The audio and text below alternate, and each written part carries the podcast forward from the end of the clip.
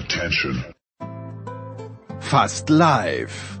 Aus einem Berg von nicht einmal zur Hälfte ausgepackten Umzugskartons voll mit Utensilien aus den geschliffenen David Alaba Studios kommt die Big Show von Sportradio 360.de. Hier sind Namen weder Schall noch Rauch. Hallo, das ist der Thomas Muster. Hallo, hier ist Fabian Ambischen. Hallo, das ist Viktoria Redensburg. Hier wird sorgfältige Recherche noch groß geschrieben. Das ist die nächste depperte Frage. Fällt Ihnen nichts Scheineres ein jetzt? Und hier weiß jeder, wovon er spricht. Hallo, hier ist Roger Fedor und ihr hört Sport 1 360. Nee, nur Sportradio 360. Sportradio 360. Die Big Show. Jetzt.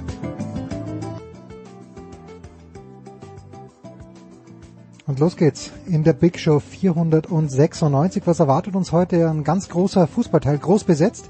Zumindest mit David Nienhaus, mit Michael Born, mit Markus Lindemann und mit Sebastian Wessling. Da haben wir zwei Teile. Der erste endet ungefähr nach 16 Minuten. Wir sprechen natürlich über die Borussias, über Marco Rose, aber auch über Frankfurt gegen Bayern. Nach 36 Minuten dann der große Körner zu Gast hier bei Sportreiter 360, wo wir heute ausnahmsweise auch mal über Basketball ein kleines bisschen sprechen. Nach 58 Minuten circa äh, war ganz, ganz, ganz, ganz groß. Wirklich hochinteressant, wer sich auch nur ein kleines bisschen für den Radsport interessiert. Ralf Denk, der Teamchef von Bora Hansgrohe, dem besten deutschen Team, ist am Start gemeinsam mit Sebastian Bild, äh, Sebastian Kaiser von der Bild-Zeitung. Das ist wirklich sehr, sehr hörenswert. Nach 1,24 gehen wir dann rüber zum Motorsport. Zunächst Pete Fink nach langer Zeit mal wieder US-Motorsport. Danach Stefan Ehlen und äh, Philipp Schneider von der Süddeutschen Zeitung zur Formel 1. Das geht ungefähr los nach einer Stunde 40. Gut, nach 1,56 dann ein langer äh, Skiteil, sehr, sehr launig.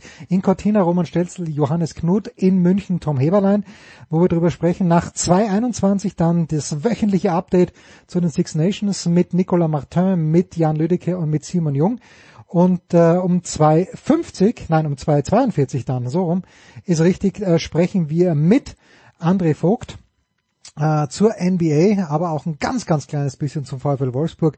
Ja, und der Tennisteil kommt dann circa äh, drei Stunden zehn mit dem Davis Cup Kapitän, mit dem Head of Men's Tennis im DTB, mit Michael Kohlmann. Wir freuen uns. Es ist eine ganz große äh, Big Show 496, das weiß ich noch nicht, aber auf jeden Fall die Fußballrunde ist sehr, sehr groß geraten und das mit allergrößter Freude, denn es gibt viel zu besprechen zu den Themen, vor allen Dingen, die die Borussia betreffen, wie wir Lateiner sagen. Da ist zum einen mal von äh, der Funke-Gruppe, das ist Sebastian Westling. Guten Morgen, lieber Sebastian. Guten Morgen. Dann von Sportschau.de, der Ruhrpoet, ein Bochumer seines Zeichens, der Aufsteiger, wie er genannt wird, David Nienhaus. Servus, David. Glück auf aus Bochum, moin. Dann in Hamburg haben wir angerufen bei, bei Michael Born. Guten Morgen, lieber Borni. Guten Morgen, hi. Und Markus Lindemann ist neu in der Big Show. Muss sich erst dran gewöhnen, dass er hier mit ganz, ganz vielen Menschen plaudern muss. Guten Morgen, Markus. Ich arbeite dran. Guten Morgen zusammen. Schön, schön. Wir stehen natürlich alle unter dem Eindruck ein kleines bisschen, nicht des ersten Durchgangs des äh, Frauenriesentorlaufs in Cortina, den Michael Born und ich nebenbei anschauen. Nein, die Dortmunder haben mit 3 zu 2 gewonnen und äh, jetzt ist äh, die erste Frage natürlich an, an denjenigen, der die Dortmunder hauptberuflich betreut. Das ist der Sebastian. Äh, wie hast du den gestrigen Abend da so gesehen? Ich habe die Le Dortmunder ja zum Beispiel in Leipzig in der zweiten Halbzeit sehr stark gesehen, so wie gestern. What do you make of it, Sebastian? das ist eine gute Frage, die mich schon die ganze Saison begleitet und äh, die vor der ich jetzt auch heute stehe. Ähm, ja, es war, war, war ein starker Auftritt. Also bis auf das, das frühe Gegentor und das späte Gegentor, die natürlich den, den hervorragenden Gesamteindruck ein bisschen trüben, ähm, war das ein sehr, sehr konzentrierter, sehr, sehr engagierter Auftritt, den man sich von dieser Mannschaft natürlich öfter wünschen würde. Und da kommt ja dann immer direkt im Anschluss die Frage, warum nicht immer so? Und das ist eine Frage, über der ich immer rumgrüble, aber das tun die Verantwortlichen von Borussia Dortmund ja genauso.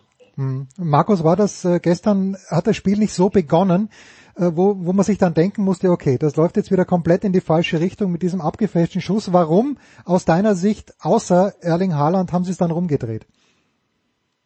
Ähm, da braucht man schon ein bisschen äh, Fantasie. Aber ich, ich, ich äh, glaube, dass Erling Haaland natürlich immer der Faktor ist, ähm, auf den sich Borussia Dortmund beruft. Ich glaube im Übrigen auch, dass, dass viele dieser, dieser Statistiken in der Hinrunde auch deshalb verfälscht wurden, weil äh, Erling Haaland äh, verlässlich getroffen hat und das andere eben gar nicht funktioniert hat, auch mhm. bei Siegen. Ich glaube, da hat man lange Zeit verpasst, da äh, konkret in die Analyse zu gehen. Naja, gestern, vielleicht war es dann tatsächlich so, das ist ja ein bisschen Kaffeesatzleserei, ähm, vielleicht war es tatsächlich so ein anderer Wettbewerb, sowas wie ein, ein, ein Restart ähm, und vielleicht, ähm, keine Ahnung, haben sie dann mit einer äh, ganz anderen und veränderten Mentalität als vergleichsweise zu Hause gegen Köln oder gegen äh, Mainz dann das Ding gestern äh, nach Hause gefahren. Borny, in einer normalen Welt, es gibt ja keinen normalen Markt mehr äh, im Fußball, schon Jahrzehnte nicht mehr, glaube ich, oder zumindest, äh, ja doch, ein Jahrzehnt gibt sicherlich keinen normalen Markt mehr. Spätestens da mit Neymar äh, hat sich alles aufgelöst. Aber müsste nicht jeder Manager, der ein bisschen Kohle auf der Seite hat, alles zusammenlegen, um Haaland nach England, nach Italien oder sonst wohin zu lotsen? Warten wir mal ab, was im Sommer passiert. Also äh, ich glaube, die ganze Nummer steht und fällt damit, ob der BVB noch irgendwie in die Champions League kommt oder nicht. Wenn das nicht passiert, denke ich, äh, werden sie ihn wahrscheinlich dann doch äh, versilbern. Das ist glaube ich zu wenig versilbern. Ne? Hm. Ja, keine Ahnung. Also ein bisschen ist, ist der Markt sicherlich gefallen, aber dass, dass Holland mit Sicherheit dreistellig äh, bringen wird, ist klar. Und was ich bei ihm halt immer so faszinierend finde, es ist eigentlich fast egal, wie der Typ zum Ball steht und über dem Ball steht oder neben dem Ball steht, der bringt immer einen vernünftigen Schuss hin. Ich habe keine Ahnung, wie der das macht. Gestern gab es auch wieder so ein, zwei Szenen neben den Toren. Ähm, ja, also das ist wirklich schon außergewöhnlich, der Junge. Und ähm, ich befürchte aus aus Bundesliga-Sicht, dass es äh, vielleicht sogar fast egal ist, ob sie in die Champions League kommen oder nicht. Wahrscheinlich wird irgendjemand wirklich die Nerven verlieren und so viel Geld bieten, dass Dortmund sagt, ja komm, dann bitte. Ja, also ich glaube, die, die eine Szene, die mir auch in Erinnerung war, dieser Schuss mit links zwischen ersten und zweiten Tor, wo er dann den Ball in Lauf gespielt bekommt, überhaupt nicht drüber nachdenkt und, und zack abzieht. Das hat, ist schon eine besondere ja, ja, genau Qualität. Das. Ja, ja, genau das. Ja. Ja, sehr, sehr schön. So, jetzt sind wir allerdings beim Thema du jour eigentlich. Warum? Ähm, warum spielen die Dortmunder so auf? Keiner weiß es so richtig. Ich habe eine Frage bekommen, David. Und du hast ja früher mal, weiß ich, sehr, sehr aufmerksam die Gladbacher auch noch betreut. Ich gehe davon aus, das Interesse ist nach wie vor da. Und die Frage kommt von einem Österreicher, der äh, irgendwie mit Marco Rose einen Strauß ausficht, ist so mein, mein, äh, mein Eindruck. Und seine Hauptfrage ist, was bitte qualifiziert Marco Rose zum Cheftrainer des BVB? Ich würde es ein kleines bisschen milder formulieren. Ähm, rechtfertigt der bisherige Lebenslauf von Marco Rose schon die Begeisterung, die ihm entgegenschlägt? Ja, wenn der Kollege mal ähm, Bundesliga außerhalb der Borussia aus Dortmund schaut, nämlich dann ein bisschen weiter runter zum Niederrhein, dann wird er sehen, was ähm, die Leute an Marco Rose schätzen, nämlich dass der ähm, eine eine sehr gute ähm, Mannschaftsführung hat, ein sehr gutes taktisches Verständnis, ein sehr großartiges äh, Trainerteam um sich herum. Und naja, er führt äh, Borussia Mönchengladbach in die Champions League, äh, ins Achtelfinale äh, oder Viertelfinale sogar schon, ich weiß es gar nicht genau. Achtel, Achtel, Achtel. Achtel. So, dann äh, im, im Pokalwettbewerb sind sie drin, äh, in Schlagdistanz wieder zu den Champions League Plätzen nach oben. Also ich sag mal, äh, die Qualifikations, den Qualifikationsnachweis hat er definitiv schon gegeben und ich glaube, der Unterschied zwischen der einen Borussia und der anderen Borussia, was die tabellarische Situation angeht, die nähert sich immer weiter an. Ähm, grundsätzlich. Insofern ähm, ist diese, dieses Interesse und dann jetzt auch der Vertrag ähm, keine großartige Überraschung. Warum, Sebastian? Vielleicht darf ich einmal, ja. vielleicht darf ich einmal ergänzen. Ähm, es ist ja nicht so, dass, dass Marco Rose den Dortmundern erst aufgefallen ist, seit er, seit er bei Borussia Mönchengladbach arbeitet. Die haben ihn ja schon sehr lange auf dem Zettel und da gibt's ja gute Gründe für. Also man muss nur daran zurückdenken, dass beispielsweise Borussia Dortmund ja in dieser unsäglichen äh, Europa League-Saison äh, unter, unter Peter Stöger ausgeschieden ist gegen RB Salzburg, die damals gecoacht wurden von Marco Rose. Und das hat damals schon nachhaltig Eindruck hinterlassen, wie diese Salzburger Truppe damals aufgetreten ist und wie die Dortmund auch völlig zu Recht und verdient aus dem Wettbewerb geworfen hat. Und davor ja schon hat er mit, mit Salzburg die Youth League gewonnen. Und das ist ja äh, bei, bei all der Qualität, die im Wettbewerb gerade auch von spanischen Mannschaften vertreten ist, aller Ehren wert. Also da gibt es schon schon ein bisschen mehr als bloß anderthalb gute Jahre bei Borussia Mönchengladbach, sondern das ist ja also die gesamte Laufbahn ist ja, ist ja eine sehr erfolgreiche und er hat auf verschiedenen Stationen bewiesen, dass er sehr, sehr gute Arbeit macht und dass er, dass er Spieler mitnehmen kann, Spieler begeistern kann, dass er, wie David auch gesagt hat, äh, taktisch gutes Verständnis hat. Also das, das Gesamtpaket ist sehr vielversprechend. Markus ist es das. Also das, das höre ich ja jetzt bei David und bei Sebastian auch raus. Und das wäre auch mein Eindruck gewesen. Martin Konrad von Sky Austria hat das auch gesagt. Die Menschenführung ist das, was, was ihn äh, wirklich zu unterscheiden scheint von vielen anderen Trainern. Das hört man im Umfeld ähm, von Borussia Mönchengladbach. Also das, das, das sagen die alle unisono. Äh, allerdings, was das taktische Verständnis angeht, hat er sich einmal vertaktet, würde ich sagen. Das war nämlich im Derby gegen den 1. FC Köln. Da hat er aus meiner Sicht äh, viel zu viele Leute auf, auf die Bank gesetzt, die eigentlich hätten spielen müssen. Das ist ihm auch äh, im Nachhinein äh, nachvollziehbarerweise zum Nachteil gereicht worden. Äh, mich interessieren noch zwei weitere Punkte, inwieweit beispielsweise Marco Rose von Jürgen Klopp beleumundet wurde in Bezug auf einen Cheftrainerposten bei Borussia Dortmund. Äh, darüber ist noch gar nicht gesprochen worden. Ich denke, dass das auch eine Rolle spielt. Ähm, die beiden sind eng miteinander, tauschen sich aus. Und äh, eine weitere interessante äh, Kleinigkeit ist, ob er denn in diesem Dreijahresvertrag mit Borussia Dortmund auch eine kleine Klausel hat, sich ähm, einpflegen lassen für den Fall, dass nach zwei Jahren ein noch größerer Club, äh, Club genau. anfragt.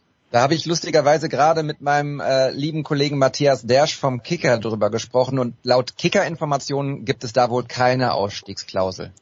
Die decken sich mit Funke Sportinformationen an der Stelle. Also Dann, ist auch nach, nach allen Quellen, die ich habe, hat er in Dortmund keine Ausstiegsklausel. Nach Medien. wir gelernt aus der Geschichte.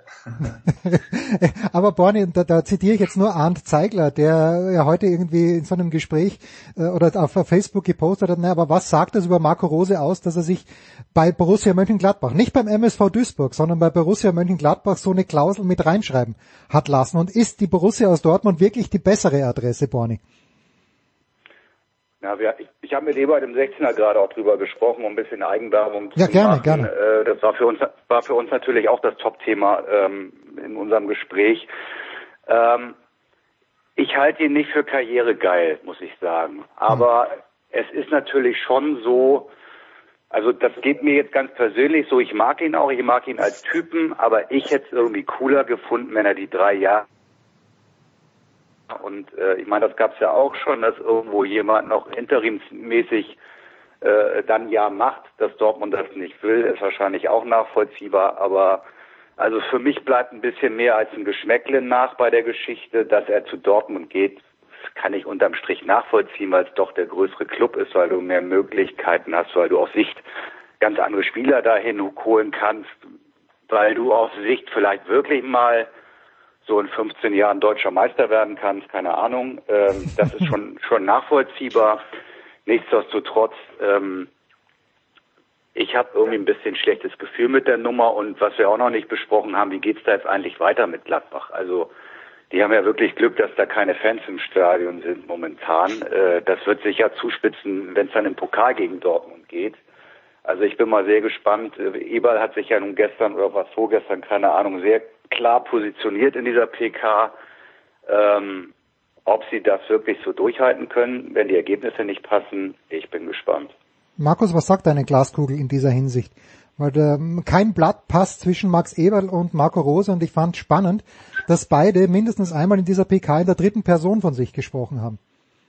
Interessante Beobachtung und äh, es wird ja immer darauf verwiesen, dass es äh, vor zwei Jahren eine ähnliche Situation mit Dieter Hecking gegeben habe. Nur war natürlich die Gemengelage eine ganz andere, weil Hecking musste gehen und wollte nicht gehen.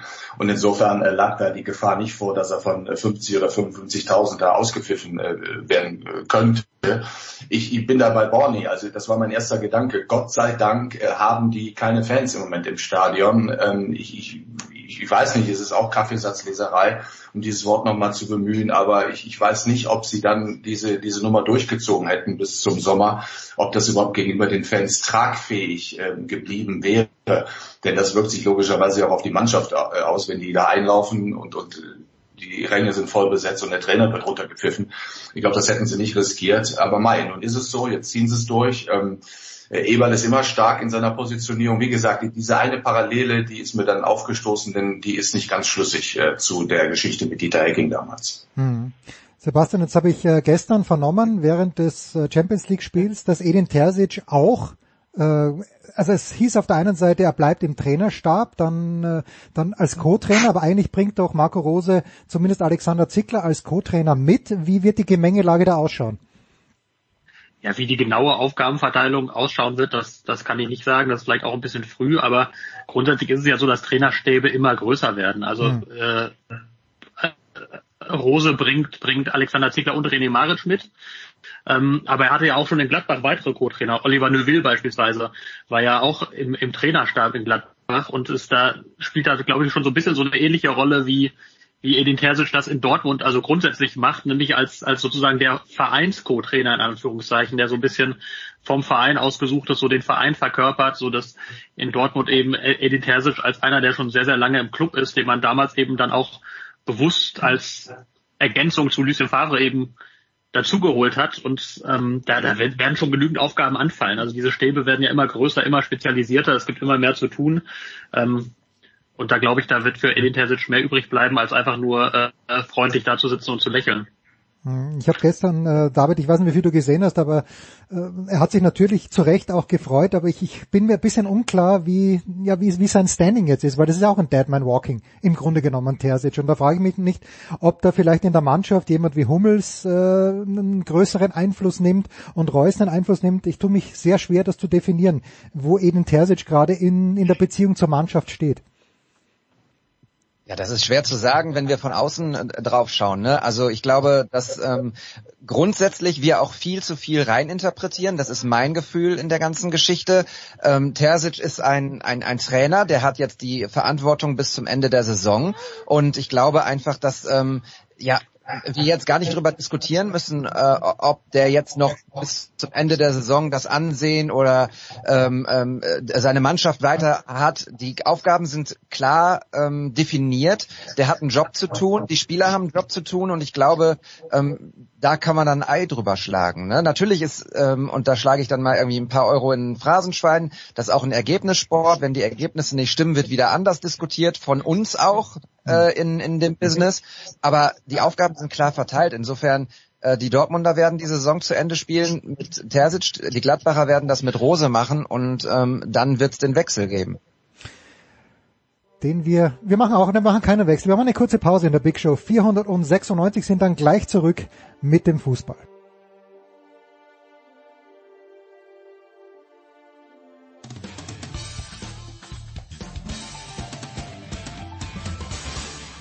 Servus, hier ist der Markus Rogan und ihr hört Sportradio 360.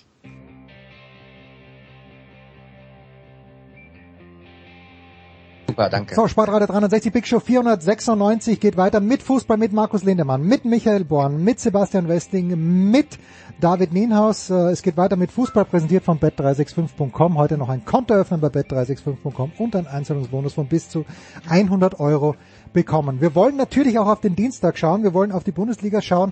Ähm, aber Borny, ich denke nichts Böses, schlag heute die Süddeutsche Zeitung auf äh, und sehe plötzlich, weil wir nämlich vor drei Wochen hier noch mit Thomas Wagner und mit Uli Potowski drüber gesprochen haben, warum möchte jemand Vereinspräsident werden? Der Name Marcel Janssen ist gefallen und ich sehe heute in der Süddeutschen, Marcel Janssen ist nicht mehr Präsident des Hamburger Sportvereins. How? Why, Borny? Können wir nicht über was anderes reden. ja, nur, nur, die, schaffen es, die schaffen es wirklich immer wieder, sich selbst zu übertreffen. Da diese ganzen Es ist nicht zu ertragen.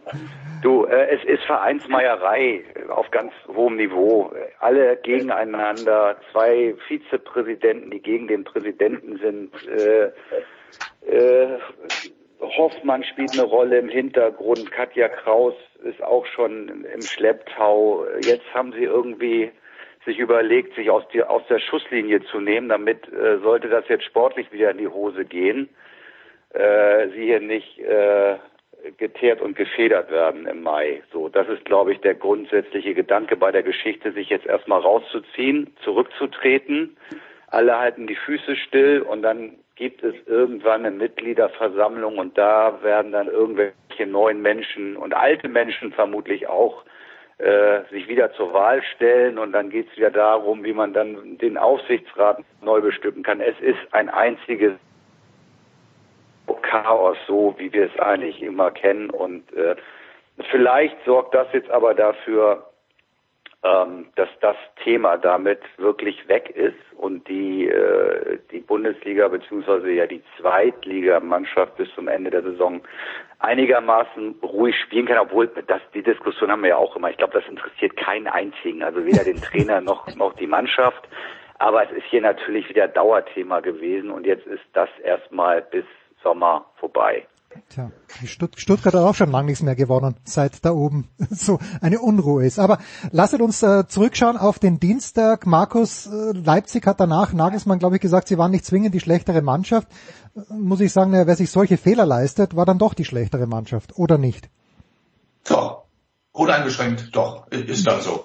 Also das, das klingt dann auch so ein bisschen nach... Ähm, nach, äh, das, nach dem Schreien im, im Walde und äh, nach der Suche nach Ausreden, ähm, wer am Ende gewinnt und wer weniger Fehler macht, so einfach, so banal ist es mitunter im Fußball, ist dann am Ende die bessere Mannschaft. Und derjenige, der die meisten Fehler macht, verliert oft ein Fußballspiel, nicht immer, aber meistens und ist dann auch logischerweise und dieser Theorie folgend die schlechtere Mannschaft. Insofern geht der Sieg äh, für die Mannschaft von Kloppo wohl okay, aber es ist ja erst Halbzeit. Ne? Ja, und jetzt ist aber, um gleich bei dir nochmal kurz zu bleiben, Markus, äh, es ist ja trotzdem Optimismus da. Vielleicht spielt man das Rückspiel auch in Budapest. Äh, woher könnte sich dieser Optimismus, äh, ja, wo, wo, woran könnte der sich nähren?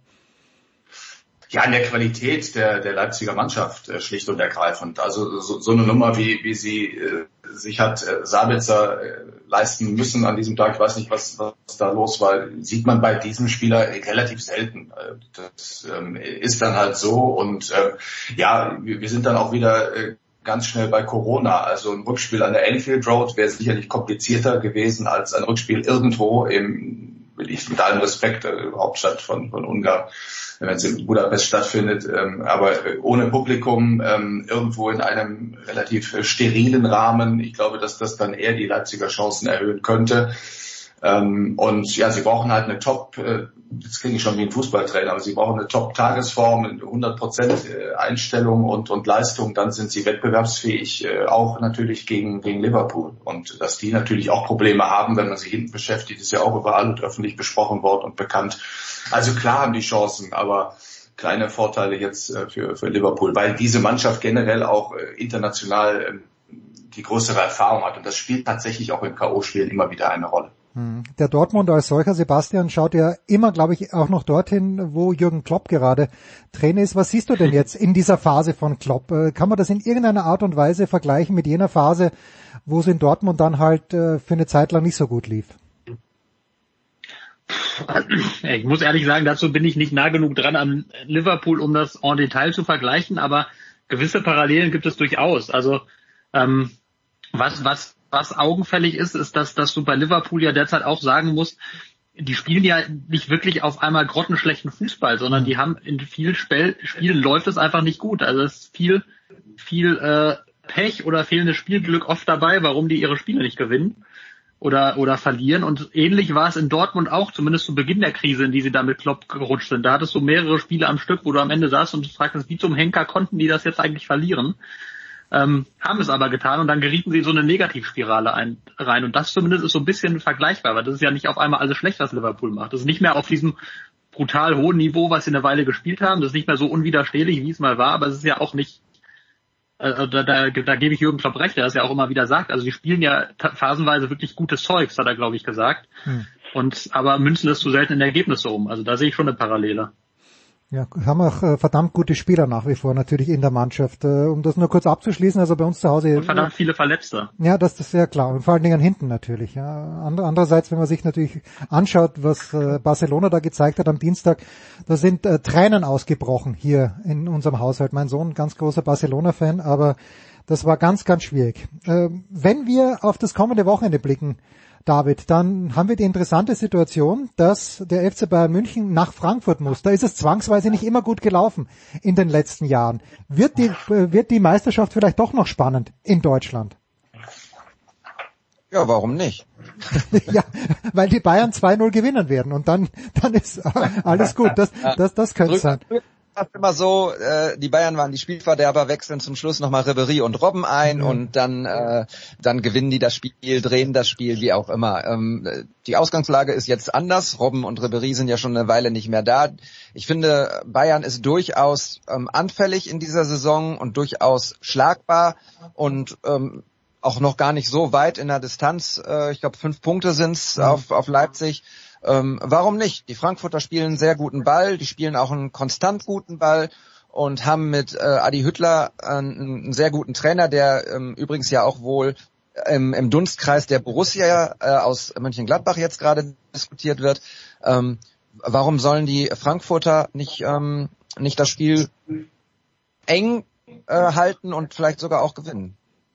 Aber Borni, die Voraussetzung ist ja, ist ja diesmal vielleicht so, dass man es bei den Frankfurtern ein kleines bisschen sogar erwartet. Was denkst du, wie die Frankfurter damit mit so einer Erwartungshaltung umgehen werden? Ich glaube, letztendlich steht und fällt das Ganze mit den Bayern, ja. äh, wie die performen. Äh, ich glaube eher sogar, dass dieses Unentschieden gegen Bielefeld dafür sorgen wird, dass die Bayern geschärfter rangehen und äh, es aus Spannungssicht dann eher vermutlich wieder eher so laufen wird, dass die Bayern da performen.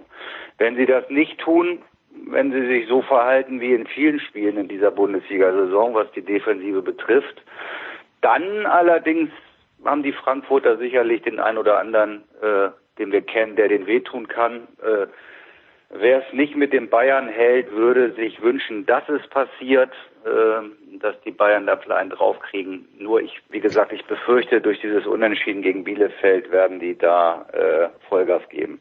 Markus, äh, ist, ist es vielleicht das, was äh, Sebastian vorhin gerade gesagt hat, von wegen Spielglück und nicht so. Ist es fair zu sagen, dass die Frankfurter in den letzten Wochen bei aller Klasse, bei allem Einsatz, aber auch dieses, dieses Eizerl, wie wir Österreicher sagen, dieses Eizerl Spielglück gehabt haben? Ja, das lässt sich, glaube ich, nicht wegdiskutieren. Ich habe sie gesehen gegen die Kölner, da waren sie über 90 Minuten die bessere Mannschaft, haben aber zwei durchaus in der Entstehung und im Abschluss ähm, dann äh, durchaus glückliche Tore erzielt, das zweite dann nach einem Eckball. Ähm, also, dass dieser Sieg in Ordnung geht, ähm, da, da gab es, glaube ich, keine Zweifel. Aber mei, das, das, das ist dann so, das brauchst du dann halt auch als Spitzenmannschaft und so definieren sie sich jetzt auch. Das äh, sagt selbst Adi Hütter, der diesbezüglich öffentlich ja immer recht zurückhaltend ist, aber er hat das bejaht. Frankfurt ist eine Spitzenmannschaft. Auch das lässt sich natürlich nicht wegdiskutieren. Wenn du Dritter bist in der Bundesliga, ähm, dann hast du diesen Stempel drauf. Ähm, ich bin bei Borny, also ich glaube, dieses 3-3 nach zweimaligem Rückstand gegen Bielefeld, das schärft die Sinne bei den Bayern. Man darf nicht vergessen, äh, in Frankfurt fehlt nach wie vor Müller und in solchen Spielen wird man merken, wie wichtig Müller ist an der Seite von Lewandowski. Das hat halt eine andere Klangfarbe, wenn Choupo-Moting und Lewandowski da auf den Torhüter zulaufen oder eben Müller und, und, und Lewandowski. Ich denke, das wird man merken. Und vielleicht ist ähm, am Wochenende ja auch der Moment gekommen, an dem sich Adi Hütter traut, mal Jovic und Silva zusammen starten zu lassen. Wer weiß. Also das ist ein, ein schmaler Grad zwischen Mut und Übermut. Möglicherweise. Sebastian, was weiß die Funke-Gruppe über die Vertragsklauseln von Adi Hütter? Wenn die Borussia anruft aus, aus Gladbach, äh, wird Adi Hütter dem Ruf folgen oder ist er eigentlich in Frankfurt nicht eh besser aufgehoben? Moment, haben wir den Sebastian verloren? Ah, nee. Hm, crazy. Warte mal, ich schau mal. Ah, ja, so, eine, so eine heikle Frage will natürlich auch keiner beantworten. Das ist, das ist mir klar natürlich. Über, übernehme ich das gerne kurz für mach ihn. Bitte, also bitte. ganz ehrlich, das, das würde ich würde ich schwer nachvollziehen können in der jetzigen Situation aus Frankfurt nach Gladbach zu wechseln. Also das wächst doch ganz gut zusammen da und jetzt lass die mal wirklich international spielen. Champions League wäre natürlich die absolute Krönung, aber also wo sind da jetzt bessere Voraussetzungen in Gladbach als in Frankfurt? Also das verstehe ich jetzt gerade nicht so ganz.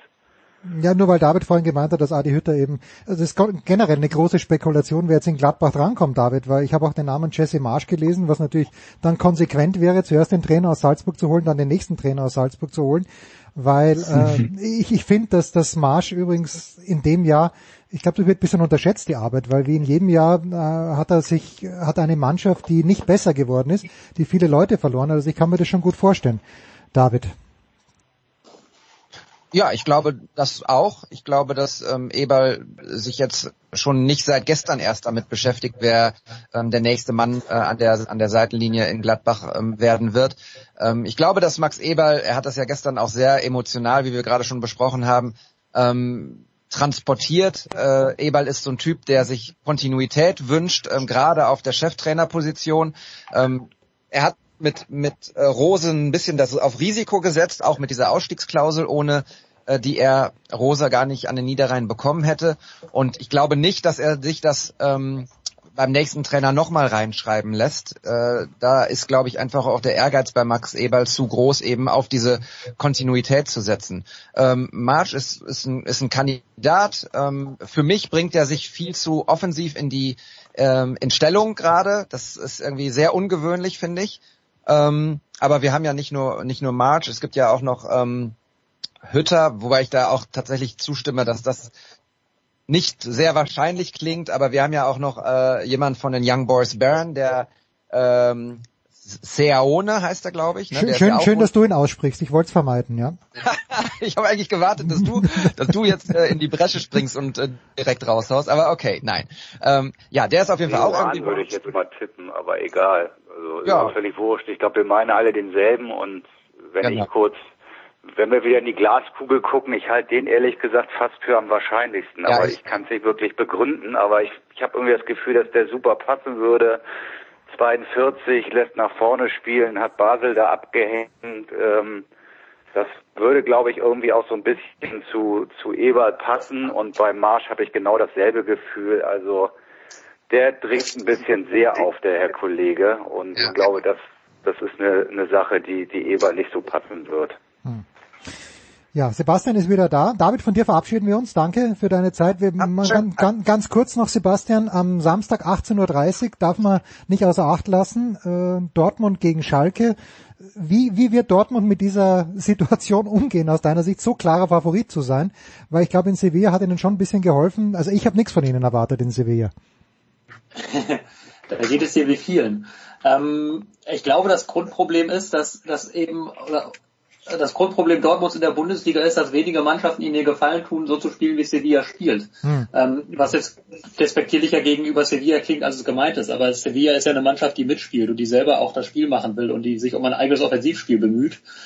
Und viele Mannschaften in der Bundesliga äh, haben Dortmund, ähm, dass man deren Spiel schon sehr gut zerstören kann, wenn man sich recht tief hinten reinstellt, wenn man gerade Erling Haaland eben nicht diese Räume gibt, die er nun mal braucht, um sein Tempo zu entfalten. Also wenn, wenn Mannschaften tief stehen, wenn die sich massiv um den eigenen Strafraum verbarrikadieren, dann bekommt, also da wird es schwierig für Erling Haaland, weil er dann eben diese Räume nicht hat, die, weil er dann kein Tempo aufnehmen kann, weil er auch die Zuspiele nicht so bekommt. Ähm, und genau das wird Schalke natürlich versuchen. Die werden natürlich versuchen, äh, auf Gedeih und Verderb irgendwie ein Gegentor zu verhindern erst einmal. Und das, das, das macht es ja so spannend. Dann die Frage, wie gut Dortmund damit umgehen kann, beziehungsweise auch wie gut Schalke das, das umsetzen kann, weil deren Abwehr ja auch zuletzt alles andere als sicher war. Aber die, die Voraussetzungen sind eben ganz andere und das macht, das macht das so interessant. Das ist auch ein Stück der Erklärung, warum Dortmund sich gegen manche Gegner eben schwerer tut als andere. Es ist eben nicht immer nur Mentalität und Einstellung, obwohl die Verantwortlichen auch selbst das ja teilweise anführen, sondern es sind dann eben auch solche Details, dass man sich eben leichter tut, wenn man das Spiel vielleicht nicht immer selbst machen muss, sondern wenn man schnell umschalten kann, wenn man kontern kann, wenn man eben diese Stärken ausspielen kann. Und das kann man in der Bundesliga zu selten, das kann man gegen Schalke vermutlich nicht. Hat aber dennoch genug Qualität, um Schalke natürlich zu besiegen. Ja, davon gehen wir aus. Samstagabend. So, äh, ich habe noch eine Frage, Markus, weil wenn ich dein äh, Profilbild hier so sehe auf Skype, top, top, top angezogen. Und wenn ich mir aber dann sehe, wie Julian Lopetegui gestern bei der Champions League am, am Start war an der Seitenlinie, Darüber haben wir auch gesprochen. Ga, ga, war von 1997 ja, genau. der Anzug.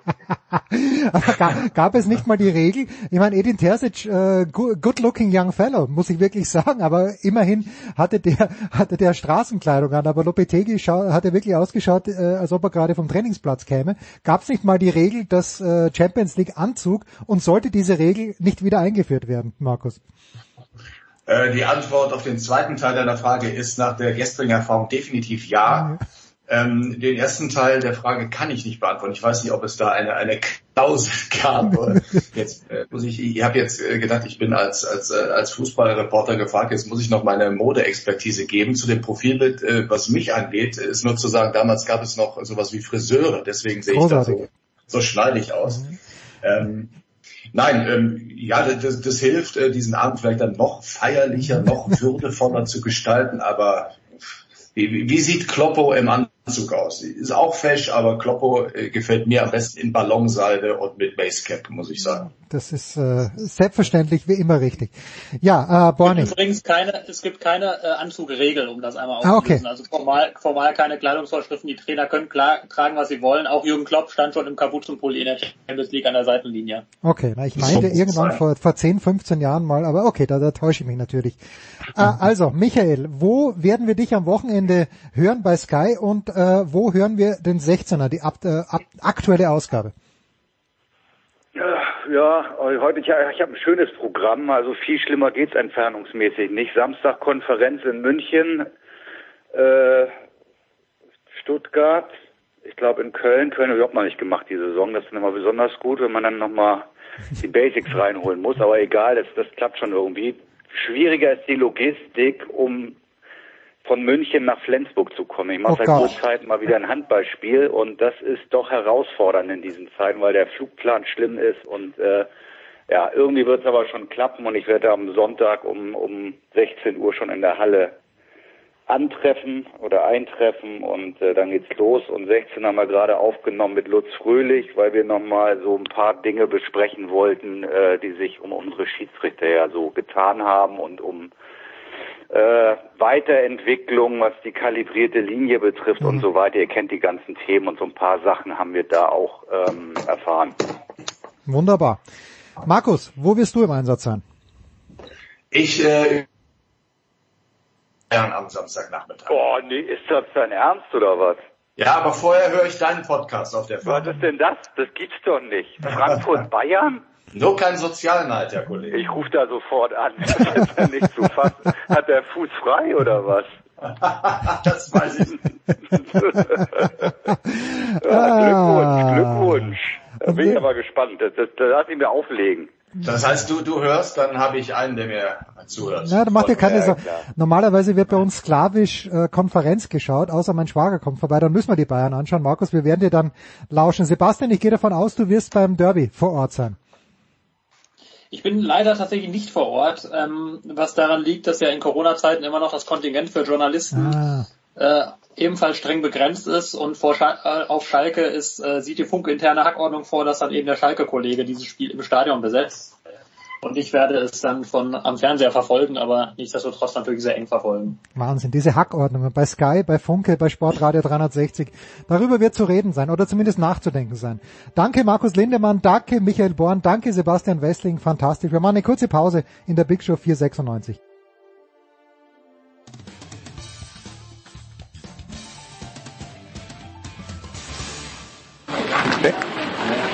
Hallo, hier ist Thomas Müller und Sie hören Sportradio 360. Dankeschön.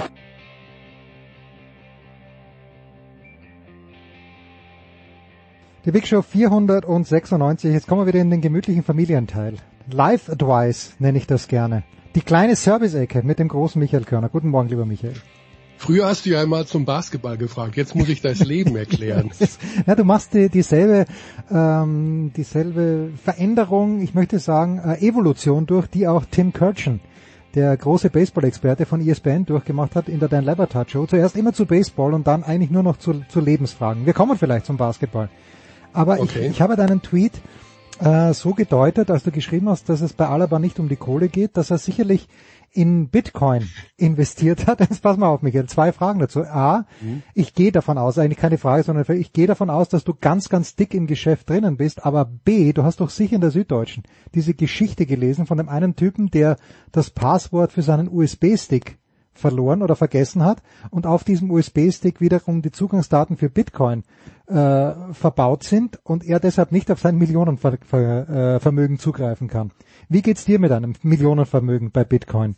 Ja, zu A, ich bin nicht heftig investiert aber ich wurschtel da ein bisschen mit, sagen wir es so. Also so denke ich, dass es verkraftbar ist, wenn morgen äh, Bitcoin sich als äh, Luftnummer herausstellen sollte. Zu B, da gibt es mittlerweile sehr viele, sehr schöne Geschichten, die, die äh, von der du gerade erzählt hast, ist sicherlich mit äh, die äh, bekannteste, weil es da auch um, glaube ich, 220 Millionen äh, Dollar geht mittlerweile, die auf einer Festplatte irgendwo auf einer Müllhalde liegen. Also er hat ja wohl der Gemeinde auch schon angeboten, dass sie 10, 20 Millionen kriegen, wenn er einfach nur die ganze Müllhalde umwühlen, umflügen darf.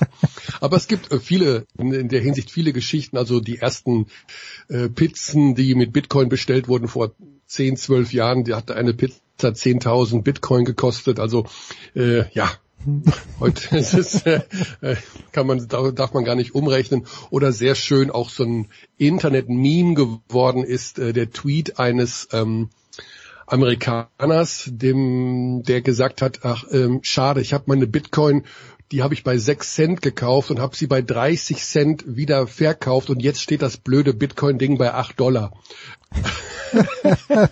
also der muss sich heute, der hat diesen Tweet-Account immer noch, den Twitter-Account, und der wird, bekommt immer noch Fragen gestellt, äh, so alle zwei, drei Wochen, äh, hallo, du, lebst du noch? Wie geht es dir? der wäre halt äh, hundertfacher Millionär mittlerweile. Und der sagt, ja, mein Gott, es ist halt passiert und ähm, er hat später noch ein paar Bitcoins gekauft, aber auch die wieder viel zu früh verkauft. Es ist verrückt, aber wer von uns hätte nicht äh, sagen wir mal, wir hätten Bitcoin bei sechs Cent oder von mir aus auch bei einem Dollar gekauft, hm. äh, wer hätte nicht irgendwann bei, bei fünf bei Dollar 100, dann ja. bei 100 Dollar gesagt, okay, ich habe meinen Einsatz verhundertfacht, ähm, ich verkaufe jetzt. Wer hätte bis zum heutigen Tag bis zu 50.000 Dollar durchgehalten, den, den würde ich gerne mal sehen. Ja. Da, dazu vielleicht noch eine, du erinnerst dich an EMTV, die, oh ja. die 2000er Blase. Und da kannte ich äh, ich kannte ihn eigentlich überhaupt nicht gut, aber er war damals, glaube ich, Finanzchef sogar. Und es war nicht, es war keiner von den Haffers, aber äh, er hatte, oder war es die Jurist, jedenfalls, äh, also die Haffers haben ja den Mitarbeitern angeboten, zu, äh, dass sie die Ersten sind, die die Aktien kaufen. Und der nämliche Mann, den ich dann einmal in Kitzbühel getroffen habe, äh, der hat da eben auch das zu ein paar Cent oder waren es damals noch Pfennig, ich kann mich gar nicht erinnern, gekauft und ist dann aber ausgestiegen, hat da irgendwie 10 Millionen verdient und macht sich oder hat sich damals dann ein schönes Leben gemacht und so muss man es machen, weil ähm, MTV, ja. MTV ist ja zusammengebrochen, völlig zu Recht, weil die krass überbewertet waren, die waren ja teilweise höher bewertet als die Lufthansa und es ist überhaupt kein Wert dagegen gestanden. Und so Dazu kann ich auch eine sehr bitte, schöne bitte, Geschichte bitte, erzählen. Michael, Jens. komm, ja. Äh, Die ist wirklich, die ist wirklich phänomenal und sie ist in unserem sehr kleinen Kreis von den Menschen, die diese Geschichte Ich glaube, du hast sie mir schon mal erzählt, aber erzähl sie bitte nochmal. bitte. Ja, tatsächlich hatte EMTV in ihrer Anfangszeit das Büro neben unserem auf einem Mediengelände in der Nähe von München. Und äh, auch einer unserer Kollegen ähm, sagt zu uns, ich glaube, wir sollten diese Aktie kaufen oder diese Firma, die geht jetzt an die Börse. Und wir sagen, wieso denn? Naja, der Chef, das ist der Ex von meiner Frau. Und meine Frau hat gesagt, das ist ein cleveres Kerlchen. Was der macht, das wird zu Geld. Und wir sagen zu unserem Kollegen, du, du weißt doch, kann man verdienen. Also diese Firmen, womit verdienen die denn Geld? Siehst du doch an unserer. Wir sind doch auch dauernd im Minus. Und tatsächlich sagt er, nein, in dem Fall, also wir sollten darauf hören, was äh, meine Frau sagt, dass die kennt den näher. Logischerweise war ja der Ex. Und ähm, mach doch mal. Also lass uns, wenn die an die Börse gehen, lass uns die kaufen. Und naja, also wir haben es mal zurückgerechnet, wenn wir damals jeder 5000 Mark, es war noch die D-Mark, das war noch die also okay, 200.000 ja. Euro investiert hätten, wären wir Millionär geworden. Ja. Aber nein, es sollte nicht sein. Die, war, die Aktie war damals, glaube ich, über 100 Euro wert dann teilweise. Ja, das war, also die ist ja noch gesplittet worden, also man konnte das dann, wir haben es dann irgendwann mal aufgedröselt, was wäre gewesen, wenn, und äh, kam dann auf den Betrag. Es hat uns allen natürlich die Tränen, bis zum heutigen Tag, also die Geschichte ist in unserem kleinen Kreis von den Menschen, die damals da gearbeitet haben, natürlich äh, ja immer wieder mal Thema auf irgendeiner Feier. war der Anchorman Teil dieser Gruppe? Der Anchorman? Anchorman Gaub. War Gaub Teil so, dieser Gruppe? Äh, ja, er war Teil dieser Gruppe. Ach was. Ach was. Ja. Und deshalb hat er sich zurückgezogen irgendwo in, in, in die Nähe von Garmisch-Partenkirchen und lässt sich nur noch zu hohen Anlässen sehen. Wahrscheinlich hat er investiert und hat es niemand von uns nee, gesagt. Nee. Ah, schön. Naja, ausgezeichnet. Ja. Michael, vor wenigen Tagen, und jetzt kommen wir wirklich zum Basketball, und das Lustige ist ja, dass äh, Dr. Stefan Holz war ja mal Geschäftsführer in einem Unternehmen, in dem ich auch tätig war. Und deshalb kenne ich den Stefan sehr, sehr gut. Und deshalb, oder ich kannte ihn zumindest damals sehr, sehr gut, weil es dann doch drei, vier Jahre war, die wir täglich im selben Büro verbracht haben. Äh, und immer wenn, wenn Stefan Holz was sagt, Dr. Stefan Holz was sagt, dann passe ich auch genau auf. Und äh, ich, ich habe im SID jetzt einmal eine Meldung gesehen, wo er die die äh, Vorrangstellung des Fußballs zwar nicht bemängelt, aber doch feststellt. Hast du da, wie hast du diese Zitate gelesen, wenn du sie denn gelesen hast? Ist das jetzt äh, eine Anklage, weil der, der Stefan sagt ja dann auch, na, um Gottes Willen, also wir wollen ja niemandem was wegnehmen.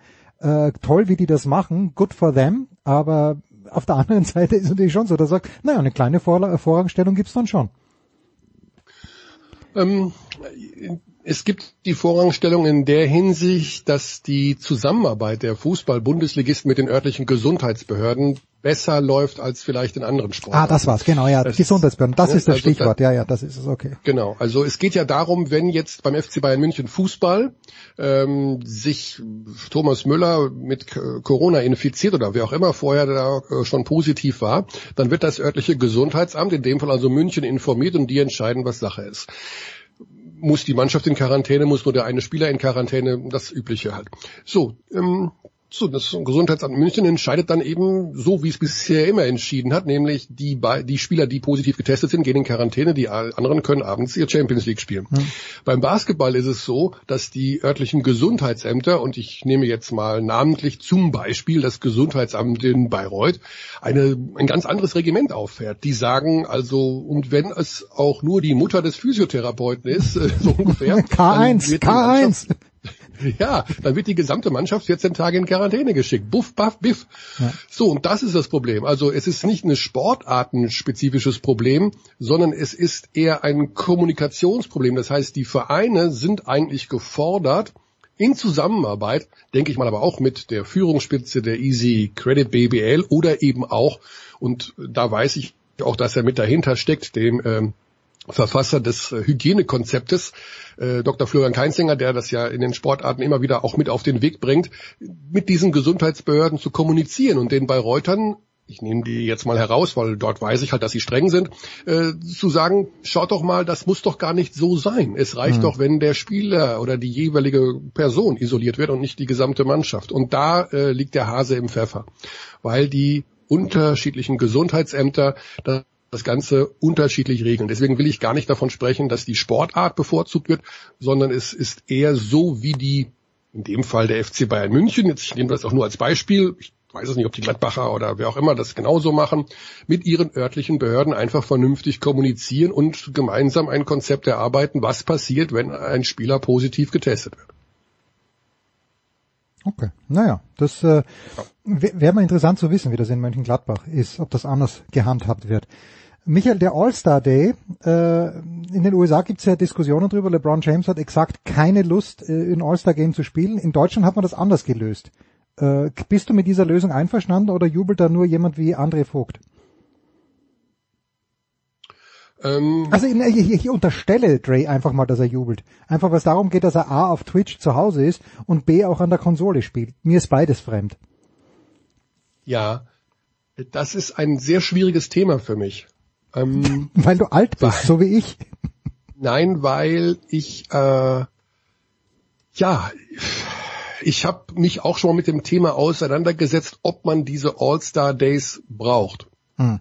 Und ich bin zu keinem hundertprozentigen Ergebnis gekommen. Also für mich ist das All-Star Day Event oft eine Sache, die sehr, sehr schön ist für Fans vor Ort also in der jeweiligen Location, wo das Ganze stattfindet.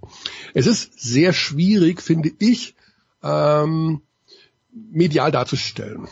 Also man kann da was rausbasteln, aber das Ganze live komplett mit allen möglichen Schnickschnack zu machen, ist schwierig, wie ich finde. Also als ja. durchgängig und als stringent spannend und entertaining zu verkaufen. Das ist kompliziert.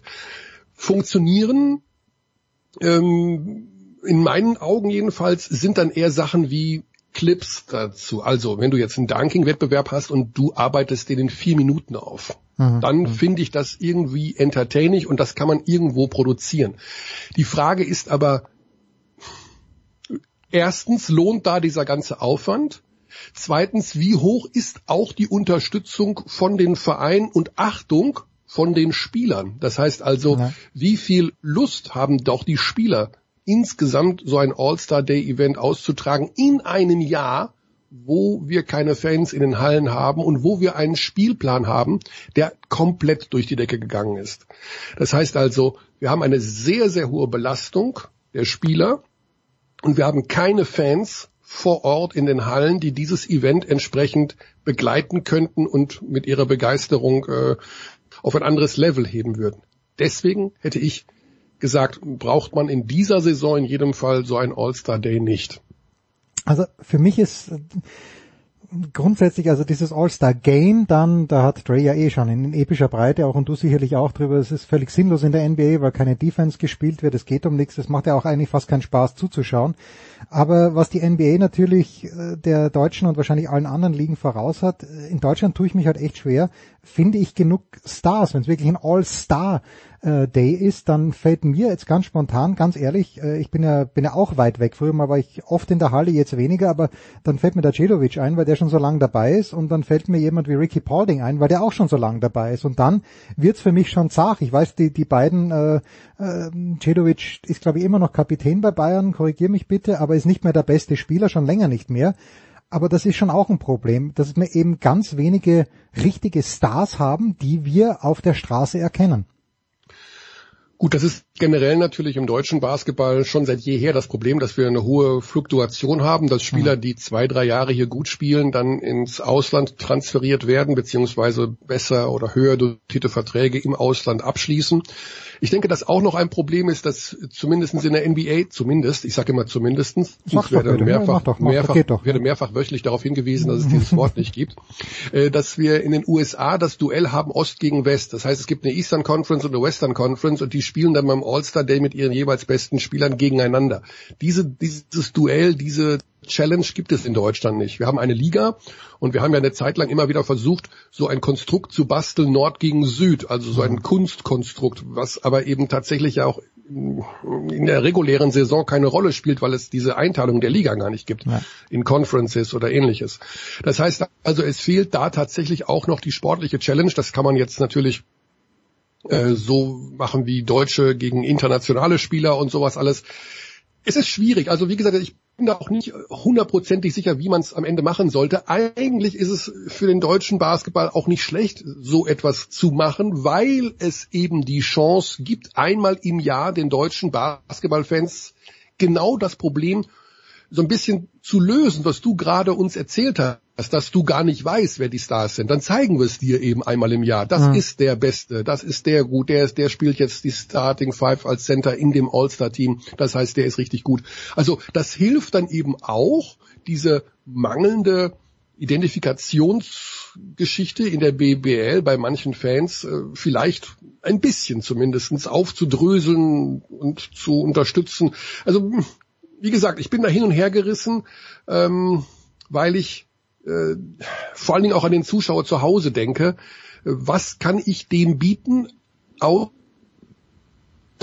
ich sage das eben fünf Stunden, wenn du alles zusammenrechnest. Hm. Äh, wie kann ich dem das so transportieren, dass er sich das anschauen möchte? Wie ich schon sagte, als Live-Strecke meines Erachtens so nicht lang, machbar. Ja, ja. Und die Frage ist, wenn ich es clipmäßig aufteile, Highlights Dunking, Highlight drei Punkte, Highlight des Spiels, wer schaut das dann wann und auf welcher Plattform und wie biete ich es an? Nur über Social Media, auf der Hauptplattform Magenta Sport, wie auch immer. Alles so Fragen, wo ich am Ende des Tages sage, okay, komm, und wenn wir es gar nicht machen, also dann haben die Spieler eine Woche Pause ja. und freuen sich, dass sie sich ausruhen können und äh, am Ende kräht kein Haar nach und erst recht nicht in der Corona-Saison. Also wie gesagt, ein schwieriges Thema, aber ich lasse mich auch gerne eines Besseren überzeugen. Ich habe da auch keine hundertprozentig abgesicherte Meinung. Braucht irgendjemand, abschließende Frage zum Basketball, braucht irgendjemand die Pause dringender als der FC Bayern Basketball, der, wenn ich es ganz richtig gesehen habe, in Chemnitz verloren hat? Ja, der FC Bayern hat ja in dem Sinne keine Pause. Also wir haben ja jetzt also das, bin, ja, okay. wir haben ja jetzt das Nationalmannschaftswochenende und äh, wer es nicht weiß, aber die Nationalmannschaftsspiele werden ja von der FIBA organisiert und äh, FIBA und Euroleague ah, sind äh, Feuer und Wasser ja. und das heißt, die machen alles, um sich gegenseitig das Leben schwer zu machen. Deswegen hat die Euroleague letzte Woche eine Pause eingelegt. Nicht diese Woche, wo die FIBA spielt. Also nicht diese Woche, wo die Länderspiele sind. Herrlich. Ein schönes, äh, ein schöner Mittelfinger ins Gesicht der FIBA. Aber so ist es seit Jahren. So wird es auch bleiben. Dieser äh, Kampf dieser beiden Verbände, die ist in dem Sinne kein Verband, ähm, Zusammenschlüsse nenne ich es mal, der wird ist nicht zu lösen und deswegen haben die beiden noch keine Pause. Also die spielen, stellen ihre Spieler nicht ab für die Nationalmannschaften, für die Länderspiele jetzt am Wochenende, sondern spielen Euroleague am Freitagabend in Villeurbanne. Schön. Schön. So, Michael, pass auf. Äh, ich habe die Frage ja vorhin schon im Fußballteil gestellt, aber natürlich äh, weißt du die Antworten nicht. Äh, mir hat ein Hörer geschrieben äh, und äh, die hat mir zwei Fragen gestellt. Erstens, äh, die erste Frage ist die wichtigere. Was bitte qualifiziert Marco Rose zum Cheftrainer des BVB? Die zweite Frage wäre, warum stellt sich die erste Frage offenbar niemand? Aber aus deiner Sicht, ähm, ja, Marco Rose zum BVB. Wo warst du, als du es erfahren hast? Genauso wie damals, als äh, Nevin Subotic nach Alltag gegangen ist. Ich weiß gar nicht übrigens, ob das eine Erfolgsgeschichte ist. Ich glaube schon, ja. der hat 0-0 gegen Rapid gespielt. Alltag mit Nevin Subotic oder ohne. Bitte. Da, ja, dazu zwei Dinge. Erstens, ich wusste es deutlich früher und zweitens äh, weiß ich nicht mehr, wo ich da war. äh, das Problem ist, äh, dass der BVB natürlich einen Fehler nach dem anderen macht. Also ich will jetzt gar nicht als großer BVB-Kenner dastehen, der, der ich nicht bin. Ähm, ich finde, bin immer ein Sympathisant des Vereins gewesen, aber das ist natürlich ein Komplettversagen, was da in den letzten Monaten passiert, und zwar auf ganzer Ebene. Ich habe mittlerweile das Gefühl, dass in dem Verein keiner mehr so richtig weiß, wer was macht und wie hm. die Hierarchien überhaupt verteilt sind. Erstens, wer stellt eigentlich die Mannschaft auf? Mats Hummels, äh, Marco Reus, äh, Terzic, äh, Zorg, Sammer, wo ist eigentlich Sebastian Kehl? Derjenige, der so ein bisschen als Verbindungsglied ja zwischen Mannschaft und Vorstand und Fans sein soll, ist komplett abgetaucht. Sebastian Kehl existiert nicht. Ich glaube auch, dass, dass Sebastian Kehl tatsächlich ein Problem ist. Hm. Wird doch wohl nicht, hoffentlich Nachfolger werden von einem wie Zorg. Wo, wo ist er? Wo, wo, wie profiliert er sich? Aber das Hauptproblem ist einfach, dass es keine Hierarchien gibt und dass sowas wie eine Torwartdiskussion gar nicht erst hätte aufkommen dürfen. Wie kann man denn in dieser schwierigen Phase der Saison plötzlich eine Torwartdiskussion führen um Bürki? Bürki hat 100% seine Schwächen. Er hat ihn aber auch so manches Spiel in der Hinrunde übrigens gerettet. Er war nicht so schlecht. Er ist nicht unter Umständen der beste Torwart der Liga. Nein, das ist er nicht. Aber der Zeitpunkt der Torwartdiskussion ist eine, ist eine Farce. Also das hätte man sofort unterbinden müssen. Jetzt hast du zwei schwächelnde Torhüter in der so wichtigen Phase der Saison. Aber, und das, das ist meine persönliche Meinung, ist, ich finde es inakzeptabel, wie sich ein Mats Hummels hinstellt nach jedem Spiel und im Grunde den Job des Trainers ausübt. Das heißt also, wie man hätte spielen können. Ich habe das Gefühl, dass Hummels die Mannschaft aufstellt. Ich habe das Gefühl, dass Hummels kein Führungsspieler ist, sondern sich aufschwingt auf eine Art Metaebene und irgendwie da den ganzen Laden regiert. Und Terzic steht an der Seitenlinie wie eine Marionette und drumherum stehen alle anderen und hoffen, dass dieser Albtraum bald vorbeigeht. Und das ist für mich ein ganz klares Zeichen von Führungsschwäche. Hm. Ich glaube nicht, dass ein Klopp zulassen würde, dass ein Spieler oder dass ein Umfeld sich über alle möglichen Ebenen so äußern kann, wie das momentan passiert. Oder ein Guardiola oder halt diese ganzen Alpha-Tiere. Und das ist das Problem des BVB. Es ist nicht der falsche Trainer oder Marco, ob der richtig oder falsch ist. Vielleicht ist es auch nur ein extrem gehypter neuer Trainer aus dieser ach so tollen jungen Generation, die wunderschönes Pressing spielen und Angriffsfußball, bla bla bla. Ich glaube, dass das Problem beim BVB ein ganz anderes ist, nämlich nicht klargezogene Hierarchien. Und wenn es dann mal schief läuft, wie momentan, sind eben genau diese fehlerhaften Strukturen zu erkennen. Hashtag Word würde Boris Becker an dieser Stelle tweeten. Ja, äh, es ist ein bisschen undurchsichtig, was da in Dortmund passiert und ich bin auch gespannt, ob Marco Rose das irgendwie richten wird. Michael, fantastisch, herzlichen Dank. Ich hoffe, du hast wenigstens frei an diesem Wochenende, aber wenn die Bayern in der Euroleague spielen, hast du natürlich nicht frei, oder doch? Äh, nee, ich habe nicht frei. Also tatsächlich kommentiere ich das Auswärtsspiel der Münchner in Villeurbanne. Die werden aber, diese Auswärtsspiele werden äh, aus München kommentiert, also ich fahre da nicht mit der Mannschaft mit. Und äh, natürlich kümmere ich mich auch um die Nationalmannschaft. Das heißt, das äh, Montagsspiel gegen Montenegro werde ich kommentieren und wir arbeiten bereits im Vorfeld, also unmittelbar nach unserem Gespräch hier gleich, äh, werde ich äh, den Bundestrainer interviewen und Herrlich. auch Mike Zirbes aus der Mannschaft und das wird alles noch eingebunden in Vorläufe und Halbzeiten und genau, also Nationalmannschaft und Euroleague ähm, im Mittelpunkt des Geschehens. Kannst du nicht lernen sowas? Michael Körner, Magenta Sport. Michael, ich danke dir. Du hast mich jetzt Pause. gar nicht nach irgendwelchen Lebensproblemen gefragt. Ja doch, Bitcoin, Bitcoin, Bitcoin. Das Ach, war, Bitcoin. war für mich, ja, ja. ja. Ah, so, okay. Ja, da kann ich nur sagen, wer Bitcoin hat, Hat's einfach gut. halten und es wird, es wird weitergehen, diese Fahrt. Herrlich. Davon bin ich 100% überzeugt.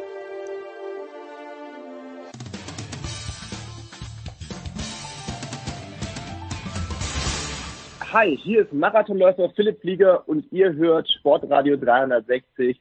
Viel Spaß dabei.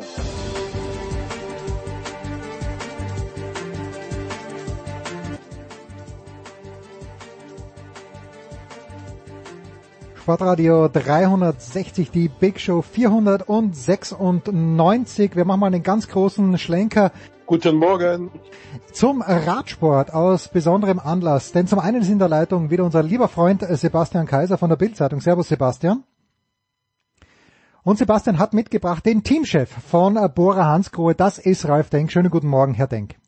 Guten Morgen in die Runde. Ganz platte Frage. Also mich dünkt ja, wenn man so auf die Rennen schaut, dass der Radsport ein Ganzjahressport ist. Nicht für alle Sportler, aber ich glaube für Sie schon. Womit beschäftigen Sie sich denn beruflich im Moment gerade, Herr Denk?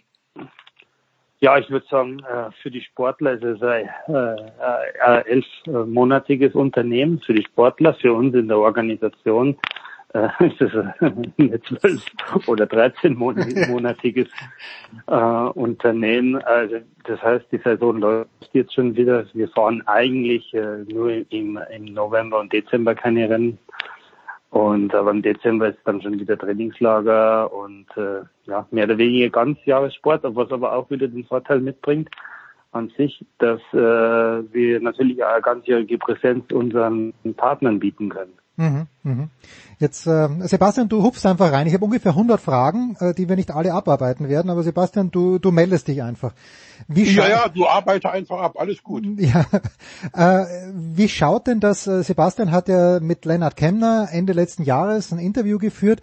Wie schaut denn die trainingsfreie Zeit, wenn es sowas überhaupt gibt, für jemanden, für so einen Spitzenfahrer, für irgendeinen Spitzenfahrer bei Ihnen auf? Legt dann jemand wie der Kemner wirklich die Beine hoch für zwei Wochen oder kann man sich das gar nicht leisten als Ausdauersportler?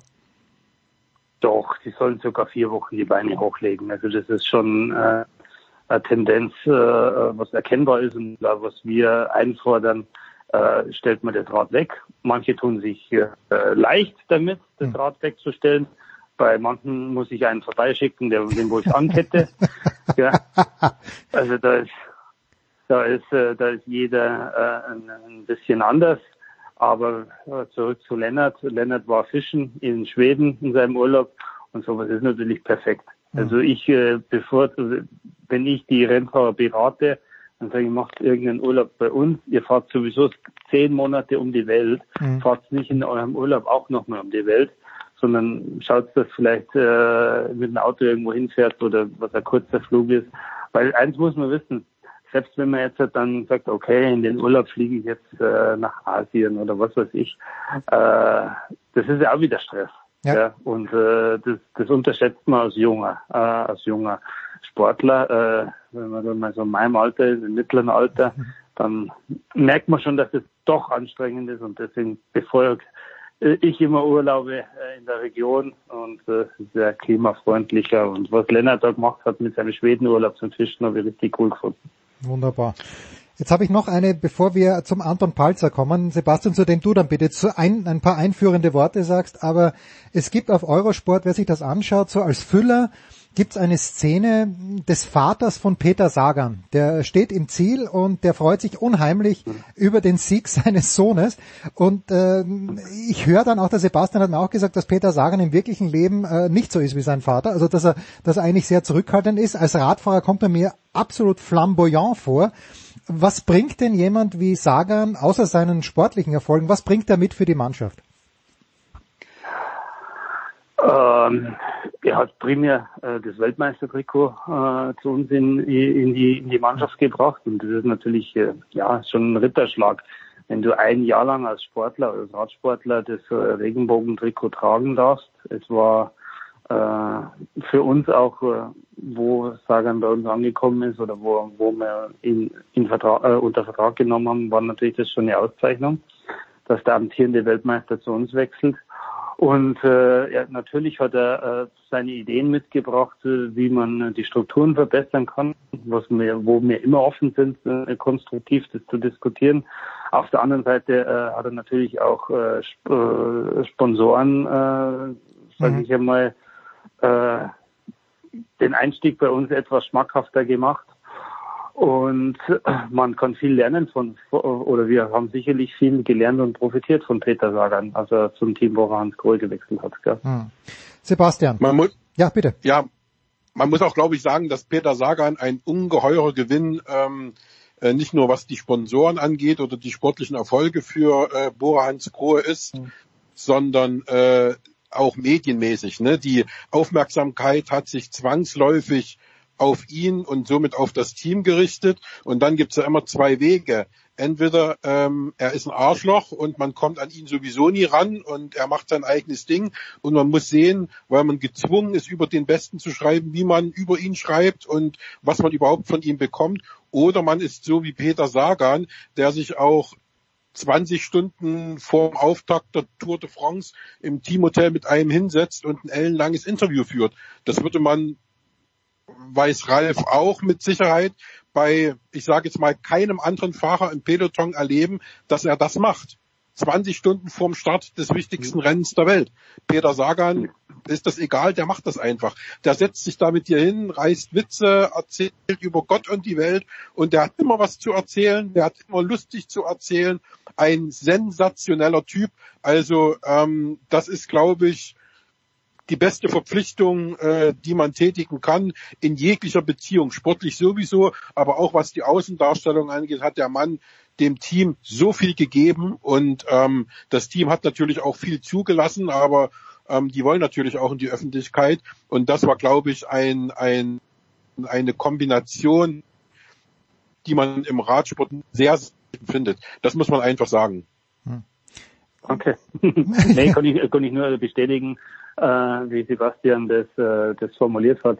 Und äh, wie gesagt, wir haben viel gelernt und äh, ist immer eine tolle Sache und ist immer Bereicherung, wenn Peter am Tisch sitzt. Ist denn für jemanden äh, wie Peter Sagan, wann hat sich denn der damit abgefunden, dass er die Tour de France eben nicht gewinnen wird, weil er sich, weil er auf andere, auf andere Dinge mehr Wert legt, auf die Klassiker, auf die Weltmeisterschaft, aufs grüne Trikot bei der Tour de France? Hat man da, muss man da irgendwann einmal, wenn man so stark ist, eine Entscheidung treffen? Ähm, wir hatten das nach unserem ersten Jahr äh, und, und, nach unserem ersten gemeinsamen Jahr mal mit Peter lose, ich sage mal lose, diskutiert, ob das irgendwann mein Fernziel sein könnte. Es hat schon so ein paar Transformationen äh, gegeben von Athleten, nicht nur im Radsport, sondern auch in anderen Sportarten, äh, selbst ein Lance Armstrong, der war ja, ich würde mal sagen, vor seiner Krebserkrankung äh, ein ähnlicher Fahrertyp wie Peter Sagan, ist auch mhm. der Weltmeister geworden. Und äh, nach seiner äh, Krebserkrankung äh, war er dann plötzlich eher der Bergfahrer.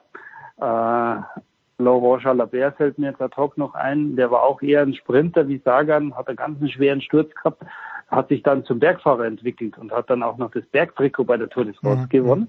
Das gibt's solche Transformationen. Aber äh, das Größte oder das Wichtigste, äh, wenn so eine, wenn man so eine Transformation äh, diskutiert, ist das Wollen. Mhm. Äh, weil da gehört ganz, ganz viel Entbehrung bei.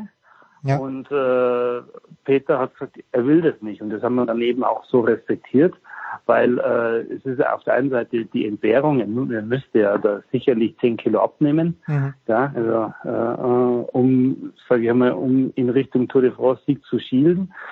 Dann müsste er alles, was er kann, aufgeben. Also Sprinten und Klassiker fahren, das müsste man aufgeben.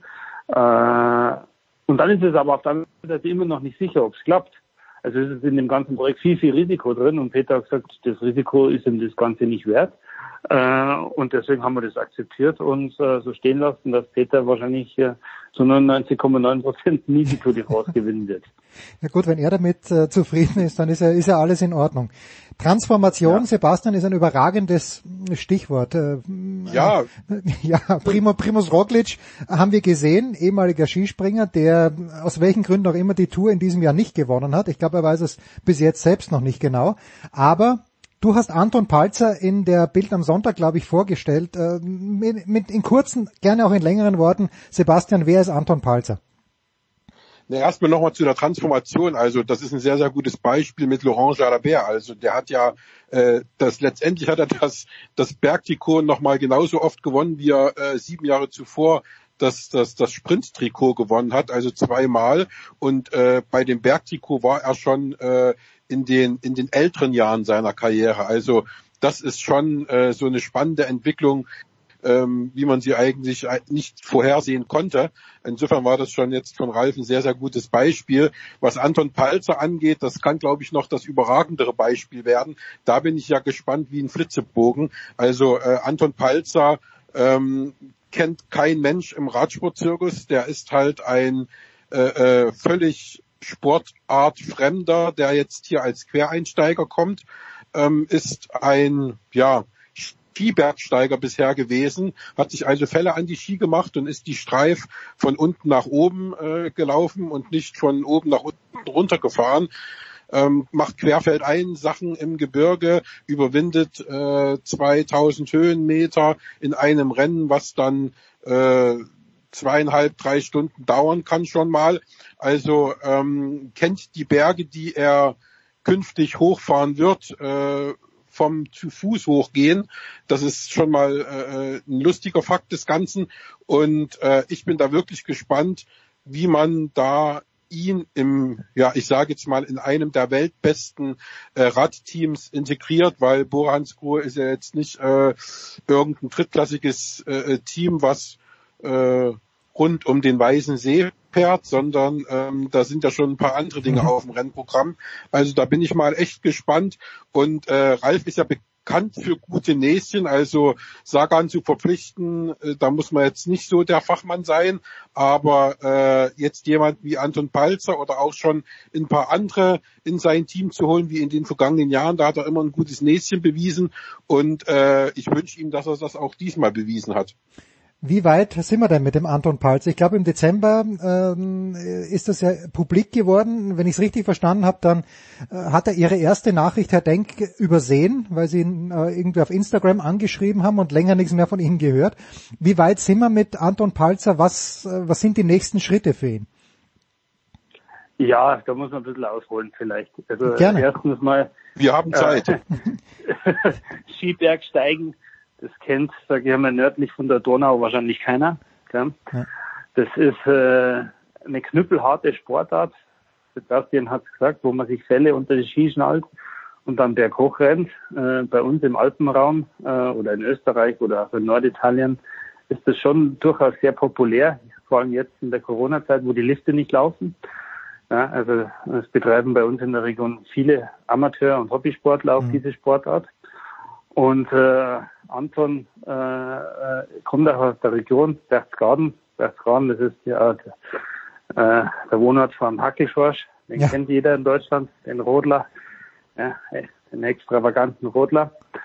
Und äh, dieser Nachbarn mehr oder weniger.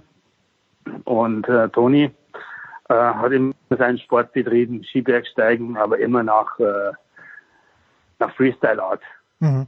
Äh, nach Freestyle Art äh, äh, selbst hat er sich trainiert äh, unter dem Motto viel hilft viel Mhm. Und äh, noch, noch mehr Training ist noch besser und somit ist er sogar Vize-Weltmeister in seiner Sportart geworden.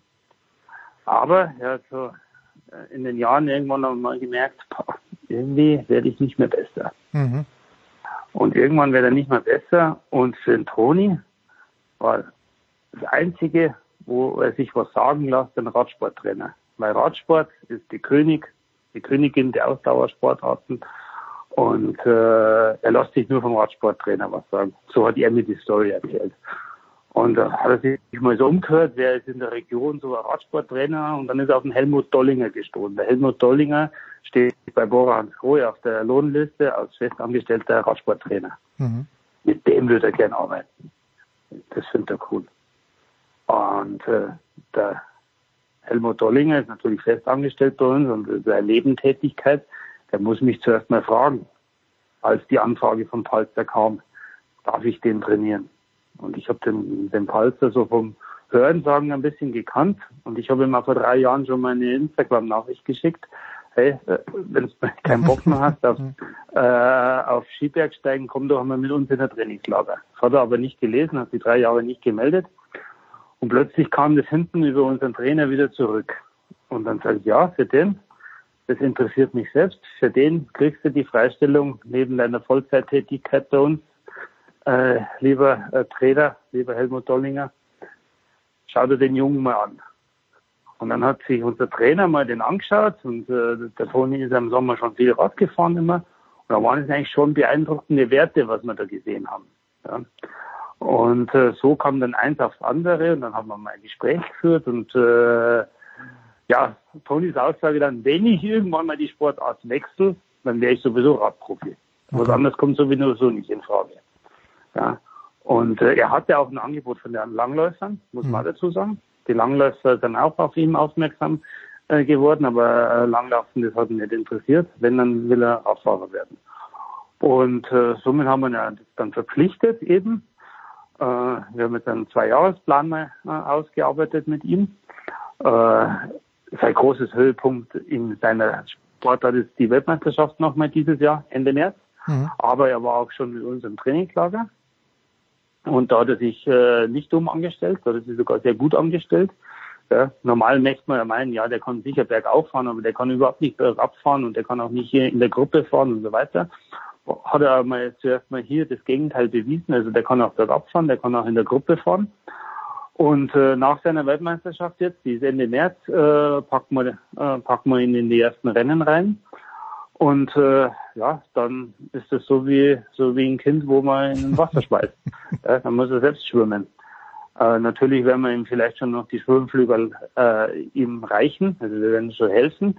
Aber primär ist er schon selbst gefragt, gell? weil im Rennen, im Rennen können wir ihm dann schon noch einen Mann zur Seite stellen, der wird. Aber man fängt wirklich bei Null an, weil er hat der Radsport nicht in den Nachwuchsklassen gelernt. Das heißt, äh, wir haben jetzt auch im Trainingslager gelernt, Trinkflaschen anzunehmen von außen, mhm. Verpflegungsbeutel anzunehmen, über das, über das Radio, über das Funkgerät zu sprechen. Das ist ein neues Neu, Neu, Neuland für ihn. Ja. Eine Regenjacke anzusehen während dem Fahren.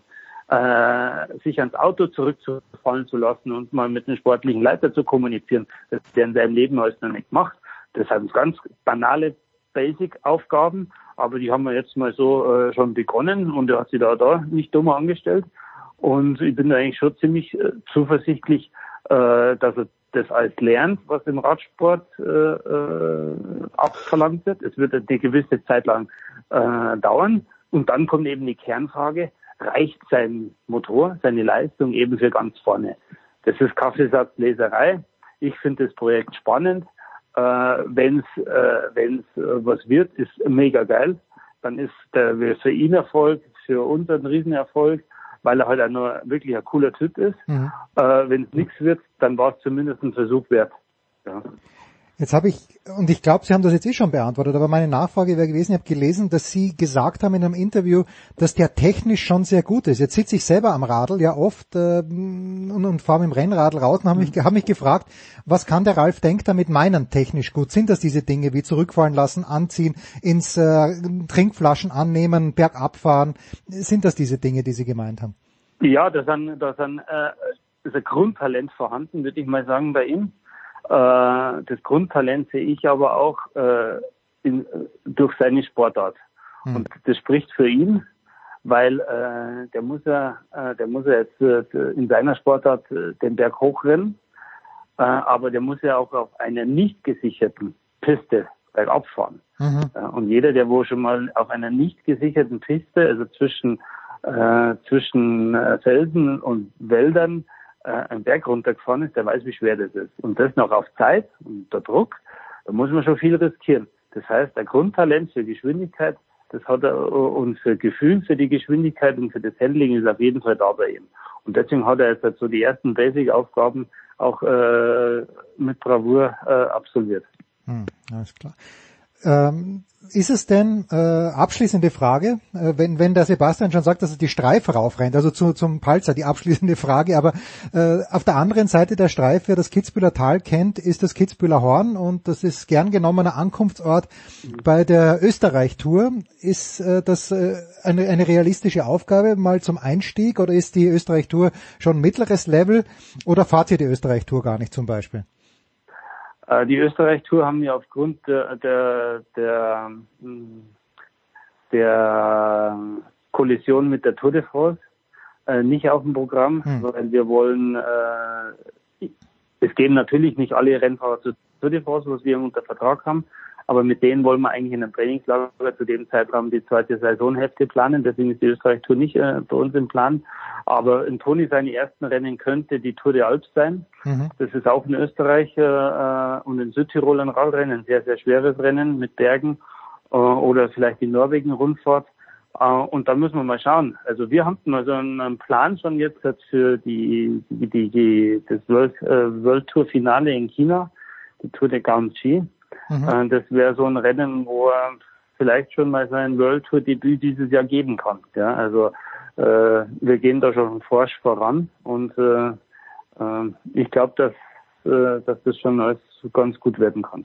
Klingt, klingt ganz ist denn schon ist denn, ist denn da, ist denn da schon äh, im Plan oder schon entschieden, ob ihr ihn mehr auf äh, Eintagesrennen einsetzen werdet oder tatsächlich, wie du es gerade gesagt hast, äh, auf Rundfahrten? Nee, also so von seinem Naturell, von seinem Talent, was wir jetzt gesehen haben, ist er eher der Rundfahrer. Ja. Okay, ja. Jetzt kommt noch meine Standardfrage. Aber äh, die, die, die stelle ich immer gerne, weil ich mir das unfassbar spannend vorstelle, in diesem Wagen drin zu sitzen. Herr Denk, wo Sie drin sitzen bei der Tour. Und Sie haben ja vorhin Lance Armstrong erwähnt. Äh, da gibt es natürlich viele Dinge, die, die, die da falsch gelaufen sind. Aber was mich unfassbar fasziniert dann immer bei Armstrong, es hat den Eindruck gemacht, als ob das alles planbar ist. Wie der den letzten Berg rauf fährt, zuerst sind es von mhm. äh, US Postal sechs Fahrer, dann fünf, vier, drei, am Ende ist es vielleicht nur noch einer und ganz am Ende ist es nur noch der Chef selbst. Und bei Armstrong hatte ich den Eindruck, das ist wirklich planbar. Bei vielen anderen, gut, bei Sky war es vielleicht die letzten Jahre auch so, manchmal, dass man den Eindruck hatte, aber wie planbar ist der Radsport wirklich bei so einer großen Rundfahrt? Äh, der ist schon ziemlich planbar und es steckt hinter jeder Renn, äh, Rennsituation äh, sicherlich äh, eine Strategie vom Team. Das, äh, da gibt's gute sportliche Leiter, die das sicherlich äh, bis in die Besessenheit planen und äh, die, Plä die Pläne funktionieren auch meistens. Äh, oft braucht man einen Plan B oder Plan C, das kommt auch noch dazu, dass man immer präpariert sein muss für was ist wenn aber eine Grundvoraussetzung für das. Und deswegen hat das jetzt bei US Postal oder bei Team Sky äh, bei den großen Rundfahrten auch so perfekt funktioniert, ist das, ich sage jetzt mal Menschenmaterial. Hm. Ähm, hört sich ein bisschen schier an, ja. äh, äh, Menschenmaterial, aber du brauchst einfach auch die Rennfahrer, die wo den Plan umsetzen können. Du kannst den besten Plan haben, wenn du Rennfahrer hast, die wo nicht das höchste Level haben und äh, dann funktioniert auch der Plan nicht. Gell? Und das ist einfach Grundvoraussetzung. Hm, alles klar. Ja, das äh, hat bei Armstrong damals gestimmt. Äh, wir, wir blicken mit ganz großer Freude auf die Radsaison. Sebastian, hast du noch was? Ach du, ich habe noch zehn Millionen Sachen. Ja, also, ich habe noch eine ähm, Sache. Eine Sache habe ich noch, ja. Weil, weil, weil na, pass auf, weil der Kaiser mir nämlich gesagt hat, dass er Ralf Denk ins Gebet genommen hat, weil er nicht einverstanden war mit der Verpflichtung von Wilko Keldermann. Kaiser. Das, falsch, das, das, das ist falsch. Ich war sehr wohl ein, das ist falsch, das ist eine Lüge. Ich war, ich war sehr wohl einverstanden mit der Verpflichtung von Wilko Keldermann, weil das ein hervorragender äh, Rennfahrer ist. Ich wünschte mir halt nur einen Deutschen, der als Kapitän zur Tour de France fährt, ähm, weil mir das äh, und dem Team auch journalistisch und in der Außendarstellung in Deutschland mehr hilft, als wenn Wilko Keldermann ähm, äh, äh, als Kapitän zur Tour de France fährt. Aber Ralf hat mir ja schon, schon versprochen, er wird mir, er wird für mich irgendwas möglich machen. so. Irgendwas macht man aus deutscher Sicht sicherlich spannend. Das sehe ich bei Sebastian im Wort. Und äh, ich kann nur so viel verraten, wenn Lennart gute Beine hat, werden wir nicht zurückhalten. Das ist stark. das wollte man hören. Großartig. Vielen, vielen Dank. Großartig. Danke, Sebastian. Ähm, oder Sebastian, hast du noch was? Ja, nein, ich, ähm, ich wollte nur sagen, also wie gesagt, das ist natürlich auch eine Qualität eines Teams, dass man sich äh, sowas aussuchen kann, ne? dass man jetzt nicht auf Gedeih und Verderb einem Mann ausgeliefert ist und wenn der fit ist, dann kann der fahren und dann ist das Team erfolgreich und wenn der nicht fit ist, dann wird der beste Fahrer 75. und man äh, gewinnt keine Etappe und guckt in die Röhre. Das ist zum Glück bei Bora Hansgrohe nicht so. Da gibt's viele Qualitäten. Man hat mehrere Sprinter. Ich glaube, äh, das kann Ralf vielleicht gleich nochmal sagen. Du hast ja auch äh, Pascal Ackermann als Sprinter den Tourstart versprochen in seinem letzten äh, äh Vertragsjahr. Ähm, und äh, wie gesagt, äh, Peter Sagan ist ja auch noch da. Du hast viele Etappenreiter drin, die wirklich äh, Etappensiege auch einfahren können. Nicht zufällig, sondern die tatsächlich das Auge und auch das Zeug dazu haben. Also insofern äh, glaube ich schon, wenn man mal gesund äh, reingeht, das ist ja die Seuche so ein bisschen bei bei Bora Hansgrohe, dass man jedes Jahr irgendwie mit vielen Verletzten in die äh, äh, Tour de France geht, beziehungsweise sich dann bei der Tour de France äh, verletzt ähm, wenn das mal stimmt und man gesund reingeht, dann ist es, glaube ich, äh, werden wir da richtig viel Freude haben, mehr noch als in den vergangenen Jahren. Ja, klar, äh, war man nicht immer auf der, auf der Sonnenseite gestanden. Wir haben schon das eine oder andere wegstecken müssen, was Verletzungen und Stürze betroffen hat. Aber wir sehen es jetzt mal positiv. Äh, nach jedem Winter kommt der Frühling. Und äh, dann hoffen wir mal bei uns, äh, dass wir äh, vielleicht mal auf der glücklicheren Seite stehen, was äh, Verletzungen betrifft. Und ja, dann glaube ich, wird schon ganz gut. Großartig. Ralf Denk, der Teamchef von Bora Hansgrohe und Sebastian Kaiser von der Bildzeitung. Ich freue mich jetzt schon auf die Radsaison, die ja nie Pause macht. Wir machen eine kurze Pause. Apropos Pause. In der Big Show 496, dann geht's weiter mit Motorsport.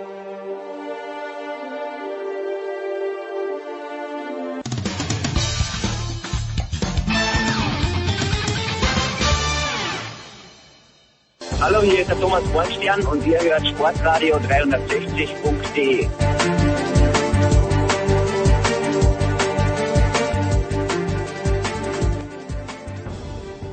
Die Big Show 496 geht weiter mit Motorsport und ich freue mich sehr, dass nach ein paar Wochen Pause wieder Pete Fink bei uns am Start ist. Servus Pete, Motorvision TV, grüß dich. Hallo, grüß euch, servus, schönen Tag. Tja, weißt du, mit den Namen Brad Keselowski und Joey Logano kann sogar ich was anfangen das äh, meine mein absolutes Drittelwissen, na nicht mal Drittelwissen, nur ein Viertelwissen, das ich habe, aber doch ein gewisses Interesse. Und Daytona 500, da, da kann ich dann, da, da bringe ich was zusammen. Und dann lese ich aber, dass die beiden Routiniers, muss man mittlerweile sagen, in der letzten Runde in Führung liegen, aneinander gekracht sind. Warum? Wer war schuld? Wer hat davon profitiert, Pete? Ach Gott, das war ein äh, klassischer Daytona 500 Unfall in der letzten Runde, was wir in den letzten Jahren oder in den letzten 50 Jahren hätte ich beinahe gesagt, äh, schon viele, viele Male erlebt haben. Also ähm, mehr oder weniger Business as usual. Okay. Es, es kam zu einem zu einem Finish, eine Gruppe mit ungefähr 15 Autos war ähm, im Kampf um den äh, Daytona 500 Sieg und ähm, auf der Gegengerade ist dann natürlich gepusht worden wie Hölle.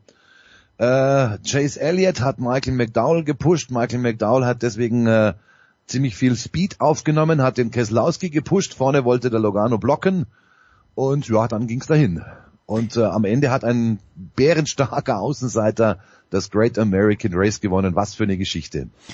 Ja, zu dem kannst du vielleicht noch was erzählen. Ähm, aber ganz generell, das ist aber nicht das, wovon ihr Experten immer sprecht von The Big One. Das war kein Big One. Doch, doch, das war einer. Ah, das, das war, das war einer. Ah, das war ein Big One. Äh, da reichen zwei Autos oder hat es da mehr gegeben? Naja, dadurch, dass der Crash ja ganz vorne in diesem 15er Pulk ah, passiert ist, okay. hast du natürlich bei Tempo 320 äh, keinerlei Ausweichmöglichkeiten. Sprich, das geht dann wie so eine Kettenreaktion nach hinten durch. Da hat's dann sechs, sieben, acht Autos erwischt. Kräftiger Feuerball war dabei. Also das eigentlich alle Zutaten beieinander für einen Big One. Okay, gut. Ähm, also zum Sieger. Äh, Michael McDowell äh, habe ich, also McDowell, das kenne ich ein paar aus dem Baseball, aber im Motorsport mir natürlich unbekannt. Was muss man wissen über ihn? Uh, Michael McDowell ist uh, mehr oder weniger uh, Silbermedaillengewinner. Ähm, warum Silbermedaillengewinner? Er hat tatsächlich, halte ich fest, Jens, 358 NASCAR Cup Rennen, also erste Liga, gebraucht, bis er es zum ersten Mal gewonnen hat. 358 Mal ist er angetreten, hat nie gewonnen und ne 357 Mal, so muss es dann heißen. Und im 358. Mal hat er sein allererstes NASCAR-Rennen gewonnen, im Alter von zarten 36 Jahren. Ähm, stammt aus äh, Phoenix, Arizona, äh, ist eigentlich ein Open Wheeler, hat also im Formelsport begonnen und fährt seit vielen Jahren dann dort, wo in den in der Motorsport USA die großen Trauben hängen, nämlich eben in der NASCAR, wo es am meisten äh, Geld zu verdienen gibt. Und ja, jetzt hat er halt einen völligen Überraschungskuh gelandet in einem, mit einem kleinen Team, Front Row Motorsports, ein Ford-Team, mehr oder weniger die dritte, vierte Geige im äh, Stall der Ford Motor Company, ähm, die immer wieder mal für einen Überraschungserfolg gut sind, dann eben meistens auf den Super Speedway, wenn überhaupt auf den Super Speedways ähm, Daytona oder eben Schwester Oval in Talladega. Was bringt denn, wenn du sagst, es ist ein kleiner Rennstall, der vielleicht jetzt nicht so mit äh, Mitteln gesegnet ist, was bringt so ein Sieg bei den Daytona 500 dem Team? Gibt's da auch Kohle? Wirst du eine ganz kurze Antwort? Nein, äh, gib mir eine längere Antwort. Aber äh, ne. also die kurze Antwort wäre gewesen ungefähr eineinhalb Millionen Dollar. Ja, okay, macht das das Kraut fett, wie wir Österreicher sagen? Das macht re relativ was fett, weil äh, die eineinhalb Millionen Dollar gehen ja nicht nur in die Tasche von Michael McDowell, der bekommt einen Löwenanteil, aber je nach Vertragsgestaltung geht natürlich auch ein großer Teil ans Team und da wird äh, Front Row Motorsport sicherlich den einen oder anderen Dollar dazu verwenden, um äh, ja, konkurrenzfähiger zu werden, Reisekosten, äh, Rechnungen zu bezahlen, Hotels zu bezahlen und so weiter und so fort, Flüge zu bezahlen. Du weißt ja, wie es ist. Also ähm, es gibt ja die, die wunderbare Faustregel, selbst wenn du für dich fürs Daytona 500 qualifizierst und dann letzter wirst, allerletzter, also 40. Mhm. Dann, dann hast du immer noch 250.000 Dollar in etwa äh, in der Tasche, in der Kasse plus natürlich das, äh, was da an Sponsorengelder rüberkommen. Also man rechnet so, selbst wenn du letzter wirst im Daytona 500, sind immer noch ja, knapp 500.000 Dollar fällig. Und speziell für die kleinen Teams ist das natürlich eine überlebenswichtige Geschichte. Okay. Wo steht denn die NASCAR dieser Tage? Äh, es wird ja viel in Florida gefahren. Florida wissen wir ja auch von Heiko Olderb, die sind, die nehmen es nicht ganz so genau mit, haben auch gesehen übrigens nach dem Gewinn von Super Bowl 55 der Tampa Bay Buccaneers, da wurde er gefeiert, als ob es Corona gar nicht gäbe. Wie, wie schaut das mit Zuschauern generell aus im amerikanischen Motorsport und speziell auch in der NASCAR-Serie? Ja, es sind ja momentan die Florida-Wochen. Wir hatten ja den Super Bowl, du hast es gesagt, und eine Woche vorher war ja das 24-Stunden-Rennen von Daytona. Ist auch in äh, Nordflorida sozusagen, ähm, also dreimal jetzt in, hm. in, Folge am Wochenende in Florida einiges los. Bin gespannt, wie sich die, die Pandemiezahlen da entwickeln.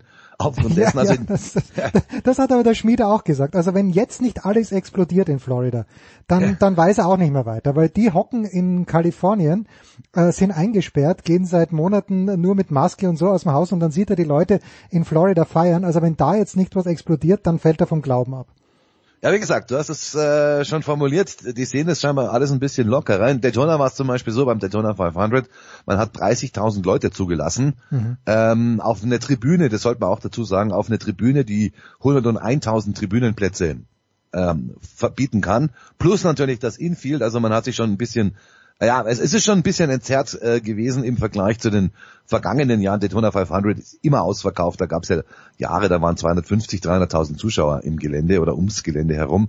Also das war schon ein bisschen weniger, aber trotzdem war was los und trotzdem ist äh, auf den äh, Tribünen gesessen worden. Man hat geguckt und ähm, ja, es war soweit alles wie üblich, hätte ich beinahe gesagt. Also wie üblich in Florida Pandemiezeiten. Ja. Jetzt haben wir bei den Australian Open die Erfahrung gemacht. Okay, die bieten zwar pro Tag, haben sie äh, zu Beginn der Woche, bevor dieser Lockdown war, haben sie 30.000 Leute theoretisch zugelassen, die sind aber nicht gekommen. Haben die Floridianer, die NASCAR-Fans, sind die dennoch gekommen? Also war die Kapazität dann erfüllt? Also das kann man natürlich schwer sagen, weil NASCAR keine Ja. offiziellen Zahlen Ah, okay. veröffentlicht. Aber wenn du mich fragst, meine persönliche Meinung, und ich gehe davon aus, dass das der Hintergrund deiner Frage ist, beim Betrachten der Tribüne gehe ich davon aus, dass die 30.000 noch da waren. Ah, okay. Ja, ja, ist ja, es bleibt ja jedem unbenommen. Man kann ja immer, da, ich, ich, ich wäre, also in Australien wäre ich auch hingegangen. Das ist eine Freiluftveranstaltung. Das ist Sommer. Du kannst genug Abstand halten. Warum nicht?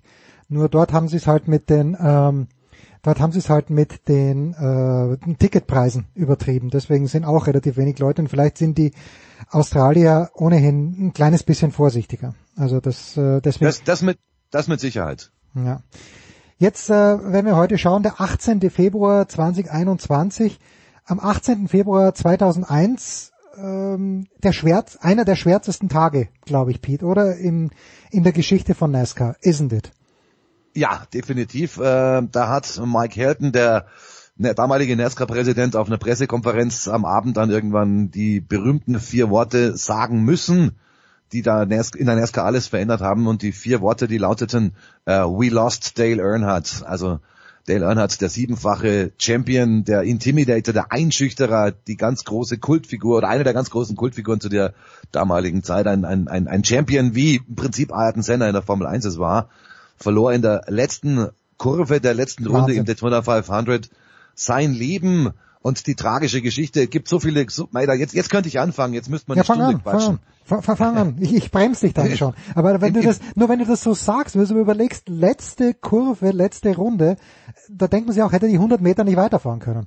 Ja, das Problem war, er war Dritter im, in, zu diesem Zeitpunkt und ähm, er fuhr für ein Team von, äh, mit dem Namen Richard Childress Racing und vorne waren aber die beiden Autos seiner eigenen Mannschaft, Mhm. nämlich von Dale Earnhardt Incorporated. Das war Michael Waltrip und das war sein Sohn, Dale Earnhardt Jr. Und man hat so den Eindruck beim Betrachten dieser Allerweltsbilder, der wollte halt einfach ein bisschen blocken am Ende ähm, des Rennens, äh, um da die, die, den, den Doppelsieg seiner eigenen Mannschaft nicht zu gefährden. Und ich habe da ja vorher erzählt, diese Geschichte von Michael McDowell, der 358 Rennen brauchte, um zum ersten Mal zu gewinnen. Und dann habe ich dir erzählt von einer Silbermedaille, Ja. Platz zwei. Denn der erste Platz in dieser äh, Reihung, der gehörte eben genau diesem Daytona 500-Sieger von 2001, nämlich Michael Waltrip. Der brauchte nämlich sagenhafte 463 Rennen, um zum ersten Mal zu gewinnen. Und es war genau dieses Rennen, das Wahnsinn. Daytona 500 2001. Hat er danach nochmal was gewonnen oder war es das Ja. für den? Doch, Ja, ja, der okay, hat- also der hat, der- Er hat schon ein paar Mal noch äh, gewinnen können, aber oft hat er nicht gewonnen. hm, Wahnsinn. Und äh, das, ich meine, dass der Sohn dann, klar fährt er weiter, weil es ja dann immer heißt, äh, Papa hätte gewollt, dass ich weiterfahre, aber das zu verkraften und äh, Dale Earnhardt Jr. ist ja auch, darf man schon sagen, auch eine Legende geworden, oder? Ja, ja, klar, logisch. ist äh, eines der, der Gründe oder einer der Gründe, warum Dale Earnhardt Jr., obwohl er nie Meister geworden ist, so eine Legende geworden ist, ist eben der Nachname Earnhardt, weil eben der Nachname Earnhardt in der NASCAR einfach ein Name ist, der ist mindestens auf einem Level zu sehen wie ein Richard Petty oder ein, ein Jimmy Johnson, ja. Mhm. Wobei Jimmy Johnson vom, vom, vom Glanz her, vom, von, der, von, der, von der Kultfigur her garantiert nicht rankommt an Dale Earnhardt. Also du musst dir das einfach so vorstellen, wenn du da drüben mal auf einem Speedway bist, nimm mal einfach das Daytona 500, denken wir uns mal die Pandemie weg und wir haben da 150.000 Zuschauer, dann hast du im Infield, ich sag mal, zwischen, also gefühlt zwischen 500 und 1000 Flaggen, die da an irgendwelchen Flaggen äh, hochgezogen sind, mit einer schwarzen 3 drauf. Und die schwarze Startnummer 3, das war eben Dale Earnhardt. Das ist einfach der, der große NASCAR-Pilot äh, schlechthin, dem logischerweise die Herzen damals zugeflogen sind. Der Intimidator, äh, God created bumpers and bumpers were made for bumping. Ein Raubein, ein Südstaaten-Raubein, äh, harte Schale, weicher Kern. Sein großer Konkurrent damals war der junge Jeff Gordon. Den Mhm. Namen, glaube ich, hast Ja, du ja, auch schon sag mal ja, gehört. ja. Der Jeff Gordon hat damals so diese Breakdance Pepsi Cola äh, Generation verkörpert. Der Kalifornier, der da in die Südstaaten hineinkam und der Platzhirsch Earnhardt, der da versucht hatte, äh, seinen seinen seinen Ruf sozusagen äh, zu verteidigen und dann dann ging es natürlich los. Es wurde eine, eine wunderbare äh, Fehde quasi aufgebauscht, auch von den Medien. In Wirklichkeit haben sich die beiden bestens verstanden, ja. Aber es war halt ein kleines Schauspiel und äh, Dale Earnhardt war da natürlich einer der Hauptfiguren. Also ein ganz, ganz ja wichtiger Tag für NASCAR, weil eins sollten wir auch noch erwähnen. Ähm, dieser Allerweltsunfall, der da passiert ist und die Bilder, die kann man ja ähm, im Internet äh, sich immer wieder äh, zu Gemüte führen. Das war ein Allerweltsunfall, der würde heute, wenn das gleiche passiert, wahrscheinlich aussteigen und, und sich nicht mal schütteln. Wir haben ja über den Big One von Joey Logano und Brad Keselowski gesprochen. Ähm, das, das, das war tausendmal schlimmer, was wir da gesehen haben. Und da hat es auch nur Verletzungen gegeben.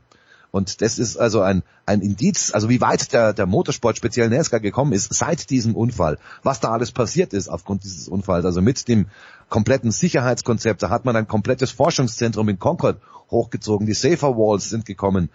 Die Sicherheitszellen in den Autos, Vorschriften, Vollvisierhelme, Hans und so weiter und so fort. Also das Head-and-Neck-Support-System ist alles entstanden im Prinzip aus, des, aus diesem Unfall heraus, aus den Folgen dieses Unfalls heraus.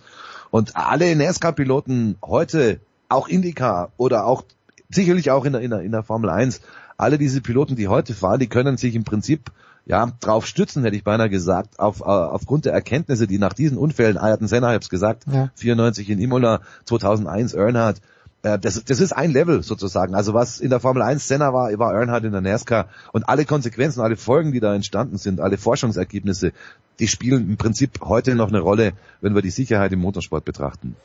Also ich habe jetzt vor kurzem erst wieder, aus welchem Anlass auch immer, zurückgedacht an den Senna-Unfall und ich weiß noch, ich habe das damals live im TV gesehen und irgendwie hatte ich diesen komplett naiven Glauben, dass der das ganz sicher überlebt. Aber wenn man es mal ganz, ganz, äh, ganz praktisch sieht, der ist mit über 200 kmh geradeaus in eine Betonwand reingefahren, äh, eigentlich komplett unmöglich. Und ja. trotzdem wäre und trotzdem wäre er mehr oder weniger unverletzt gewesen, auch Ayrton Senna, wenn sich da nicht diese Spurstange gelöst hätte ja. und sie in seinen Helm reingegangen wäre. Also es ist, man, man, man steckt nicht drin, es ist tragisch, es ist bitter. Und ähm, es, es, wie heißt so schöne Binsenweisheit, ich mach gleich zwei Euro ins Phrasenschwein. Bitte. Aber es muss, es muss halt immer erstmal was passieren, ja. bevor, die, bevor die Leute aufwachen. Und genauso war es auch im Fall Earnhardt. Das ist wahr. So, Pete, abschließende Frage, mit der du nicht gerechnet hast. Was macht, ja, was, nein, nein, es kommt nichts über 60, weil die steigen ja auf. Äh, ich, ich habe ja nur Freude, nein, ich habe sogar Freude an 60, wenn sie aufsteigen. Aber was macht eigentlich Danica Patrick? Und wo ist die, was ist die Legacy von Danica Patrick? Ah, Danica Patrick ist nach wie vor die Lebensgefährtin von Aaron Rodgers. Ja gut, aber reicht das schon? Das, das, das, das hätte mal vor, vor 20 Jahren hätte das bei uns alten Chauvinisten und Machos gereicht, aber äh, fährt die in keine Rennen mehr? Hat sie sich komplett zurückgezogen oder wie? Äh, sie macht sie macht Yoga-Videos, Fitness-Videos, äh, sie hat, sie hat so, so ein Weinkellerchen, soweit ich weiß, Ernährung ist sie ganz groß drin. Also sie ist im Prinzip, ähm, wir würden neudeutsch würden wir sagen, sie ist Influencerin. Herrlich, herrlich. Ja, von, von Danica Patrick, da, da lasse ich mich doch gern beeinflussen. Großartig. Pete Fink, Pete Fink war das von Motorvision TV. Ich danke dir herzlich, Pete. Kurze Pause in der Big Show 496.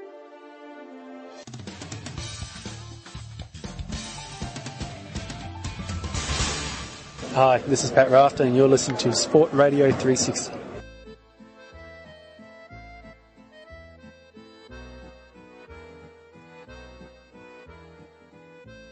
Big Show 496, wir bleiben beim Motorsport und wir gehen jetzt zur Formel 1. Irgendwann geht es sogar mal los mit der Formel 1. Das wird vielleicht auch Thema sein. Und wir sprechen darüber zum einen mit Stefan Ehlen, motorsport.com. Servus Stefan. Hallo in die Runde und mit Philipp Schneider von der Süddeutschen äh, Zeitung. Servus Philipp. Grüß euch, hi.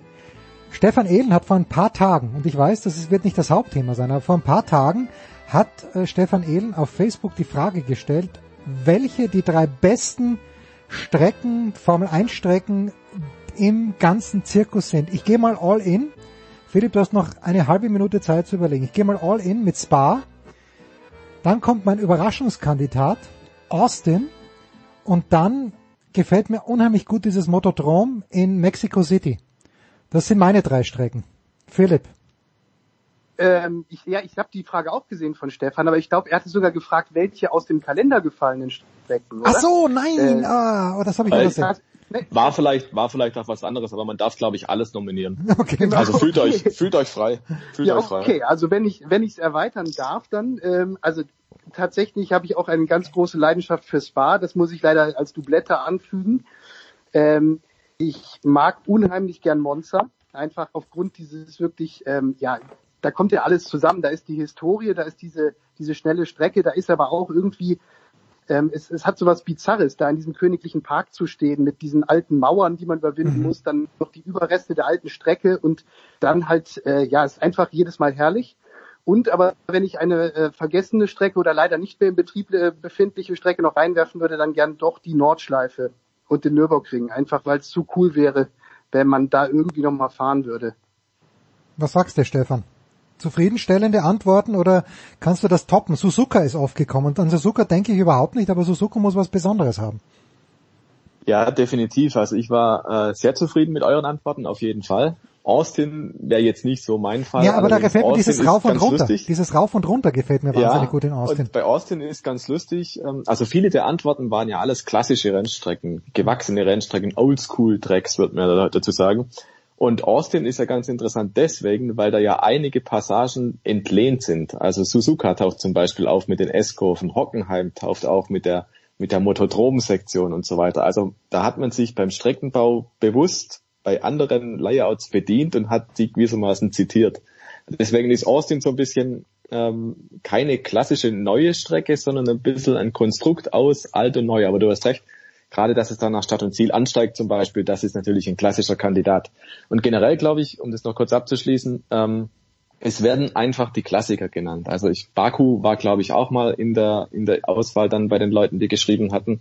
Aber ansonsten sind es wirklich die alten klassischen Rennstrecken, auf denen die Formel 1 groß geworden ist. Es werden selten mal neue genannt. Malaysia war, glaube ich, noch so ein Kandidat. Aber ansonsten hast du durch die Bank Spa, Monza, Silverstone, Monaco auch. Monaco ist ja auch so ein Streitpunkt, ob es jetzt gut ist oder nicht gut ist. Ich finde es grandios, weil da siehst du einfach Mhm. das Material am Limit auf engstem Raum. Ähm, und das zeigt so ein bisschen, glaube ich, die ganze, die ganze Fanbasis. Also diejenigen, die wirklich mit Feuer und Leidenschaft dabei sind, die sagen halt wirklich, hey, es sind halt die alten Sachen. Die alten, die nach und nach aus dem Kalender fliegen und die neuen, die kommen teilweise halt nicht ganz so gut an. Aber dann lass mich doch ganz kurz einen Guilty Pleasure reinschmeißen. Äh, tatsächlich eine relativ neue Strecke, die ich trotzdem sehr cool finde jedes Mal. Äh, Red Bull Ring. Also wenn man einfach da steht äh, und äh, aus dem Pressezentrum aus der Scheibe, äh, also durchs Fenster schaut und man sieht quasi wie so eine Carrera-Bahn, die an die Wand genagelt wurde. Ja, du siehst also wirklich die ganze Strecke und dann geht's geht's hoch und runter. Äh, Es ist so eine sehr logische Strecke, wie ich finde, auf der immer unglaublich viel los ist und ähm, die mag ich tatsächlich schon sehr gerne. Und die ist jetzt gehört jetzt nicht zu den alten Klassikern. Ja, da muss ich, und das wäre wär schon auch mein äh, natürlich naheliegende Wahl gewesen, weil ich als Österreicher so ein alter Homer bin. Früher mal, als es, als die Strecke noch nicht umgebaut war, als eben bei diesem ersten S, bei diesem Hellerlicht S, wir haben schon öfter hier in dieser Strecke darüber gesprochen, wo es jedes Mal einen Unfall gab, wo die Strecke einfach nicht breit genug war. Aber der alte Österreichring, der hat schon auch Charme gehabt. Da sind natürlich manche Passagen erhalten, aber gerade diese, äh, dieser Beginn mit dem Anstieg, äh, das hat schon auch Charme gehabt. Na gut. Also, wir, wir müssen ein kleines bisschen, wir wollen äh, über das Abkupfern sprechen. Philipp, du hast in der Süddeutschen Zeitung einen äh, bewegenden und bewegten Artikel geschrieben über Red Bull, die äh, nicht nur äh, wie ihr Gründer Dietrich Mateschitz sich eine Idee in Korea geholt haben, äh, was äh, Brause angeht, sondern jetzt auch Motoren. Hongkong. In Hongkong, ah ja, und, äh, und sich jetzt äh, dann auch anschicken, selbst Motoren zu bauen. Warum wird das trotzdem gut gehen, Philipp? Also ich finde das unglaublich spannend zunächst mal, diese ganze Regelung, also das nur mal kurz erklärt, ähm, dass jetzt sozusagen äh, Red Bull aus der Not heraus, weil ihnen äh, ihr Motorenlieferant Honda weggelaufen ist äh, oder angekündigt hat, am Ende dieser Saison wegzulaufen, dass sie halt angekündigt haben, die Honda-Motoren ab der kommenden Saison dann selber herzustellen. Und das alles funktioniert ja nur, weil quasi, weil, weil man sich in der Formel 1 darauf geeinigt hat, dass die Motoren eingefroren werden. Also weil Red Bull äh, mag ja äh, Limonade herstellen, die unheimlich klebrig und süß ist. Äh, und die Marken mögen auch gute Formel 1 Autos bauen und schnelle und windschnittige. Aber Motoren weiterzuentwickeln, äh, da fehlt ihnen einfach schlicht natürlich die Fabrik und die Ingenieure und äh, auch die Kohle. Und ähm, ich bin halt unheimlich gespannt, ob das jetzt so funktionieren wird, wie sich das ja nicht nur Red Bull vorstellt, äh, sondern wenn man ehrlich ist, stellt sich das ja im Prinzip die ganze Formel 1 Gemeinschaft so ein bisschen so vor, dass die Motoren halt spätestens ab der kommenden Saison, bis es halt dann die ganz neuen Motoren geben wird, also 2025, dass sie sich immer weiter annähern und dass es halt nicht mehr so ganz krasse Ausreißer geben wird. Also nicht mehr einen Mercedes-Motor, der vorne wegfährt äh, oder einen Ferrari-Motor, der es mit merkwürdigen ähm, Methoden versucht, da irgendwie ähm, eine Abkürzung zu nehmen, sondern das soll ja tatsächlich jetzt auf eine auf eine Annäherung hinauslaufen. Und davon erhoffen sich natürlich alle, dass da Kosten auch durch eingespart werden durch diesen Motorenfreeze, weil die Entwicklung der neuen Motoren wird sowieso nochmal eine teure Schmiere. Ähm, ja, also wie gesagt, ich bin völlig gespannt, ob das so funktionieren wird, wie sich's alle vorstellen. Dass nämlich ähm, ja Red Bull mit dieser neuen Motorenfirma jetzt einfach tatsächlich die Honda-Motoren dann in Zukunft weiter in Pflege nehmen kann. Also Stefan, wenn es klappt, fände ich es großartig. Äh, Stefan, A, kann es klappen und B, ist es auch Potenzial dann, dass Red Bull noch 3,50 Euro dazu verdient, weil sie dann vielleicht auch andere Teams mit diesen Motoren ausrüsten. Naja, ich glaube, der grundsätzliche Plan ist ja, dass Red Bull und Alpha Tauri, also die beiden Red Bull Teams mit den Motoren fahren. Hm. Und wenn man da noch irgendwo ein Kapital rausschlagen will, dann wird man sehr wahrscheinlich hergehen und das ganze Ding dann eben nicht Honda nennen, sondern vielleicht wieder Tag Heuer oder was auch immer. Also man wird das Motorenbranding verkaufen und äh, da gewissermaßen noch ein Sponsoring reinholen. Da bin ich ziemlich sicher, dass das so laufen wird. Und kann es funktionieren? Ja, in der Theorie kann es funktionieren. In der Theorie ist damit Red Bull auch ein Werksteam, wenn man so will. Ja, also Werksteam definiert sich ja im Prinzip dadurch, dass du einen hast, der ein Chassis selber baut und den Antrieb selber baut. Und Renault macht das, Ferrari macht das, Mercedes macht das und jetzt halt bald auch Red Bull. Es sind zwar nicht die eigenen Ideen, die jetzt da in dem Motor stecken, aber im Prinzip übernimmt man dieses Paket und äh, bearbeitet es und setzt es dann genau ein. Und dann ist man ein Werksteam. Und jetzt stellt man sich mal vor, jetzt hast du da Renault, Mercedes und Ferrari in der Formel 1 und du kommst her als Brausehersteller, du baust dein eigenes Auto und du baust, produzierst in irgendeiner Form ja auch dann den eigenen Motor und fährst denen dann um die Ohren. Also ich glaube, die Chance, dass das funktionieren kann und der Charme, der da drin steckt, der ist grandios. Man muss sich nur mal vorstellen, ähm, mit diesem irgendwie Hybridprojekt, was jetzt da stattfindet, man hat Motorentechnik von Honda, übernimmt die selber, bastelt es irgendwie zusammen und gewinnt vielleicht damit sogar noch irgendwas. Also es muss ja nicht mal die WM sein, aber stell dir vor, Red Bull würde weiterhin vorne mitgurken und würde den anderen einfach mal vorn Latz was knallen, ja. Das fände ich schon extrem stark und das ist so ein bisschen auch was, ähm, was ich da an dem Approach von, von Red Bull irgendwo auch schätze. Man sagt, ja komm, das machen wir einfach. Wir sind so innovativ, wir, wir, wir wollen das einfach mal ausprobieren. Und also die, dieser Ansatz, das hat so ein bisschen was auch von Braun. Against all odds, wir machen es jetzt einfach. Ne? Man mhm. geht nicht zurück zu Renault, das wäre einfach gewesen. Das hätte man irgendwie hinkriegen können, zwar zähneknirschend auf beiden Seiten, aber man hätte es gemacht zum Wohle der Formel 1 und so ist es jetzt irgendwie, komm, denen zeigen wir's. Und äh, ich finde das, ich finde das unglaublich gut und bin auch sehr gespannt, wie es funktioniert. Ähm, die Erfahrung zeigte immer, ähm, so richtig einig, so richtig grün ist man sicher nicht in der Formel 1. Man gönnt dem anderen ja überhaupt gar nichts per se. Und wenn es jetzt dann darum geht, Leistung einzufrieren, ähm, da habe ich Bauchschmerzen, weil es wird nicht funktionieren. Es wird garantiert irgendjemanden geben, der hinten fährt und der dann ganz groß das Jammern anfängt, weil es sind halt dann drei Jahre und drei Jahre hinterherfahren sind für Renault oder Alpine, wie das Team jetzt heißt, oder Mercedes oder Ferrari oder Red Bull eigentlich nicht drin. Mhm. Und deswegen kann ich mir sehr gut vorstellen, sobald es da anfängt zu knirschen, dann wird es wieder Gespräche geben und dann äh, schauen wir mal, wie das weitergeht. Und man darf ja eins noch in dem Zusammenhang, äh, wenn man so will, gab es ja im letzten Jahr einen Nackenschlag, der quasi für alle galt. Das ist halt diese äh, Corona-Pandemie und die finanziellen Auswirkungen, die sie halt auf alle hatte. Und dann gab es aber noch einen Nackenschlag, den hatte nur Red Bull. Das war nämlich, äh, dass Honda gesagt hat, äh, wir verlassen jetzt die Formel 1.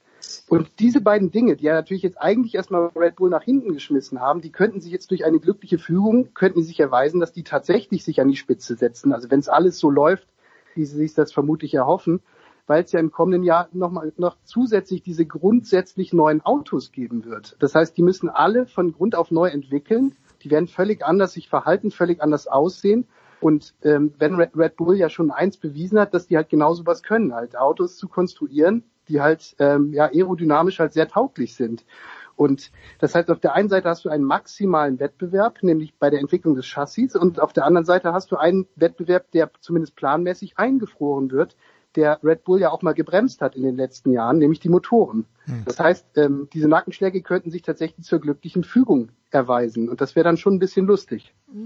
Würde eins zum anderen kommen dann erstaunlicherweise. Ich sage mal so, alles was äh, bei aller Liebe zu Mercedes, aber irgendwann ist dann auch gut. Äh, ich, ich frage mich wirklich, wer zuerst abgelöst wird, Mercedes als Weltmeister oder der FC Bayern als deutscher Meister. Ich, ich nehme beides äh, gerne mal in Kauf. Aber apropos Weltmeister, Stefan Ehlen, du bist ein Mann, der, wenn er nicht gerade an der Tischtennisplatte steht, gerne mit dem Radl unterwegs ist. Was ist da mit Fernando Alonso passiert und wie geht's dem Jungen?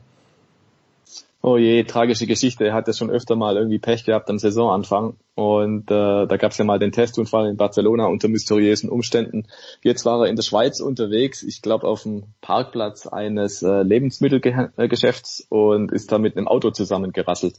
Unglücklicherweise, also blöde Umstände. Aber wie und, schnell muss er da äh, gefahren sein? Er ist in den reingesprungen, aber ich dachte, das wäre irgendwie spektakulärer gewesen. Parkplatz, Lebensmittelgeschäft, okay, das haut mich jetzt noch nicht um. Ja, ihn hat schon umgehauen und äh, ihn hat es auch ziemlich erwischt. Also angeblich ist es eine Oberkieferfraktur. Also das Team hat zuerst gesagt, das ist soweit alles in Ordnung im Prinzip und dann hat es geheißen, ja, bei der Untersuchung im Krankenhaus kam heraus eine Fraktur im Oberkiefer, so habe ich es verstanden. Und äh, das wurde auch dann sofort gerichtet in der Schweiz noch vor Ort. Und ähm, er ist auch schon wieder aus dem Krankenhaus raus. Das Team hat auch schon erste Bilder. Er ist schon wieder leichter am Trainieren. Ähm, ich glaube, das dauert jetzt noch ein paar Tage, ein paar Wochen. Es gibt auch Expertenstimmen, die sagen dann, ja, das ist im Prinzip kein Thema ähm, ein paar Tage Ruhe, das braucht's ja, und dann soll man sogar wieder aktiv anfangen, ins Training einzusteigen. Und dann ist er auch wieder fit zum Saisonstart. Natürlich läuft ihm jetzt so ein bisschen die Zeit weg, weil am 12. März beginnen ja die Testfahrten schon.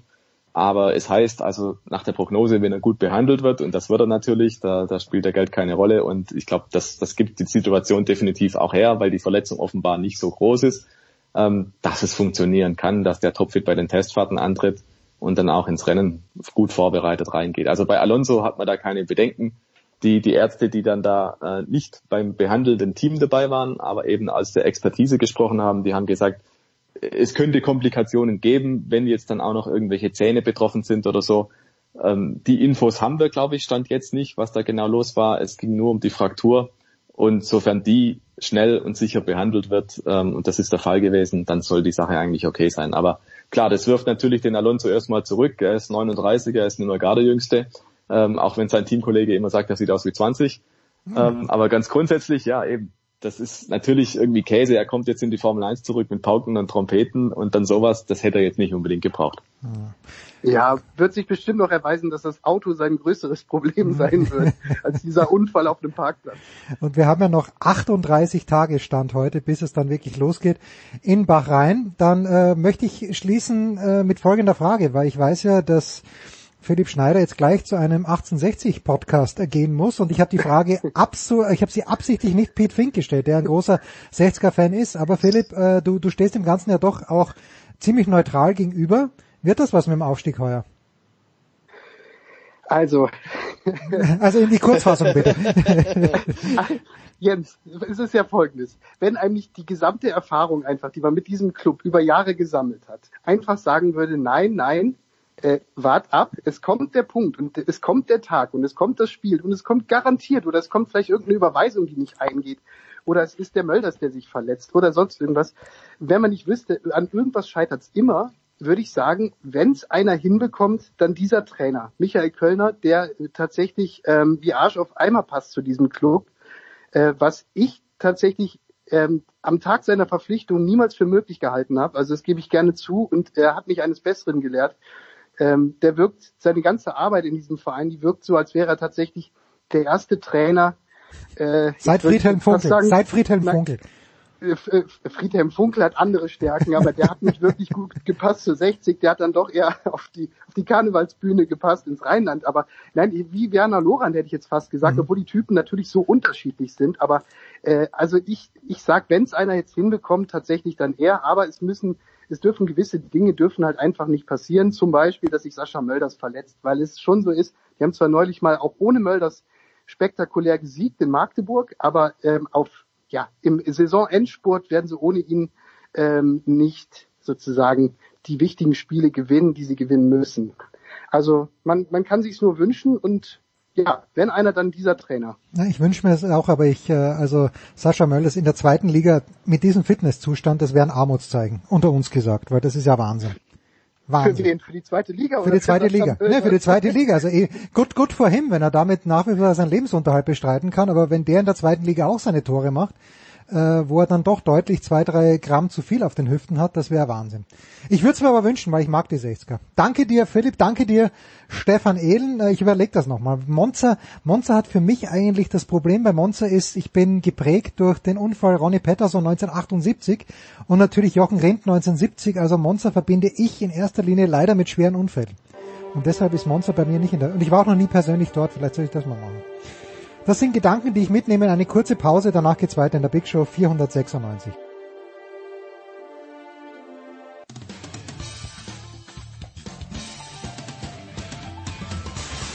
Servus, das ist der Felix Neureuter und ihr hört das Sportradio 360.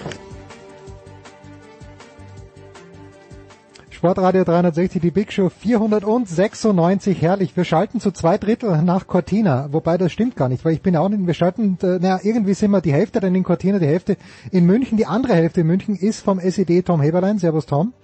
Servus beieinander. Und in Cortina, heute haben wir sie äh, synchron am Start. Zum einen von der Süddeutschen Zeitung Johannes Knut. Servus Johannes. Ciao ragazzi, ja quasi im Parallelschwung. Herrlich, herrlich. Herrlich, im Parallelschwung übrigens mit Roman Stelz von der Tiroler Tageszeitung. Servus Roman. Servus, hallo. Wer ist am roten Kurs von euch?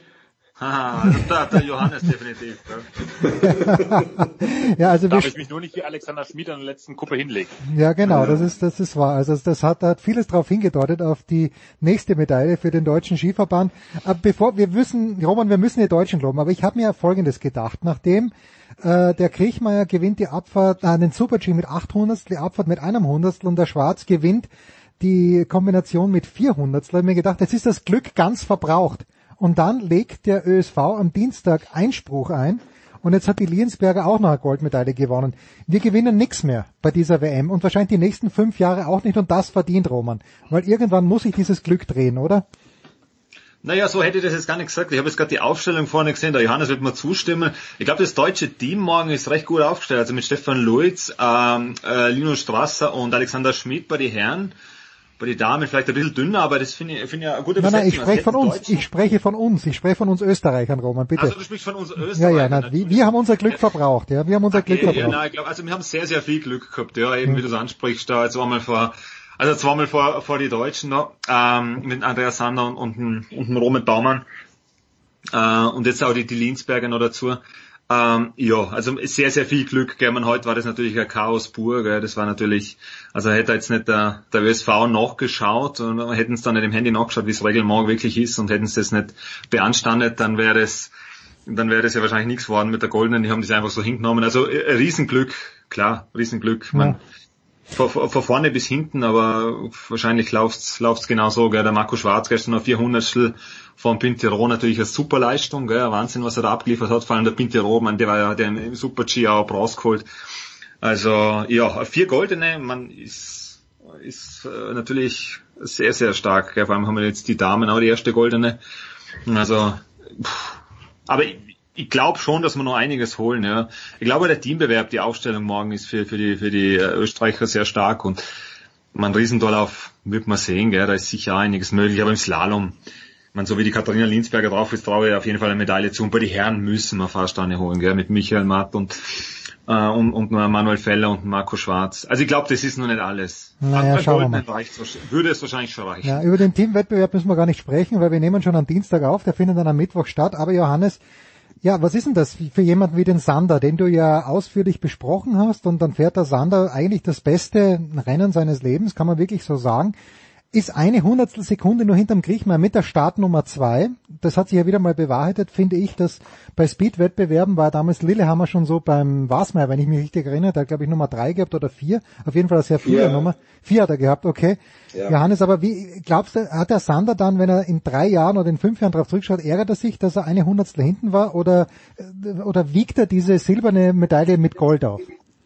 Naja, wenn, das hängt ein bisschen davon ab, was er jetzt in drei bis drei, fünf Jahren noch so gewinnt oder auch nicht Hm, gewinnt. nix mehr. wahrscheinlich. Aber ja, also das ist das ist wirklich spannend, aber ähm, also ich glaube, er hat sich schon ähm, er wird sich schon noch mal gescheit ärgern, weil so so so analytisch und und äh, äh, gewissenhaft wie er ist. Andererseits und, und das, das war wirklich frappierend. Das das habe ich dann, das hat man schon gemerkt, nicht nicht erst in Cortina, sondern auch schon in Garmisch-Partenkirchen, wenn man wenn er so mit uns geredet hat und dann äh, wir haben ihn dann auch gefragt, ja, wie ist es denn jetzt äh, Generalprobe verhauen? Und dann hat er schon gesagt, na ja, letztlich redet man sich eh immer so schön als Athlet, wie man es braucht. Wenn ich jetzt heute sage, ähm, wenn ich heute Scheiße fahre, dann dann äh, sage ich, na ja, hat eh nichts zu bedeuten. Wenn ich super gefahren wäre, hätte ich euch was ganz anderes gesagt. Also das das sind so äh, Sätze, die hätte der früher nie gesagt. Der, der hätte sich da irgendwie reingesteigert und und dann irgendwie genau halt so den Satz vorgetragen, den den es gebraucht hätte. Und jetzt der wirkte irgendwie völlig lockerer. Und Thomas Dresden hat es auch gesagt, der, der, der ist früher sehr oft in diese Verkrampftheit abgeglitten, hat er auch selbst zugegeben. Und das hat er irgendwie die letzten Tage und Wochen geschafft äh,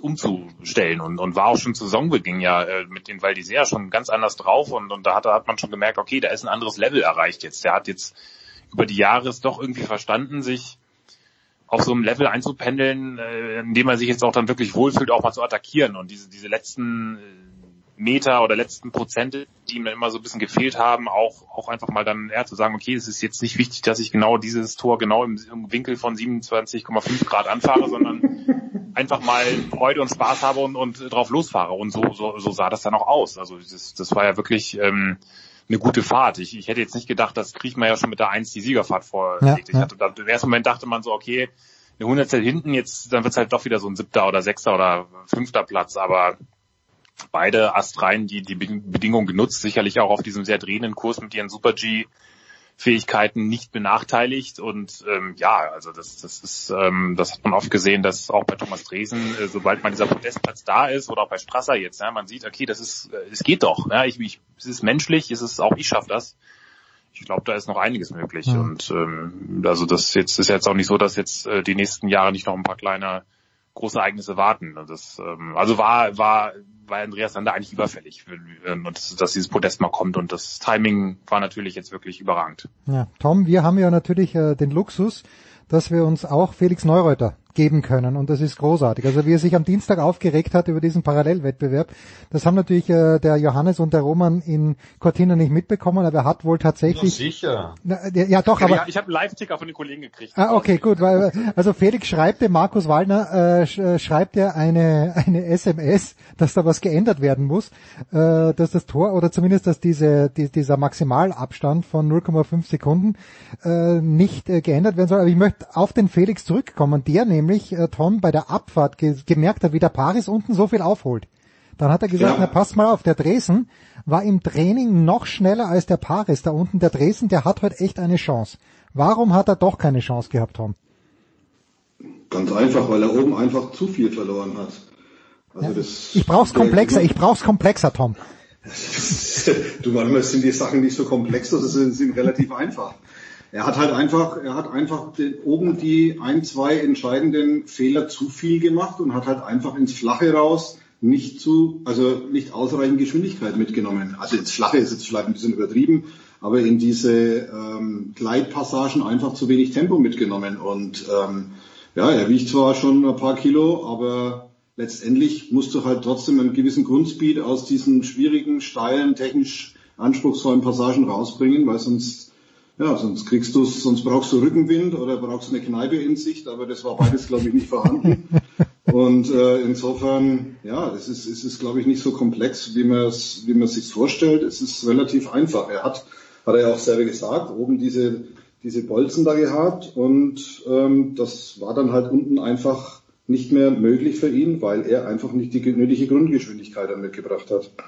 Roman, jetzt hatten wir bei diesem Sprung im Super-G, ich lehne mich jetzt ganz weit aus dem Fenster, aber für mich war das die geilste Passage im Skifahren die letzten zehn Jahre, wie nämlich die Startnummern eins bis drei an diesem Tor nicht mehr vorbeigekommen sind. Das war ganz, ganz groß und dann haben sie das bei der Abfahrt aber so entschärft, dass die meisten nur noch drüber gefahren sind. Hat man da aus deiner Sicht das richtige Mittelmaß gefunden? War das notwendig, dass die so viel Tempo rausnehmen bei der Abfahrt, dass die überhaupt nicht mehr gehupft sind eigentlich? Na, auf jeden Fall, auf jeden Fall. Weil da geht's ja weniger um, um diesen Vergleich Super G und äh, und Abfahrt, sondern Abfahrtstraining und Abfahrt an sich, gell? oder beziehungsweise das, äh, erstes Abfahrtstraining und zweites Abfahrtstraining, Mhm. was sie danach, danach gemacht haben, das war natürlich viel zu wild. Das war, ich meine, die, die, die, das hat sich jeder aufgeregt, allen voran an Dominik Baris und haben da, davon gesprochen, dass es ein Riesentollaufschwung ist. Gell? Und im Super-G war das natürlich ähm, man, dass der, dass der Kriechmeier war natürlich super Story, dass der Kriechmeier dann da einen Drift hinlegt, der quasi spontan improvisiert, oder, oder quasi mit, meine, das ist ja, das ist ja in ein, zwei Minuten ist das entschieden worden, oder, beziehungsweise im Kopf entschieden worden, wie man Ja. handelt und die Trainer irgendwas aufgefunkt anscheinend und dann zack, zack, bumm, aber wir haben eh schon, glaube ich, letzte Woche drüber gesprochen. Ähm, Finde ich gut, dass es entschärft haben. Ich meine, es war, es war ein technisch anspruchsvoller, äh, also de- eine technische Abfahrt, äh, vollkommen meiner Meinung nach am Anfang. Unten außer dann also mit dieser, dieser Traverse, die es da dann, dann gehabt haben, dann später unten aus, was natürlich was voll was für Gleiter, gell, unheimlich flach und wahrscheinlich als Abfahrt was komplett ungewohntes, gell. Man, der Super G war einfach, ist eh cool, dass sie sich bei der Abfahrt, äh, bei, bei, bei einer WM was, was einfallen lassen, äh, was, was Neues unter Anführungszeichen oder was, man natürlich für die ersten drei was gestartet ist jetzt, oder, aber man, der Kavietzel dabei gewesen, ist es total blöd gewesen, aber ich finde in der Abfahrt haben sie es super, haben sie es super ausgenommen, weil es einfach gut funktioniert hat bei allen. Gell? Man hat extra diese Einfahr, ähm, diese, diese Einfahrt zum Sprung hinein, dieses, diese, diese technische Kurs, also diese technischen Kurven, die da, die da kommen, die war ja ganz ungewohnt auch viele, haben da wirklich dann auch, wo sie sind klassische Abfahrer, die haben da diese richtige Probleme gehabt da, gell, da, da drüber zum Kommen und den Traverse, das war schon lässig. Also das ist, muss man wahrscheinlich bei so einer Strecke, die Core, Core Passagen hat, wo du denkst, okay, da muss ich jetzt die, die Eier in die Hosen oder die, die, Ah, war halt der große Eier, dass ich da durchkomme. Das gibt's ja nicht äh, auf dieser, auf dieser Strecke. Das ist gut, dass da was eingebaut haben, wo man sich zumindest Gedanken machen muss. Und ich finde, das haben's, haben's genau richtig entschärft. Und Mhm. ja, man, die Traverse, dann haben wir nicht gesehen, gell. Ja, die hat hat's ordentlich viel reingefuchst. Johannes, jetzt äh, ist die Diskussion ja zumindest im deutschsprachigen Fernsehen aufgekommen. Ich weiß nicht, inwieweit die Diskussion auch in Cortina geführt wurde, dass für die Olympischen Spiele dann, dass das durchaus eine olympische Abfahrt sein könnte und dass man sich die doch immens lange Anreise nach Bormio sparen könnte. Wie, hat diese Diskussion schon äh, Schwung aufgenommen oder wird die erst in drei, vier Jahren geführt werden? Naja gut, in drei, vier Jahren wäre es wahrscheinlich ein bisschen spät, weil dann, dann irgendwann Ist müsste man sich ja vorbei. Ich glaube, ja. das ist, äh, das äh, ist, es führt schon, ist jetzt hier vor Ort noch nicht so richtig, aber es, es findet im Hintergrund statt, weil ähm, die, die Italiener haben ja, der italienische Verband hat ja nach dem Weltcup in Bormio, das muss man sich mal vorstellen, hat der italienische Verband in einer Pressemitteilung äh, äh, mitgeteilt, ja, ja, nettes Rennen, was ihr hier wieder veranstaltet habt, aber ähm, sorry Leute, ihr müsst mal langsam für eure Olympia-Vorbereitung in, in die Buschen kommen. Das muss man sich mal vorstellen, wie, wenn der deutsche Skiverband Garmisch-Partenkirchen dem OK über eine Pressemitteilung mitteilt, was ihr, eure, eure Olympia-Vorbereitung ist hier völlig für, für den Eimer. Und das, das lief über alle Kanäle und ähm, Jetzt ist es natürlich, wenn, wenn man mal überlegt, das IOC hat ja versucht ja durch diese mehreren Standorte möglichst bestehende Wettkampfanlagen zu nutzen. Nur in diesem Fall ist es natürlich eigentlich ein totaler Humbug, weil du hast Alpinwettbewerbe, trennst du über fünf Stunden Fahrzeit, Ja. Was für die oft, also ich meine, klar, du hast Männer und Frauentross sind in, bei der FIS logistisch mehr oder weniger getrennt. Für die Berichterstatter ist es ein Wahnsinn, für die, für die TV-Station ja eigentlich auch. Also, oder gut, wenn man es öffentlich, das, der öffentlich-rechtliche Rundfunk, wenn er sich absprechen würde, könnte man das sogar noch sagen, die einen machen die Frauen, die anderen machen die Männer. Aber es ist natürlich äh, eigentlich ein, ein kompletter Irrsinn. Die andere Frage ist natürlich, kann Cortina sowas alleine stemmen? Mhm. Man muss jetzt mal sagen, da wird Roman mir sicherlich zustimmen, diese WM ist organisatorisch bisher unfassbar gut. Das ist, hätte, glaube ich, hätten die wenigsten so gedacht. Aber es ist, es ist, wirklich absolut stimmig, äh, die, die, die, wie sie die Leute hoch an den Berg bringen, was auf dieser kleinen Straße, die ja Tom auch noch kennt, die haben sie ein bisschen ausgebaut mit den Shuttles, das funktioniert reibungslos. Äh, die kann- gibt es gar nicht im Wort, aber also funktioniert super. Die, äh, wie sie die Covid-Tests organisieren, wie das alles oben ab, abgewickelt wird, wunderbar ihnen fällt natürlich da massiv in die Karten, in die Hände, Entschuldigung, dass keine Zuschauer da sein Mhm, dürfen. Wenn mhm. das der Fall gewesen wäre, dann, das wäre sehr lustig oder interessant geworden. Wie sie das, also irgendwie kriegen sie es ja dann immer hin, aber das wäre sehr spannend. Und dieser Ort ist natürlich auch, Cortina ist wahnsinnig verwinkelt und klein und Einbahnstraßen überall und man merkt es jetzt schon, es ist, es stimmt wirklich, es ist eigentlich jetzt, ich war jetzt vorhin wieder in der Stadt, heute war Faschingsumzug, überall Konfetti und äh, auf den Straßen und verkleidete Kinder mit ihren Eltern und Läden voll, also da ist jetzt nicht mehr viel mit, äh, der Ort wird abgeriegelt und da kommen nur die rein, die einen Negativtest haben. Nee, also das ist, im Ort ist voll, da, da denkst du, da ist alles normal. Und ähm, oben am Berg ist es sehr diszipliniert, aber ähm, das ist, also da hier so einen ganzen Olympiatross reinzusetzen, auch wenn es nur in Anführungszeichen die Alpinen sind, das wird spannend. Und ich meine, von den alpinen Anlagen her, glaube ich, geht das schon. Die Männerabfahrt ist natürlich, das, das habe ich auch erst nach ein paar Tagen gesehen, weil man hier unten im Ort kann man ja bei guter Sicht, als dann die Sicht endlich mal gut war, und man dann morgens dahin geht, dann sieht man oben, wie die diese Männerabfahrt, wo da eigentlich der Start ist. Mhm. Die haben diesen Start quasi an den hintersten Felsen oben hingeklemmt sozusagen. Damit sie auf 35 Dass du Fahrzeit kommen oder wie? Genau, damit sie erstmal da hinkommen. Du musst dann auch, die Fahrer müssen ja auch, da, da geht gar, gar keine Gondel hin, die müssen da erstmal 20 Minuten zu Fuß hochlaufen, wirklich. Oder jetzt bei, bei der Abfahrt hatten sie dann kurz, die haben sie zumindest die Hälfte der Strecke hochgefahren. Ähm, das ist, die, die, die fahren da wirklich kurz unter dem Dofana-Felsen los. Und dann hat Andreas Sander, der nun wirklich sich auskennt mit, mit Pisteneinschätzung, äh, gesagt, das Problem bei diesen, bei diesen sehr kurvigen technischen, äh, bei dieser kurvigen technischen Kurvenführung äh, oder Streckenführung ist, dass das Gelände das immer so vorgibt. Es ist, du kannst es nicht viel anders stecken, weil nämlich, und das ist dann wiederum, äh, ja, wenn man so will, so ein kleines Versäumnis, die haben diesen Sprung, diesen Vertigine-Sprung eigentlich zu mächtig gebaut. Mhm. Und wenn sie sie dann nicht einbremsen, dann springen die da wirklich bis ins Flache und dann hat hatte halt Start Nummer drei, verpasst er nicht das Tor, sondern dann haben die ersten drei Starter keine Kniescheiben mehr äh, und, und Bänder, wenn sie da äh, unten ankommen. Und deswegen mussten die das so drehend setzen und müssen das auch dann in Steilhang, Ausfahrt, müssen es auch so machen, ähm, weil sonst das Gelände gibt das vor. Und das, äh, sie hatten natürlich dann auch das Pech, dass durch das Weltcup-Finale das ausgefallen ist, konnten sie auch nicht so richtig testen. Das mussten Ja, sie ja. jetzt quasi wie so eine OP am offenen Herzen äh, zu Ende machen.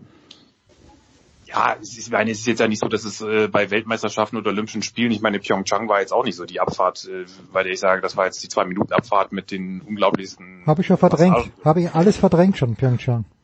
Ja, also das, ich glaube, es wäre tatsächlich, äh, es wäre sicherlich äh, irgendwo sinnvoller, den, den alpinen Tross zusammenzuhalten. Als andere halte ich eigentlich für einen groben Unfug, aber äh, es ist halt natürlich auch, Cortina ist, also das wird, das wird ein Abenteuer, wenn sie das probieren. Hm. Und, ähm, nicht, dass die Italiener es nicht schaffen würden, aber um das noch eine letzte Episode, um das abzuschließen, ähm, die, es stand ja auch mal, mal im Bitbook drin, dass die, dass sie so eine, so eine Standseil, so eine Kabelbahn da hochbauen wollten, um das, um das zu ähm, verkürzen oder die Leute besser hochzubringen. Das haben sie dann nicht gemacht.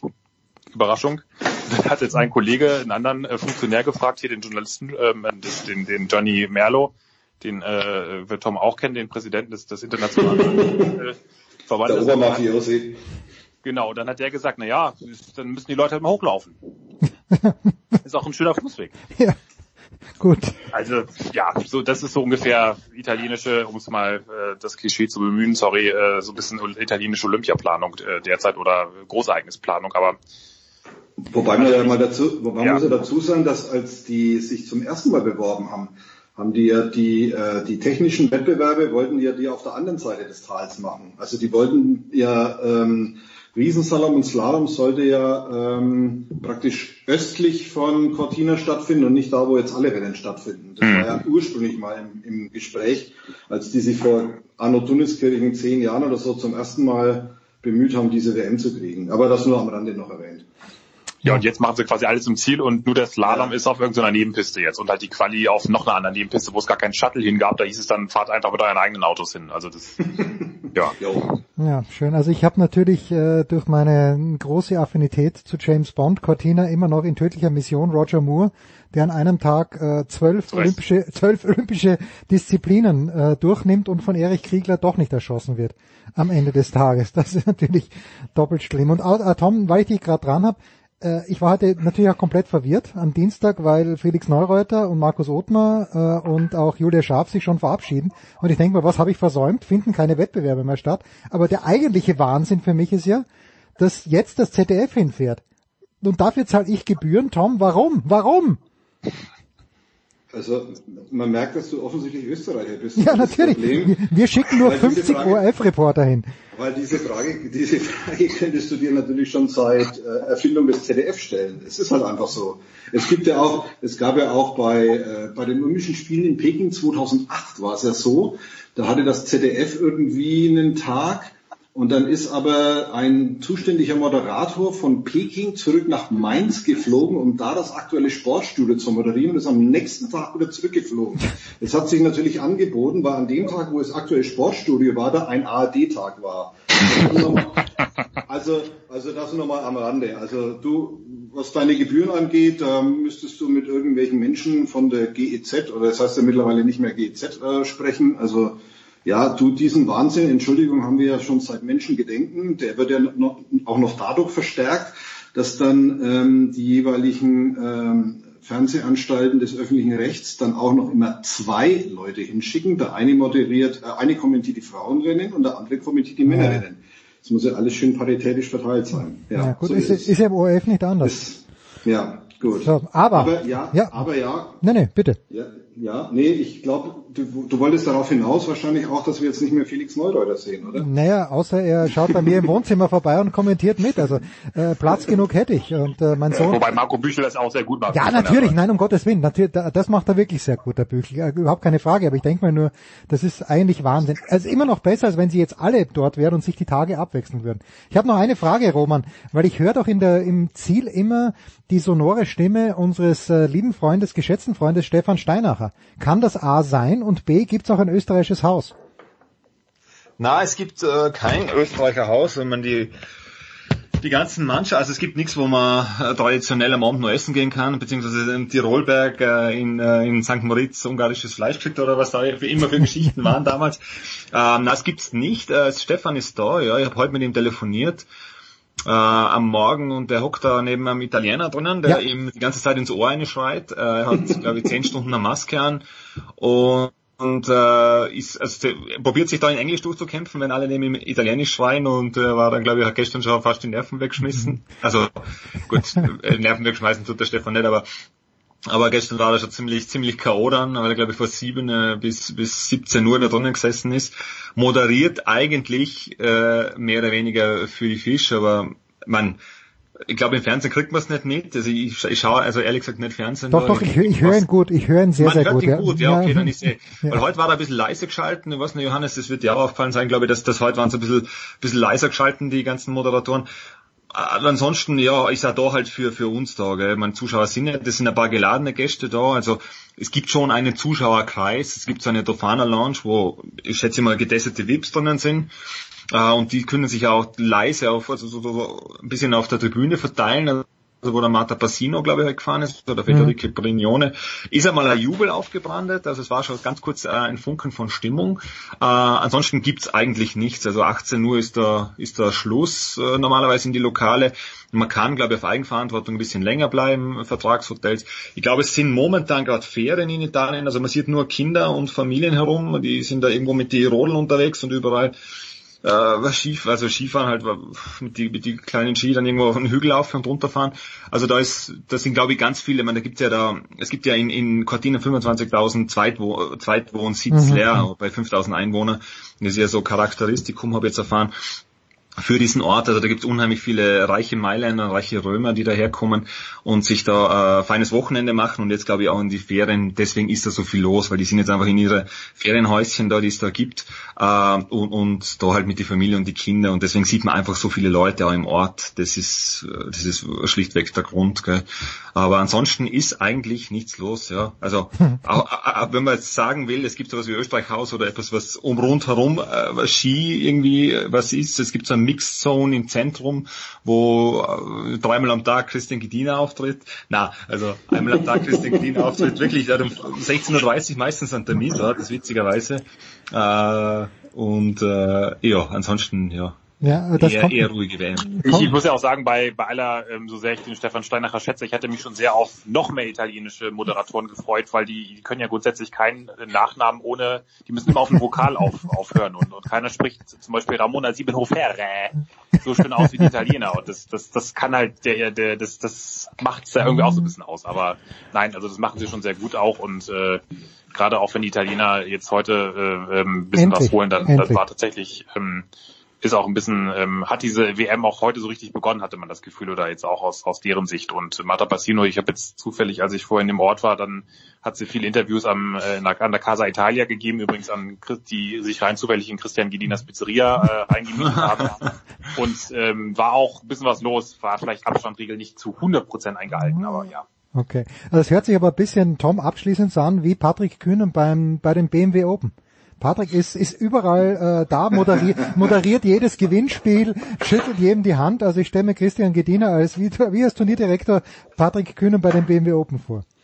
Ja, du, das ist, der ist ja auch noch Vorläufer gewesen bei der Abfahrt, oder? Und ist klar am entscheidenden Tor vorbeigefahren. Genau. Und du hast, und du hast ihn ja sauber fluchen hören über die Kamera. Die hat Ja, das stimmt, der hat die Traverse hat er verpasst, ja. Hat die Traverse hat er verpasst. Falls du übrigens, falls du übrigens beim Virtual Media Center dieser Veranstaltung angemeldet wärst, was ich nicht weiß, ob du es Nein, bist, bin ich nicht. könntest du, könntest du diese zwei äh, Sprecher, über die wir gerade uns ausgelassen haben, live verfolgen, weil die haben Genau, die haben eine äh, durchgehende Livecam, glaube ich, gell? ja, genau, die haben, die haben, Wahnsinn, vier, ja. die, die, haben, die haben vier durchgehende Livecams und eine davon ist auf diese zwei gerichtet. Und gut, selbst wenn man den Ton äh, ausschaltet, muss man doch feststellen, dass die beiden relativ engagiert aufeinander einreden, wahrscheinlich auch aneinander vorbeireden, aber auf alle Fälle einen hellen Lärm über das Mikrofon veranstalten. Ja, Jens, wenn du zehn Stunden live Stefan Steinacher sehen willst, jeden Tag, momentan hast Ja, du die Chance dazu. das ist Oder auch großartig. zehn Stunden einfach nur den Startbereich. Doch dann aber nur den Start, wie die dann nach und nach alle da schnaufend ankommen, dann weg und dann der nächste. Ja, Dann großartig. lieber, Oder? zehn, dann lieber zehn Stunden Felix Neureuter. Das ist wahr, das ist wahr. Burschen, herrlich. Großartige Szene. Wir freuen uns auf die letzten äh, Tage, auch wenn jetzt äh, ich äh, den, den, den anderen Livestream anwerfen musste. Eurosport überträgt natürlich auch mit unserem lieben Freund Guido Heuber. Wir freuen uns. Danke Johannes Knut, danke Roman Stelzel, danke Tom Heberlein. Pause. Big Show 496.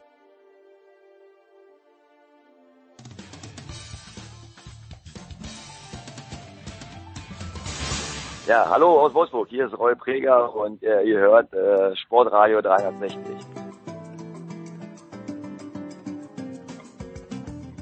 In der Big Show 496 geht's weiter, wie in den letzten Wochen auch mit Rugby. Das heißt für mich, ich äh, ziehe mich zurück und übergebe an Nicolas Martin, an Jan Lüdecke und an Simon Jung. Und bitteschön. Ja, guten Morgen zusammen in die Runde. Äh, zweiter Spieltag der Six Nations ist rum. Und ähm, ja, wir, wir haben wieder drei Spiele erlebt. Manche spannend, manche nicht ganz so spannend. Ähm, und wir machen es wieder chronologisch, Jan. Und fangen also mit England gegen Italien an. Ein Spiel, muss ich ganz ehrlich sagen, ähm, das waren so ein bisschen, muss ich mir echt anschauen, wie England jetzt so quasi Italien dafür bluten lässt, dass, äh, dass man gegen Schottland verloren hat. Am Ende ist ein 41-18, das zur Halbzeit auch knapper war. Jan, ähm, was hat man denn verpasst, wenn man es nicht gesehen hat? Naja, also, also die Frage nach dem Verpassen würde ich sagen, tatsächlich eine italienische Mannschaft, die wieder viel Spaß gemacht hat, auch wenn das Ergebnis irgendwie was anderes vermuten lässt. Ähm, ich finde, das war von Italien ein sehr, sehr guter Auftritt. Ähm, es ist halt eine sehr, sehr junge Mannschaft, die einfach in vielen Momenten noch Lehrgeld zahlt, vor allem zum Beispiel bei diesem Versuch von Anthony Watson, als der eine Interception gefangen hat. Ähm, das ist für mich vor allem mangelnde Erfahrung. Aber ansonsten hat die italienische Mannschaft wirklich ein tolles Spiel gemacht. Ähm, für ihre Verhältnisse sehr gut gespielt in meinen Augen. Und ähm, was man nicht verpasst hat, war ein aufregender Auftritt der englischen Mannschaft, weil das war schon wieder sehr, sehr bieder in meinen Augen, auch wenn es am Ende zu einem deutlichen Sieg gereicht hat. Aber ähm, ja, man hat eher die Italiener verpasst, finde ich, als die Engländer. Simon, wie sehr, ja, wie, wie aufregend war der, war der Auftritt der Engländer für dich? Fragen wir es mal so. Die, die Frage ist bewusst doppeldeutig gestellt. Ähm, also ich glaube, individuell haben wir einige Spieler gesehen, die sich im Vordergrund gespielt haben, insbesondere Anthony Watson, den äh, Jan gerade schon angesprochen hat, aber auch auf der anderen Seite Johnny May. Ähm, negativ aufgefallen ist dadurch leider wieder die, die Achse, die Spielmacherachse mit Ben Youngs, mit Owen Farrell und George Ford, aber genauso Billy Wunipola, der hatte vielleicht ein bisschen besseres Spiel als gegen Schottland, aber man merkt auch bei ihm und auch bei Elliot Daly, ein paar von den Saracens-Spielern, denen fehlt die Spielpraxis. Da kommen einfache Pässe nicht an. Fangfehler, Passfehler, das sind so Sachen, die musst du abstellen bei Six Nations. Da darf das nicht passieren. Und das, da merkt man den Engländern einfach ganz klar, dass sie nicht bei 100 Prozent sind. Ähm, trotzdem ist es ein überzeugender Sieg, muss man sagen. Ich glaube, das äh, Ergebnis schmeichelt eher den Engländern als den Italienern, weil die Italiener haben vor allem in der ersten Hälfte sehr, sehr gut mitgehalten. Ähm, das heißt jetzt für England eigentlich daraus lernen. Mit einigen Einwechslungsspielern kamen dann der äh, kam dann ein noch besseres Spiel rein. In der zweiten Hälfte Dan Robson hat richtig Geschwindigkeit reingebracht als Gedränge halt. Jack Willis, der sich leider dann verletzt hat, hat ein super Spiel gemacht für die paar Minuten, wo er drauf war. Ich glaube, da hat vielleicht Eddie Jones auch gesehen, dass er dadurch, dass er eine neue junge Spieler mit reinbringt, frischen Wind in diese Mannschaft bekommt. Jan, wenn ich gerade auf äh, die Tage auf englischen Webseiten dann schaue, auf englischsprachigen Webseiten. Ich musste gestern schmunzeln, als ich bei der BBC rumgesurft habe, weil in der Übersicht gibt's dann zwei Artikel. Einer sagt, Farrell is holding England back und der andere sagt, England should stick with Farrell. Was denn nun? Ähm, ja, ich glaube nicht, dass Owen Farrell irgendwie äh, fraglich ist oder dass, dass äh, der irgendwie raus sollte aus dieser Mannschaft. Für mich ist äh, das viel größere Fragezeichen George Ford. Also der hat für mich in dieser englischen Mannschaft überhaupt nichts verloren. Da gibt's für mich viel spannendere Spieler, aufregendere Spieler, junge wie auch gestandene. Und ähm, ja, in meinen Augen hat äh, George Porter, wie gesagt, nichts verloren. Aber ich glaube, solange Eddie Jones das Sagen hat als England-Coach, wird sich da nichts ändern. Da können wir uns wahrscheinlich den Mund fusselig reden, wie wir wollen. Der wird auf äh, die Achse Ford Farrell bauen oder zumindest auch weiter auf George Ford bauen. Also die Engländer setzen sich durch gegen Italien, holen dabei auch den Bonuspunkt, machen plus 23 in der Punktedifferenz. Und äh, ja, äh, also Pflichtaufgabe gelöst, den Bonuspunkt geholt, ein bisschen was für die Punktedifferenz getan. Also lief so halbwegs nach Plan für England in Woche 2, nachdem es in Woche 1 ja gar nicht nach Plan lief. Dann schauen wir auf das, was in, Way, äh, in, ähm, äh, in Schottland los war. Die hatten Wales zu Gast, so rum ist richtig. Und äh, die Schotten, also frisch von ihrem Sieg in Twickenham, äh, hatten, wenn ich es richtig verstanden habe, bisher in diesen Six Nations, seitdem das Six Nations heißt, auch noch nie zwei Spiele am Stück gewonnen. Ähm, jetzt wäre natürlich ein guter Zeitpunkt dafür gewesen, Simon, aber hat dann wieder nicht gereicht. Diesmal gegen Wales, sie verlieren mit einem Punkt, 24-25. Ähm, und Waliser, die schon wieder fast eine halbe Stunde Überzahl spielen durften nach einer roten Karte, weil wieder ein Waliser eine Schulter gefressen hat. Irgendwie, ja, also fangen wir mal bei Wales an, Simon. Wir wissen jetzt, also wenn, wenn der Gegner sich quasi selbst dezimiert, dann, dann schlagen sie dir auch. Was ergibt denn das 15 gegen 15? Wie ist denn da die Bilanz? Haben wir da schon genug gesehen? Ah, ich finde das ungerecht, der, der Wales darauf zu ähm, Nee, aber ja, sie, haben, wirklich, sie haben von 100, 160 Minuten 90 in Überzahl gespielt. Das, das gehört halt zur Geschichte dieses Turniers bisher dazu für Wales. Absolut. Ähm, ich, ich kann dir nicht sagen, ob sie das Spiel gewonnen hätten ohne die rote Karte. Schottland war stark, aber wenn man sich anschaut, wie es davor gelaufen ist, Wales war mitten in einem riesen Comeback, als die rote Karte kam. Es stand 17 zu 3 für Schottland nach 25 Minuten. Ne? Und in der 54. Minute, wo es die rote Karte gab, war Wales auf 17 zu 15 rangekommen. Da waren nur noch zwei Pünktchen drin. Da kann alles passieren. Ähm, Wales hat deutlich, deutlich bessere Ansätze gezeigt als zuletzt. Und ähm, deshalb finde ich, finde ich, finde ich schade, da ähm, nur über die roten Karten zu sprechen. Aber weil du es angesprochen hast, natürlich muss man sagen, Wales zweimal gegen 14 Mann gespielt. Das werden wir immer häufiger sehen. Die Schiedsrichter sind da null tolerant mehr, wenn jemand in so ein offenes Gedränge reinfliegt mit der Schulter und jemanden am Kopf trifft. Mannschaften müssen lernen, damit umzugehen, sowohl in Überzahl als auch in Unterzahl zu spielen. Ich sage das bewusst, weil es ist auch nicht einfach, gegen 14 Mann zu spielen. Man denkt dann immer, oh ja, Überzahl, rote Karte, jetzt gewinnen wir das Spiel. Aber das sind immer noch 14 Spieler, die da auf dem Platz stehen, die alles tun, um zu verteidigen. Da kommt man nicht so einfach durch. Und das hat dann Wales schon gut gemacht. Ich finde es generell ein Hammerspiel von beiden Seiten. Super offensiv, super äh, unterhaltsam und gerne mehr davon. Und wenn es rote Karten sind, dann sind es halt rote Karten. Äh, wie lange braucht das, Jan, bis das bei den Spielern angekommen ist? Weil im Grunde genommen war es eine ähnliche Situation. Sie mussten ein bisschen länger aus Videos schauen, haben zwei Winkel mehr gebraucht. Aber im Endeffekt, äh, da ist ein, da, da, da ist halt ein Waliser und der, der Schotte kommt halt mit Anlauf rein und erwischt ihn mit der Schulter am Kopf. Das ist also von der, von der Entstehung her genau die gleiche Nummer wie letzte Woche. Wie lange wird es brauchen, bis sich Spieler daran gewöhnt haben, dass man halt nicht so reinfliegt? Sagen wir mal so, es dauert schon viel zu lange. Also ich kann es wirklich nicht verstehen. Ähm, ich sag mal so, wenn jetzt bei uns im Amateurbereich jemand sowas macht, ähm, das wird der Schiedsrichter wahrscheinlich nämlich nicht mitkriegen, dann sage ich, das ist äh, dreckig, das ist unnötig, aber okay, es gibt keinen Videoschiedsrichter. Auf diesem professionellen Level jedes Spiel ist mit Videoschiedsrichter und die Spieler wissen, das ist nicht erlaubt, das ist nicht sauber. Ähm, es wird eine rote Karte geben und dem Videoschiedsrichter wird es auffallen. Deswegen verstehe ich nicht, wie sowas heute noch passieren kann. Ich habe das nach der roten Karte von Irland gesagt am ersten Spieltag und äh, das war ja im Endeffekt fast genau das Gleiche. Dass es so lang gedauert hat mit dem Videoschiedsrichter, ist ja so, dass die Schiedsrichter schon am liebsten natürlich keine rote Karte geben wollen. Sie haben ja nach einem Mitigating Factor gesucht. Also das, genau.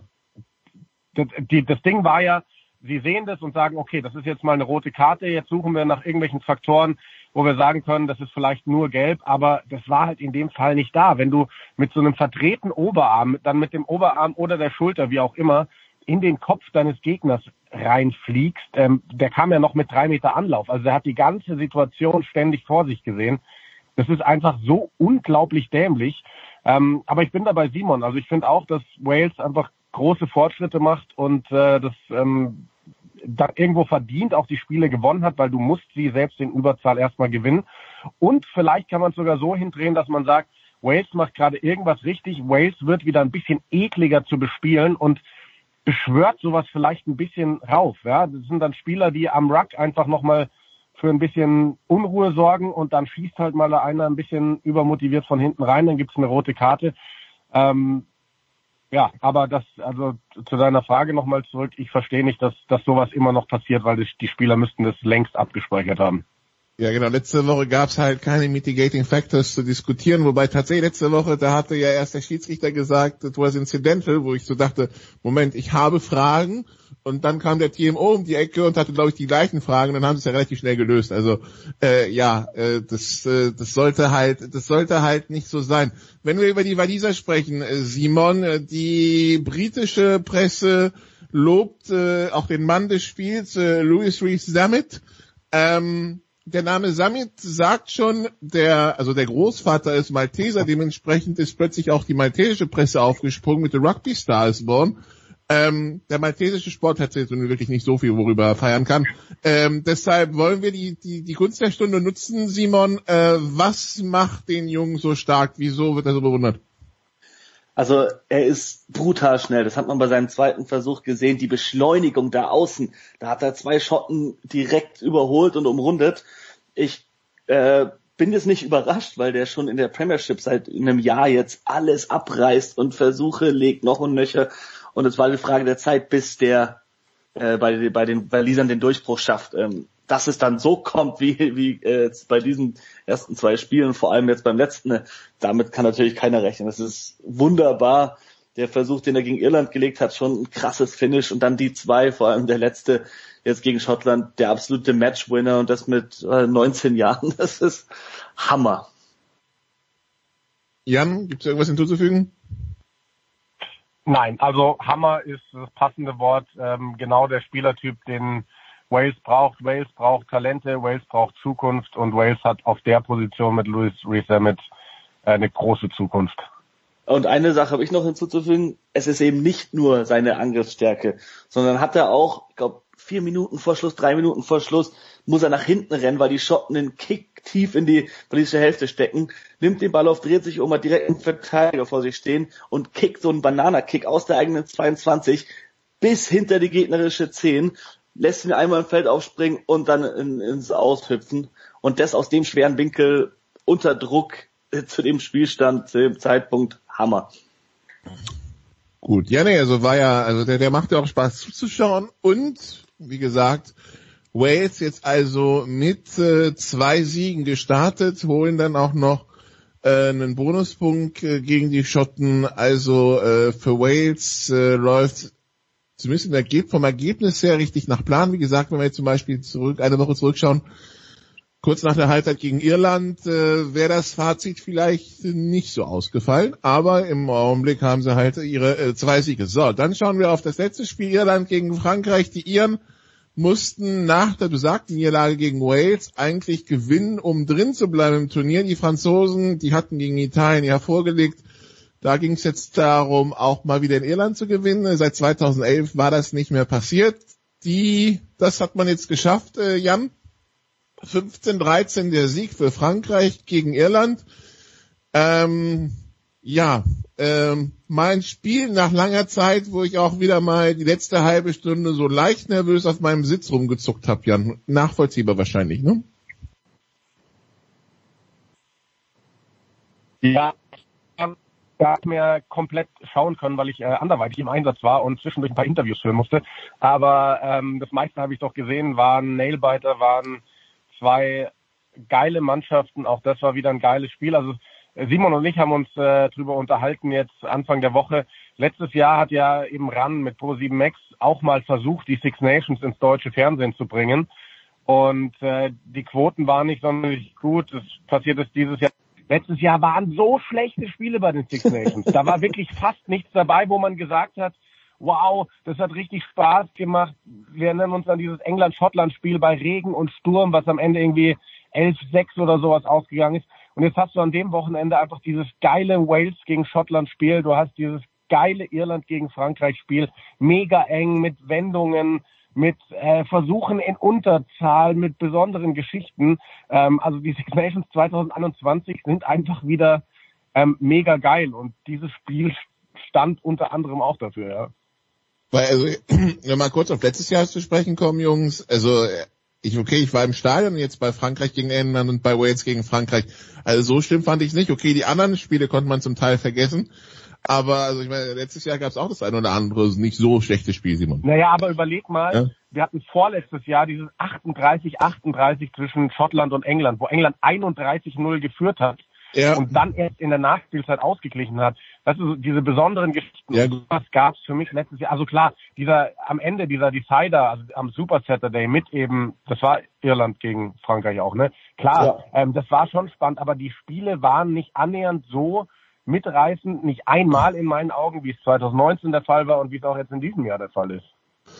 Aber Simon, also die Franzosen gewinnen in Irland. Ähm, ja, das, äh, das also zwischendurch sah es souverän aus und dann haben die die die Iren so ein bisschen ein Kampfspiel draus gemacht.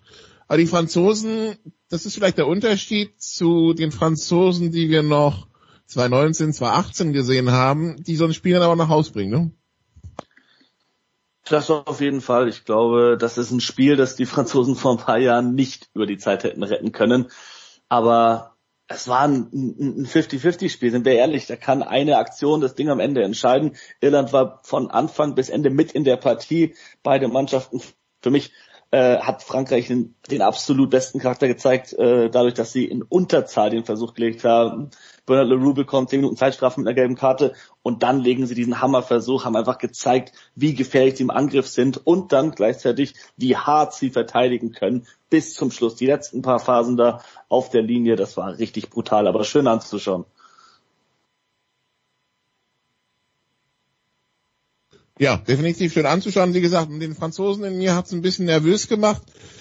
Äh, ähm, ja, Billy Burns musste runter, Jan. Äh, auch hier Verdacht auf Gehirnerschütterung. Jetzt haben wir auch mal so äh, die, die, die tiefere Partie des Kaders gesehen. Wie sieht's denn bei den Iren aus? Weil, ähm, ja, wenn man sich das anschaut, ich meine, Johnny Sexton, äh, Gehirnerschütterung hier, Gehirnerschütterung da. Ähm, Gibt es denn irgendwie einen Nachfolger, wenn es irgendwie doch nicht mehr geht? Hat sich für dich einer ja, so, glaube, so ins, ins, Gespräch gebracht?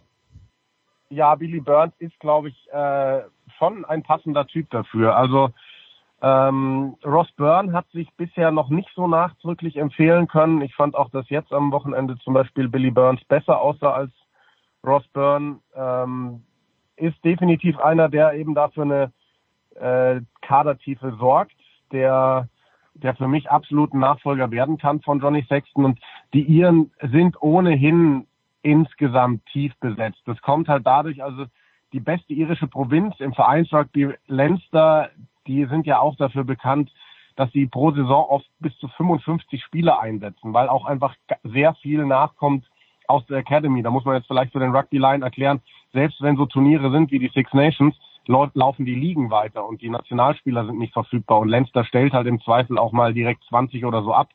Ähm, und dann müssen halt irgendwie äh, 23 andere einspringen für, für so ein Ligaspiel. Und da kommt halt immer wieder nach, nicht nur bei Leinster, sondern auch bei den, bei den anderen Provinzen. Ähm, jetzt am Wochenende waren einige Spieler von Ulster dabei, die über die letzten Jahre eher so die schwächste irische Provinz, ist ja die nordirische Provinz auch. Ähm, aber die Kadertiefe bei Irland ist wahnsinnig stark. Auch wenn du dir anschaust, auf der dritten Reihe fällt gefühlt halb Irland aus und dann kommt da dieser erfahrene Haudigen Reese Ruddock rein. Genau ein Spiel für ihn. Einer, der einfach wirklich rein über die Körperlichkeit kommt, der sich da halb gekloppt hat mit den Franzosen. Natürlich alles im Rahmen der Regel. Ähm, das ist, die sind wahnsinnig tief besetzt und ich sehe da auch für die Zukunft nicht so schwarz. Also Klar, die große Frage war immer, was passiert nach Conor Murray und Johnny Sexton. Ich finde jetzt mit Jamison Gibson Park haben sie einen sehr, sehr guten Neuner, der für mich gerade sogar vor Conor Murray steht. Mit Billy Burns haben sie einen, der Johnny Sexton in meinen Augen irgendwann ersetzen kann. Und wenn man sich dann noch anschaut, dass da gerade mit Kellen Doris auf der dritten Reihe ein ganz, ganz junger Kerl ausfällt und wenn man sich anschaut, was da über die Academies nachkommt, ähm, um Kadertiefe muss man sich bei Irland, glaube ich, keine so großen Sorgen machen. Wie viele Sorgen muss man sich um den Trainer machen? Simon, Andy Farrell ähm, jetzt gegen Wales verloren, gegen Frankreich verloren, 0 und 2 gestartet. Das war's eigentlich in diesen Six Nations. Ähm, ja, äh, wie viel Druck ist da? Also wenn man sich anschaut, das erste Spiel, das war die rote Karte. Ich glaube, da kann man wenig darüber äh, schließen, wie, wie, wie Irland gerade spielt. Ähm, ich finde, dafür haben sie sich super geschlagen, haben am Charakter bewiesen, auch in dem Spiel gegen Wales, jetzt gegen Frankreich. Das war, wie gesagt, ein, ein Spiel absolut auf Augenhöhe, das jede Mannschaft gewinnen kann. Bei den Iren waren halt Verletzte dabei, und das muss man echt sagen. Da fehlt halt dann ein James Ryan, ein Conor Murray, ein Johnny Sexton, die fehlen halt vor allem mit ihren Führungsqualitäten auf dem Platz. Ich finde, Billy Burns hat gut gespielt, ist dann zwar runter, äh, Jameson Gibson Parker hat gut gespielt, aber Conor Murray, Johnny Sexton und vor allem James Ryan, die machen halt noch so viel, was man nicht unbedingt sieht beim ersten Mal zuschauen, sondern halt mitbekommt, wenn man selbst auf dem Platz steht. Die Spieler, die die anderen um sich rumreihen und eben dann so eine Aufholjagd starten. Ich würde nicht sagen, dass Andy Farrell da gerade äh, in, in Gefahr ist, äh, seinen Job zu verlieren. Ich mache mir, wenn dann, eher Sorgen um den französischen Trainer gerade, aber aus ganz anderen Gründen. Der wurde positiv auf Corona getestet. Ähm, allerdings, äh, wenn es da eine gute Nachricht bei gibt, dann ist es die, dass äh, äh, nächste Woche frei ist. Nächstes Wochenende, es geht erst am 27. weiter mit Italien, Irland und Wales, England und am 28. dann äh, mit Frankreich gegen Schottland. Und dann bis dahin hoffen wir, dass, äh, dass bei den Franzosen nicht allzu viel Chaos äh, verursacht hat. Dann danke Simon und äh, Jan und äh, ja, Jens, ich hoffe, du hast ja dann die Termine 27. und 28. aufgeschrieben. Nach diesen äh, Champions League äh, Vorkommnissen die letzten paar Tage ähm, habe ich viel Zeit am 27. und 28. In anderer Hinsicht. Dankeschön Jan, danke Simon, danke Nicola. Kurze Pause, dann geht's weiter in der Big Show 496.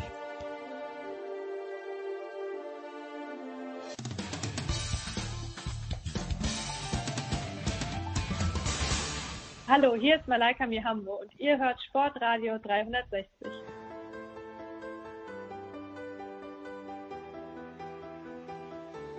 Big Show 496. Wir kommen nochmal zurück zum Basketball und tun das äh, mit einem hoffentlich wieder genesenen André Vogt. Hi Ray. Mahlzeit Jens. Ich habe vor ja, also ich wollte dich letzte Woche schon darauf ansprechen, wo du äh, ja leider krank warst, aber ich habe vor jetzt mittlerweile, glaube ich, zehn Tagen ein Interview gelesen mit Oliver Glasner und da wurde er gefragt, wie denn, wie denn sein Verhältnis äh, zu Jörg Schmatke wäre und er hat gesagt, professionell. Das ist mir nicht gut genug. Wer wird länger beim VfL Wolfsburg bleiben? Aus deiner Sicht? Der Sportdirektor oder der Coach? Ich, meine, ich bin ich mittlerweile seit fast zehn Jahren bei Sportradio 360. ja, du, that, you're a betting man. Würdest du nicht unser, ja. würdest du nicht unser Verhältnis auch als professionell bezeichnen? Ja, das ist richtig. Absolut professionell. Kein No Love Lost. Nirgendwo.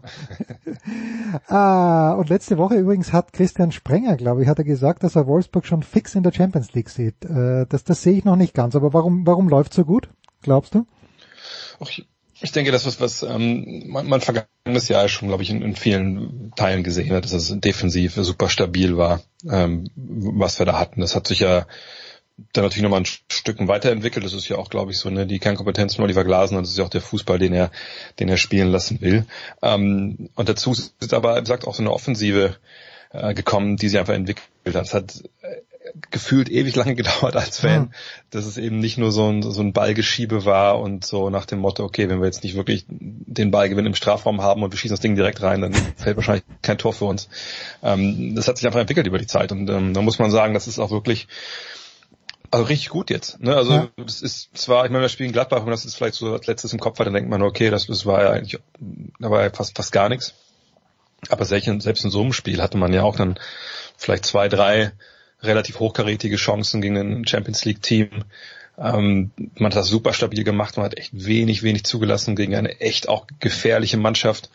Und ähm, da muss man sagen, dass diese Entwicklung unter Glasner, die ist wirklich wahnsinnig gut. Also ich, ich bin ja eh dieser Anhänger dieser Theorie, dass ähm, wahrscheinlich auch der einzige Verfechter davon, dass es bei, beim VfL halt immer diese Wellenbewegung geben wird. Ne? Dass du halt, wenn du einen Trainer hast, der reinkommt mit einer klaren Idee, und, ähm, man, und ein Management, was dann auch ne, mit Augenmaß Leute halt holt, also gute Leute holt, dass du dann immer diese Entwicklung hast. Ne? Die Jungs sind hungrig, ne? die wollen lernen, der Trainer ne, gibt seine Ideen rein, das läuft dann über zwei, drei Jahre, geht's nach oben relativ steil. Das war unter Magazzo, das war unter, unter Hacking auch so. Hm. Und das ist jetzt auch wieder so. Und dann gewinnst du den Titel, so was mit den letzten beiden Male in diesen Phasen soweit. Ähm, und äh, danach geht's bergab. So, weil dann wieder Leute weg wollen, sich für Höheres empfohlen haben und dann auch merken, gut, in Wolfsburg äh, ist vielleicht dann auch, gibt's nicht die geilsten Clubs, obwohl das momentan wahrscheinlich für gar keinen groß Relevanz hat. Ähm, und ich denke, wir sind momentan halt wirklich in dieser, Phase des Aufstiegs, weil es einfach, ähm, ne, alle ziehen mit, es ist eine geile Truppe. Ähm, ne, man sieht das auch, glaube ich, wenn man sozialen Medien von Jungs folgt, die haben Bock zusammen zu spielen. Und ähm, auf dem Feld auch ist einfach so eine Leidenschaft da, die du ja auch brauchst, glaube ich, wenn du diesen Glasner Fußball spielen willst. Und Champions League, ich habe am Anfang gesagt, Platz fünf. Momentan habe ich Hoffnung, dass es mehr wird. Aber äh, am Ende des Tages da oben ist es so eng zusammen. Und was mir bei uns, war Weghaus hier auch noch eine von den Schneeresten, die hier liegen, ausrutscht. ähm, da war vielleicht wirklich ein Problem. Also von daher, ich, ich lasse auch die Kirche erstmal im Dorf. Aber das ist schon eine super stabile Truppe und das muss man glaube ich sagen, in der Bundesliga da oben gibt es momentan wenig Mannschaften, die wirklich äh, so stabil sind wie der VfL. Ja, also ich habe äh, ganz kurz gezuckt, wie du gesagt hast, Titel mit Dieter Hecking, aber da vergaß ich, da war doch was in Berlin. Und äh, im Pokal ist er nach wie vor, glaube ich, Auswärtsspiel in Leipzig, wenn ich es richtig auf dem Zettel ja. habe. Und äh, naja gut, nicht, nicht ganz einfach. Jetzt habe ich äh, gerade vorhin ein Zitat gelesen äh, vom Bürgermeister von Atlanta, der sagt, äh, wisst was, bleibt bitte zu Hause. Ähm, Gibt es noch eine Gefahr, und zwar zum All-Star-Game, das am 7. März stattfinden soll? Äh, und ich habe auch, äh, auch wieder schon vor ein paar Tagen gelesen von LeBron James, dass er exakt überhaupt keine Lust hat, daran teilzunehmen. Äh, Gibt es noch eine Chance, dass das abgesagt wird, oder ist das für das TV zu wichtig, dass, äh, als dass dieses Spiel nicht stattfinden wird? Ich weiß nicht, ob, ob das TV-Ding jetzt der Hauptgrund, ich meine, klar, im Endeffekt ist der Grund immer Geld und, und ja. es gibt Sender, die das übertragen, aber es wohl, wie ich es gelesen habe, nicht wirklich so ein Einzelvertrag quasi drin steht, okay, wir haben das All-Star-Weekend und da kriegen wir jetzt, da zahlen wir x äh, Millionen Dollar für und, und wenn wir es nicht haben, wollen wir die Kohle zurückhaben. Also so äh, klar ist es wohl nicht äh, gefasst, aber natürlich geht es ja vor allem um wirtschaftliche Interessen, das ist, ist glaube ich, vollkommen klar. Ähm, allerdings glaube ich nicht, dass es abgesagt wird, nicht aus reiner Profitgier, sondern einfach, weil das ist ja verhandelt worden zwischen Spielergewerkschaft und Liga. Okay. Ähm, das muss man auch sagen, da hat die NBA jetzt nicht einfach nur über die Köpfe hinweg entschieden und gesagt, jo, ist uns ja egal, hm. ihr habt gefälligst da zu sein, ähm, sondern das ist schon ne, collectively bargained, wie die Amerikaner das nennen. Und ähm, deswegen habe ich auch ein bisschen gewundert, dass sich LeBron James dann so klar und auch schon andere jetzt schon so klar positioniert haben, weil ich mir dachte, okay, ihr habt ja auch einen Vertrauensmann ja. Äh, in, in, in, der Abteilung. Da könnt ihr mit dem auch mal vorher sprechen. Und er wird sich ja auch informiert haben. Da gibt es ja auch so Rundmails, die dann kommen, wenn es neue Sachen von der Gewerkschaft gibt. Und ich, ich kann das vollkommen nachvollziehen, also beide Seiten. Ich kann auch nachvollziehen, dass man, dass man nicht spielen will, natürlich unter diesen Umständen. Ähm, auf der anderen Seite denke ich mir, gut, ist, wenn du ein sehr gutes, das haben sie ja trotz aller Ausfälle, die es jetzt so gab, wenn du ein sehr gutes ähm, Konzept hast, wenn das quasi eine kleine Bubble ist. Natürlich, die Spieler kommen von überall zusammen, das ist ein Problem, da muss man nicht drüber reden.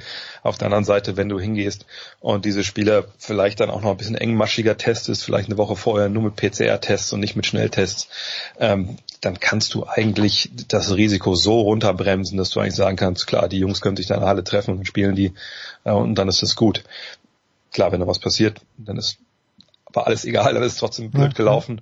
Ähm, aber ich, ich finde, was halt für mich den Charme der Sache so ein bisschen ausmacht, ist halt, wenn man sagt, okay, komm, wir ziehen es alles an einem Tag durch und so wird's ja laufen. Es gibt den drei Contest vorher, dann das Spiel, dann gibt's dann Contest. Und man zeigt so ein bisschen Normalität und, und was ich mir wünschen würde, so als Basketballromantiker, wäre einfach, man sieht, wie die Jungs da einfach in der Halle sind, wie die Spaß haben an der Geschichte, wie man halt selber auch Spaß hätte, wenn man jetzt, äh, wenn es erlaubt wäre, sich zu treffen mit ein paar Jungs und man wüsste, da kann eigentlich nichts passieren und, und, und man zockt und dankt und wirft so ein bisschen. Kann sein, dass es eine zu romantische Vorstellung ist, ähm, sicherlich, aber das ist so ein bisschen, wie ich es mir halt vorstelle. Auf der anderen Seite, da kann ich jeden verstehen, der sagt, nee, brauche ich, habe ich keinen Bock drauf, aber hey, dafür gibt's ja äh, sicherlich auch Teamärzte, dass man sagen kann, hey, pass auf, äh, irgendwie habe ich gerade also mein kleiner C macht mir echt super Probleme. Ich glaube nicht, dass ich nach Atlanta fahren kann. So, dann fährt man da halt nicht hin. Der gute alte eingewachsene Zehennagel wird gern genommen vor solchen äh, vor solchen Anlässen. Muss man sich schon Sorgen um die Mavericks machen? Mein Sohn macht sich große Sorgen. Jein, also ich, ich denke schon, dass sie in die Playoffs kommen werden. Momentan stehen sie auf Platz 10 ähm, in, in der Western Conference. Äh, zuletzt lief es ja auch wieder besser. Und ähm, man, man darf sicherlich auch nicht vergessen, was so ein Covid-Ausbruch mit einer Mannschaft macht. Ähm, Mhm. Das haben wir, glaube ich, jetzt auch schon bei einigen Teams gesehen, die mitten in ihren Ausbrüchen natürlich dann, äh, weil, weil Spieler fehlen, weil du natürlich auch keinen richtigen Trainingsbetrieb abhalten kannst, weil es natürlich auch noch Einschränkungen gibt, ähm, die da natürlich in ein Loch fallen und dann eben nicht nur sich vielleicht vier, fünf Spiele in Folge verlieren, sondern danach eben auch erstmal eine Weile brauchen, bis sie wieder in Tritt kommen. So, das ist einfach so. Äh, Ich glaube, wenn man bei den Mavs jetzt so sieht, wenn als dieser Covid-Aufbruch war, ähm, wie viele Spiele waren das jetzt, die sie da verloren haben? Vier, fünf, sechs, sieben, ne, so in Folge und dann, wie gesagt, danach ging es langsam wieder los. Äh, Jetzt hatte man von den letzten fünf Spielen, hat man glaube ich vier gewonnen, jetzt zuletzt wieder verloren. Ähm, Also da würde ich sagen, die sind wahrscheinlich, ne, wenn es was ich jetzt mal projizieren würde, ne, nächsten paar Wochen, dann sind sie wahrscheinlich, also würden sie jetzt wahrscheinlich auf Platz 6, 7 stehen. Mhm. Da würde man sagen, okay, ist auch noch ein bisschen unter dem, was wir eigentlich jetzt erwartet haben, aber das ist ungefähr Paar für den Kurs und dann ist das auch okay. So, das ist die eine Seite. Von daher, von der Warte jetzt, wo sie in der Tabelle stehen, da würde ich mir jetzt keine großen Sorgen machen. Ja, zwei Siege mehr, so irgendwie das da ist und du bist ganz woanders.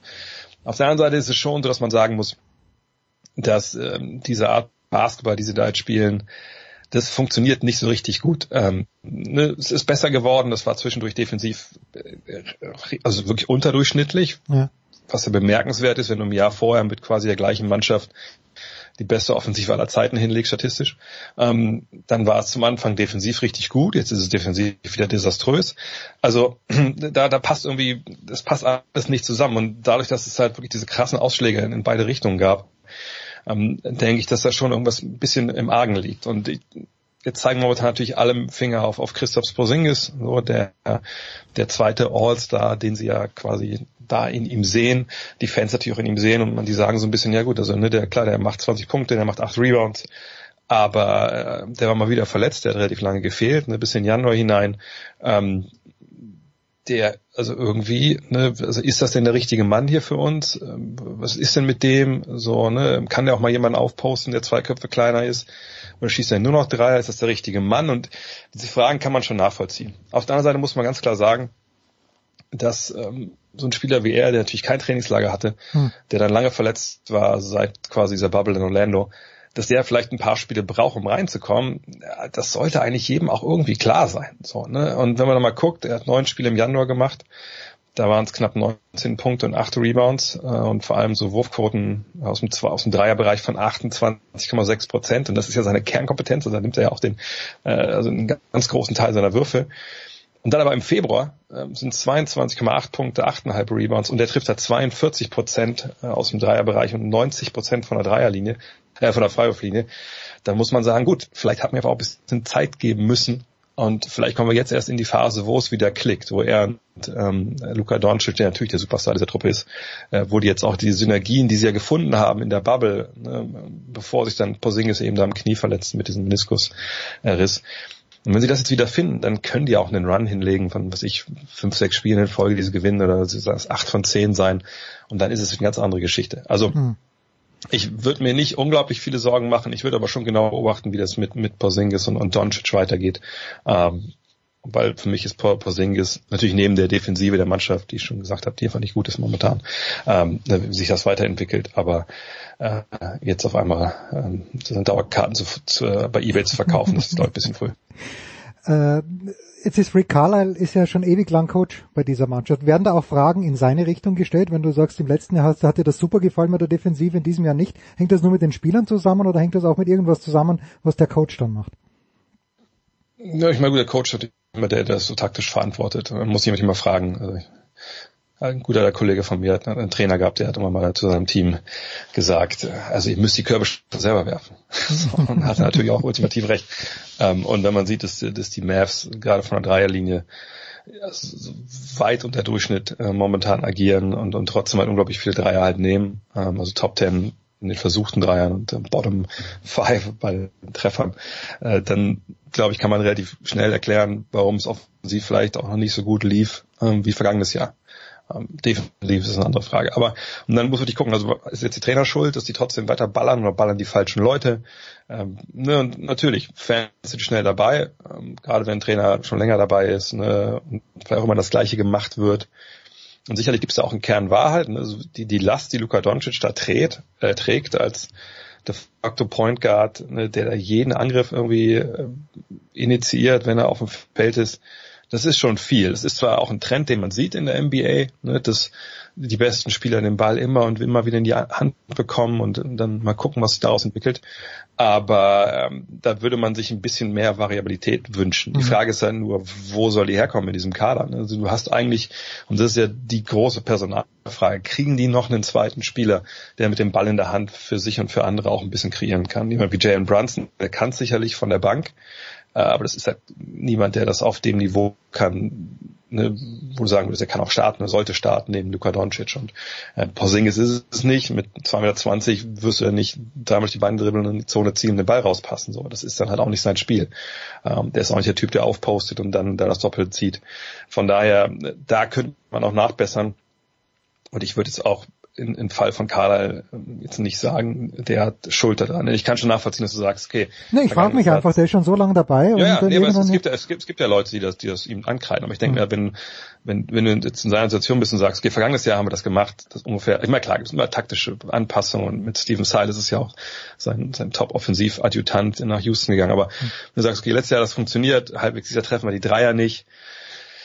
Jetzt können wir die alles umwerfen und sagen, gut, das hat alles nicht funktioniert, aber vielleicht gucken wir einfach auch, ob Josh Richardson mal mehr als 29,6 Prozent seiner Dreier trifft von den Mhm. fünf, die er dann nimmt. Vielleicht gucken wir auch mal, ob Porzingis, wie ich schon gesagt habe, mal jetzt im zweiten Monat reinkommt. Und wenn man das jetzt alles sieht, dann denkt man, okay, das ist, jetzt wird jetzt auch besser und das, das ist auch okay. Das funktioniert auch echt okay im Angriff, wenn die Dreier normal fallen. Von daher würde ich da jetzt eher denken, dass man ihn da also nicht was so ankreiden kann, wo, wo ich denke, wo es dann auch um seinen, seinen Job irgendwie geht. Also es ist irgendwie, was du jetzt gerade gesagt hast, man braucht die Spieler dazu. Das, äh, vorhin haben wir mit Ralf Denk gesprochen, der äh, Teamchef von Bora Hansgrohe, und da habe ich so ein bisschen drüber gesprochen mit Taktik und er meint halt, naja, es, äh, Taktik ist gut und schön, aber du brauchst natürlich dann, äh, er hat das Menschenmaterial genannt, aber du brauchst halt die Fahrer dann dazu, damit du so fahren kannst, wie du möchtest. Die abschließende Frage kommt natürlich von meinem Sohn, wie du dir denken kannst, äh, der irgendwie hin und her wankt zwischen den Warriors und zwischen den Mavs, weil er Doncic großartig findet, aber ich glaube, dass er Steph Curry noch großartiger findet und die Frage von Robin ist schlicht und ergreifend, gibt es im Moment einen besseren Spieler als Steph Curry? As we speak, Mitte Februar 2021 in der NBA. Und immer die Frage, was man möchte. Also offensiv, offensiv. Lassen wir offensiv. Unterhaltsam, Äh, unterhaltsameren Spieler vielleicht so. Unterhaltsam, wenn wir darüber sprechen, dann glaube ich schon, wenn man auf, auf Dreier steht, wenn man auf Höchstschwierigkeit äh, steht, dann ist es auf jeden Fall, äh, glaube ich, Curry. Denn was er dieses Jahr macht, also die Quoten, die er schießt, ja, also aus dem Zweierbereich ist er über 58 Prozent für so einen kleinen Guard, das ist ja eigentlich, eigentlich Wahnsinn. Äh, 42,5 von der Dreierlinie ist für ihn sogar so, ja, ist schon okay, kann er noch besser, aber das ist natürlich eine wahnsinnige Quote. Er macht seine 30 Punkte, ohne wirklich jemanden an seiner Seite zu haben, wo man sagen will, okay, das ist wirklich so ein, so ein legitimer All-Star neben ihm. Also das ist schon, ist schon geil. Äh, Es wird auch nicht umsonst von vielen dann auch so ein bisschen in diese MVP-Konversation gepackt, wo ich denke, wo er nicht hingehört, da sind die Warriors einfach zu schlecht. Ähm, Aber das ist einfach, einfach Wahnsinn, was, was er dieses Jahr äh, spielt. Und, und er zeigt halt nach wie vor, dass also ich glaube, wenn es darum gehen würde, ne, wer die schwersten Abschlüsse nimmt äh, und das am, am, am leichtesten aussehen lässt und dann auch verwandelt, dann ist er das auf jeden Fall. Wenn man auch argumentieren würde, ist er vielleicht der, Spieler mit der, der besten Technik oder mit, mit der, der technikversierteste Spieler, da würde ich es auch unterschreiben. Best ist immer so ein Problem, weil er natürlich dann schon irgendwie auch an seine, seine Grenzen dann stellenweise stößt. Sicher auch in den Playoffs vor allem. Da haben wir es ja auch, glaube ich, alle noch so ein bisschen vor den Augen, ähm, wie ihm da auch so ein bisschen körperliche Verteidigung zugesetzt hat. Das ist schon echt, also es gibt, wie gesagt, für mich gibt es gar nicht keinen, der, was so die Höchstschwierigkeit angeht, auf, auf dem Niveau agiert. Vielleicht auch Damian Lillard, aber, aber Curry ist da für, mich schon so eine halbe Klasse für sich. Herrlich. Das wird ihn beruhigen, den kleinen Hulber. Ich danke dir ganz, ganz herzlich, Dre. Wir machen eine kurze Pause. Äh, nicht ohne die Frage, am Wochenende werden wir dich auf der Zone hören. Machst du Wölfe Radio? Was steht an für dich?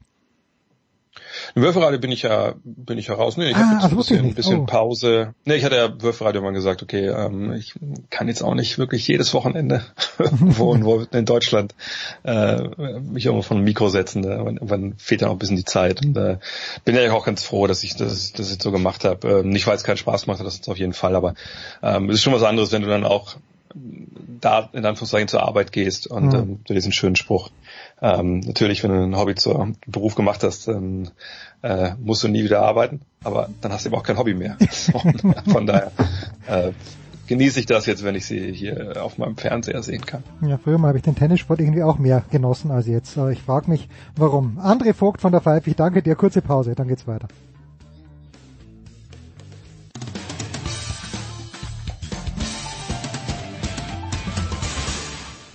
Hallo, das ist Viktoria Rebensburg und ihr hört Sportradio 360.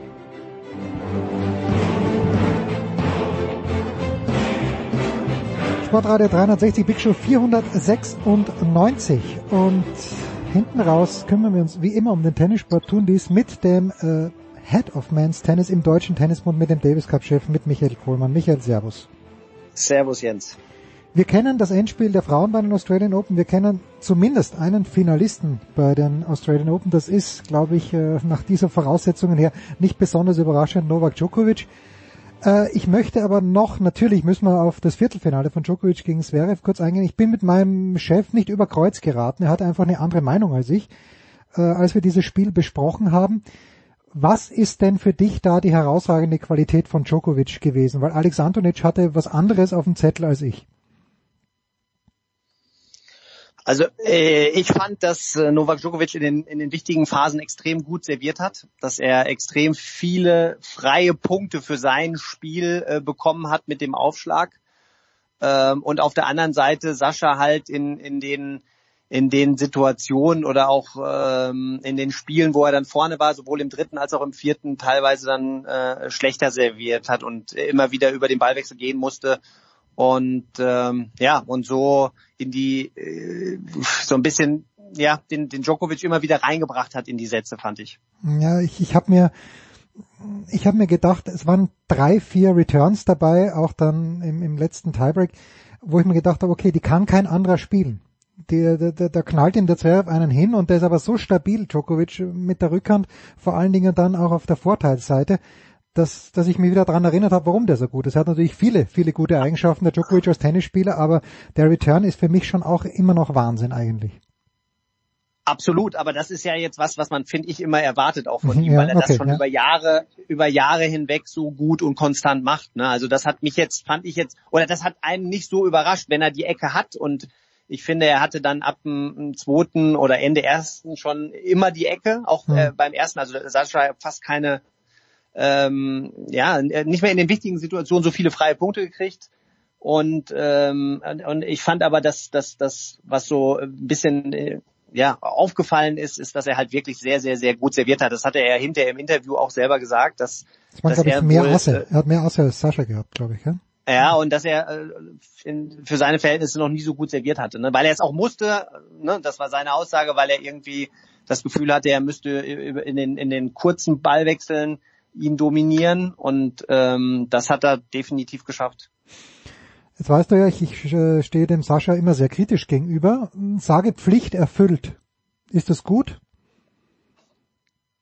Weil ich, ich, ich, ja, sag, ich sag, die, die Matches davor muss er gewinnen und die hat er auch souverän gewonnen, äh, aber es sind natürlich Spieler, die ihn nicht schlagen können. Ein Lajovic kann ihn, auch wenn es davor zweimal über fünf Sätze gegangen ist, aber ein Lajovic kann Alexander Zverev nicht schlagen, schon gar nicht auf Hartplatz ja, Pflicht erfüllt, finde ich, hat äh, so, also so, einen, so einen negativen Touch irgendwie so ein bisschen mit. Mhm.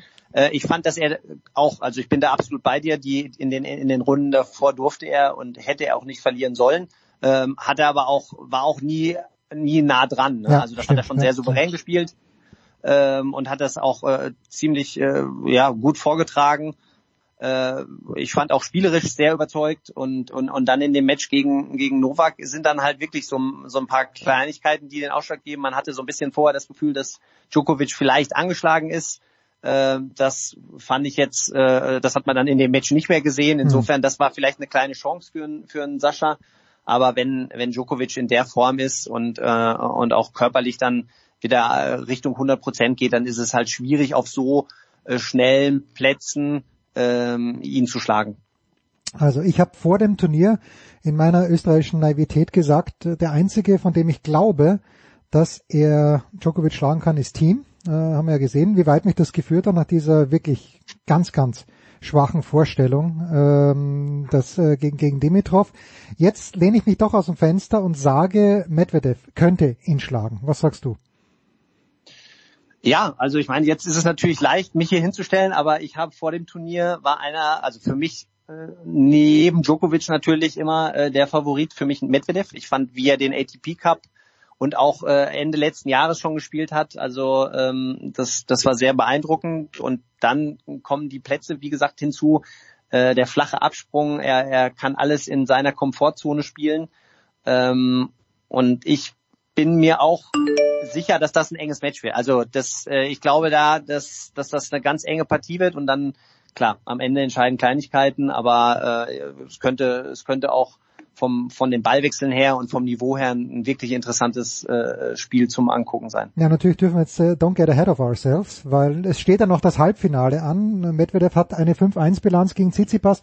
Tsitsipas kommt jetzt von diesem Wahnsinnsmatch gegen Nadal. Ich habe hm, davor wieder gescheit dahergeredet und habe gesagt, äh, bei aller Liebe zu Tsitsipas, und du weißt, ich mag ihn, ich mag auch Medvedev sehr, aber das Spiel von Tsitsipas passt einfach nicht zu Nadal. Wie lange hat sich Federer herumgeärgert mit diesem hohen Spin auf die Rückhand und genau das gleiche ist ja bei Tsitsipas und dann gewinnt er das in fünf Sätzen. Hast du, hast du irgendwann mal das Gefühl gehabt, dass sich das Match gedreht hat in irgendeiner Art und Weise? Also äh, da muss ich auch sagen, der Tsitsipas hat äh, ein unglaubliches Match gespielt, gerade ähm, im vierten und fünften Satz. Ähm, dritte äh, hatte ich das Gefühl, dass der Nadal den auch noch im Tiebreak hätte gewinnen können. Also mhm. da hat er so ein, zwei Bälle verlegt, die er eigentlich Dieser nicht Smash verlegt. auch von hinten, also der Smash Ja. von hinten, den spielt er normalerweise nicht ins Aus. Ja. Genau. Und ähm, aber dann äh, so Anfang Vierter schon und auch bis bis zum Ende hat Tsitsipas äh, teilweise Halbvolley an der Linie gespielt ähm, und hat auf die auf die Spinbälle ist er wirklich richtig rangegangen, auch mit der Rückhand, ähm, so wie es Federer in dieser Phase, ähm, wo er sein Spiel so ein bisschen umgestellt hat, dann auch gemacht hat. Und das war also das war sehr beeindruckend. Ich muss auch sagen, ich habe einen Tsitsipas dann äh, so wie im, im vierten und fünften Platz so gut noch, also schon ganz lange nicht gesehen. Ne? Also ähm, das, das war schon beeindruckend, aber ich glaube auch, dass Medvedev ähm, jetzt nicht, weil es fünf Sätze war, so, ne, Tsitsipas hat ja davor auch eine Runde nicht gespielt. Also ich glaube, dass es vom, von der Ener vom Energielevel her, dass beide gleich dastehen. Aber ich glaube, dass das Spiel vom, vom Medvedev dann auch ähm, ja, ein Tick, Tick zu gut ist für das vom Tsitsipas. Und richtig oder falsch, äh, es gibt keinen Spieler auf der Tour, der, also keinen guten Spieler auf der Tour, der Medvedev besser liegt als Rublev. Rublev spielt alles in einer Höhe und alles mit einer Geschwindigkeit, die zwar sehr hoch ist, aber ich glaube, das taugt dem, dem Medvedev. Ja, das taugt ihm und die beiden, das darf man auch nie vergessen. Das ist immer was Besonderes, wenn man sich so gut kennt und so viel Zeit miteinander verbringt und so viel miteinander trainiert, so viel Matches spielt. Das ist äh, da, da, ja, da, da spielen manchmal andere Dinge auch noch einen Ausschlag. Der, ähm, man hat immer das, also ich habe immer das Gefühl, wenn ich da gucke, wenn der, wenn der Medvedev einmal einen Break macht oder einmal in Führung geht, dann bricht der Rublev innerlich zusammen, weil er schon das Gefühl hat, er kann es nicht mehr schaffen, er ist, er, er ist jetzt weg. Und äh, ja, und, und das, das, das sind dann schon immer Dinge, die natürlich äh, aufkommen, wenn man so gut kennt wie die zwei. Ja, und äh, was auch noch erstaunlich war an diesem Mittwoch, dass der Sommer irgendwie zurückgekehrt ist und der Rublev hat er richtig, also Medvedev hat nach dem Spiel auch gesagt, er hätte Krämpfe gehabt. Er hätte es nur nicht zeigen wollen, ich glaube vor dem letzten Spiel sogar, aber Rublev war ja richtig fertig, wenn man sich das so angeschaut hat. Ähm, jetzt ein ganz, ganz kurzer Haken dran an dieses Turnier. Wenn, wenn du das jetzt so siehst und äh, auf welchem Niveau gespielt wird und ja, es hat viele Rückzüge gegeben, Berrettini, da ist natürlich Tsitsipas, sage ich auch, das ist ihm natürlich schon echt zu Pass gekommen, weil Berrettini hat sehr, sehr gut gespielt, fand ich mit Ausnahme des Finales dann halt beim ATP Cup. Äh, sehr, sehr viele Verletzungen, aber jetzt in drei, vier Wochen, ich glaube in drei Wochen ist es, kommt Federer in Doha zurück darf man da irgendwelche Erwartungen haben? Oder kommt ein Federer nur zurück, wenn er von sich selber erwartet, dass er dort um den Turniersieg mitspielt? Boah, nach der langen Pause äh, weiß ich jetzt nicht. Also ich glaube schon, dass er äh, sich natürlich das Turnier so ausgesucht hat, auch mit dem Hintergedanken oder beziehungsweise mit dem Wissen, dass er hundertprozentig fit ist. Aber nach so einer langen Zeit äh, ohne Match und ähm, ja diese speziellen Bedingungen, dann glaube ich erst, also bin ich auch sehr gespannt, wie er wie er da auflaufen wird. Aber ähm, äh, das äh, ich könnte, also es würde mich sehr überraschen, wenn er da hinfährt und das Turnier sofort gewinnen würde. Also Mhm. das, das glaube ich jetzt nicht, weil das ähm, ist, ich meine, es ist A, Roger Federer, klar, das ist möglich, aber man darf auch nicht vergessen, er ist jetzt auch nicht mehr 25 oder so, dass er sich jetzt, dass er äh, so fit ist und sofort ohne Matches sich diese diese Matchhärte dann auch äh, sofort im Training äh, zurückgeholt hat, dass er da auf so einem Turnier direkt dominiert. Also das glaube ich nicht. Hm, ja, spannend wird es werden. Äh, ich habe nur gesehen, der Dominik spielt auch mit. Also die Besetzung wird auf jeden Fall sehr ordentlich sein. Medvedev wird am Montag mindestens die Nummer drei der Weltrangliste sein. Wenn er das Turnier gewinnt, dann ist er die Nummer zwei in der Welt. Also das ist äh, auf jeden Fall recht spannend. Äh, eine übergeordnete Frage noch, bevor ich die vielleicht auch, und ich weiß, das ist äh, eher nicht eine Baustelle, aber zu den Frauen müssen wir schon auch noch ein Wort sagen. Glaubst du, weil Gilles Simon glaubt nicht dran und der Sascha hat in Köln auch gesagt, dass er da ein bisschen den Glauben verloren hat. Glaubst du an die hundertprozentige Zuverlässigkeit dieses digitalen Linienrichters? Weil manchmal sind Bälle Ja. dabei, wo, aber ich denke mir, manchmal sind Bälle dabei, ne.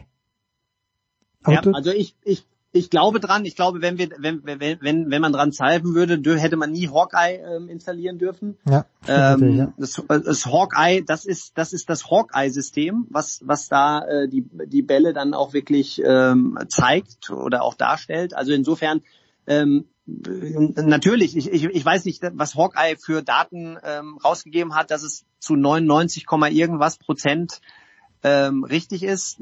Klar, äh, dass, dass, dass man vielleicht das Gefühl haben könnte, dass mal irgendwo ein, anderer Ball gezeigt ist. Aber äh, also ich, ich glaube dran und ich bin mir auch sicher, dass das ähm, die Zukunft ähm, sein wird, dass, dass, die, dass die Turniere so ausgerüstet werden, dass man ohne Linienrichter auskommt. Fehlt da nicht was jetzt dann? Also irgendwie diese, jetzt wo ich drüber nachdenke, diese Geschichte, wo dann gechallenged wird und wo das Publikum darauf wartet, ich fand, äh, ist natürlich toll, wenn, als, wenn es alles akkurat ist, aber ich fand das eigentlich schon als interessanten Gimmick für die Zuschauer, Ja, für, für. Hundertprozentig. Also äh, von von der von der Seite her ähm, definitiv. Was man auch äh, sagen muss, ich meine, der Schiedsrichter, die Rolle des Schiedsrichters ist halt dann Du auch. brauchst keinen ähm, mehr. Genau, du kannst, also der muss die Regeln kennen und muss wissen, wann man eine Verwarnung vielleicht mal ausspricht äh, und äh, und wann man vielleicht den Oberschiedsrichter mal holen darf. Aber ansonsten, äh, genau, ist der Schiedsrichter eigentlich dann nur noch zum Zählen da, ähm, was es, was mit Sicherheit schade ist, ne? weil ähm, äh, diese äh, ja die Situation, wo man dann äh, das Hawkeye nochmal in Anspruch nimmt und und der Schiedsrichter vielleicht auch die Chance hat, selber mal zu overrulen, äh, der braucht ja jetzt, also das braucht er nicht mehr machen, weil gegen die Maschine kann er nicht gewinnen.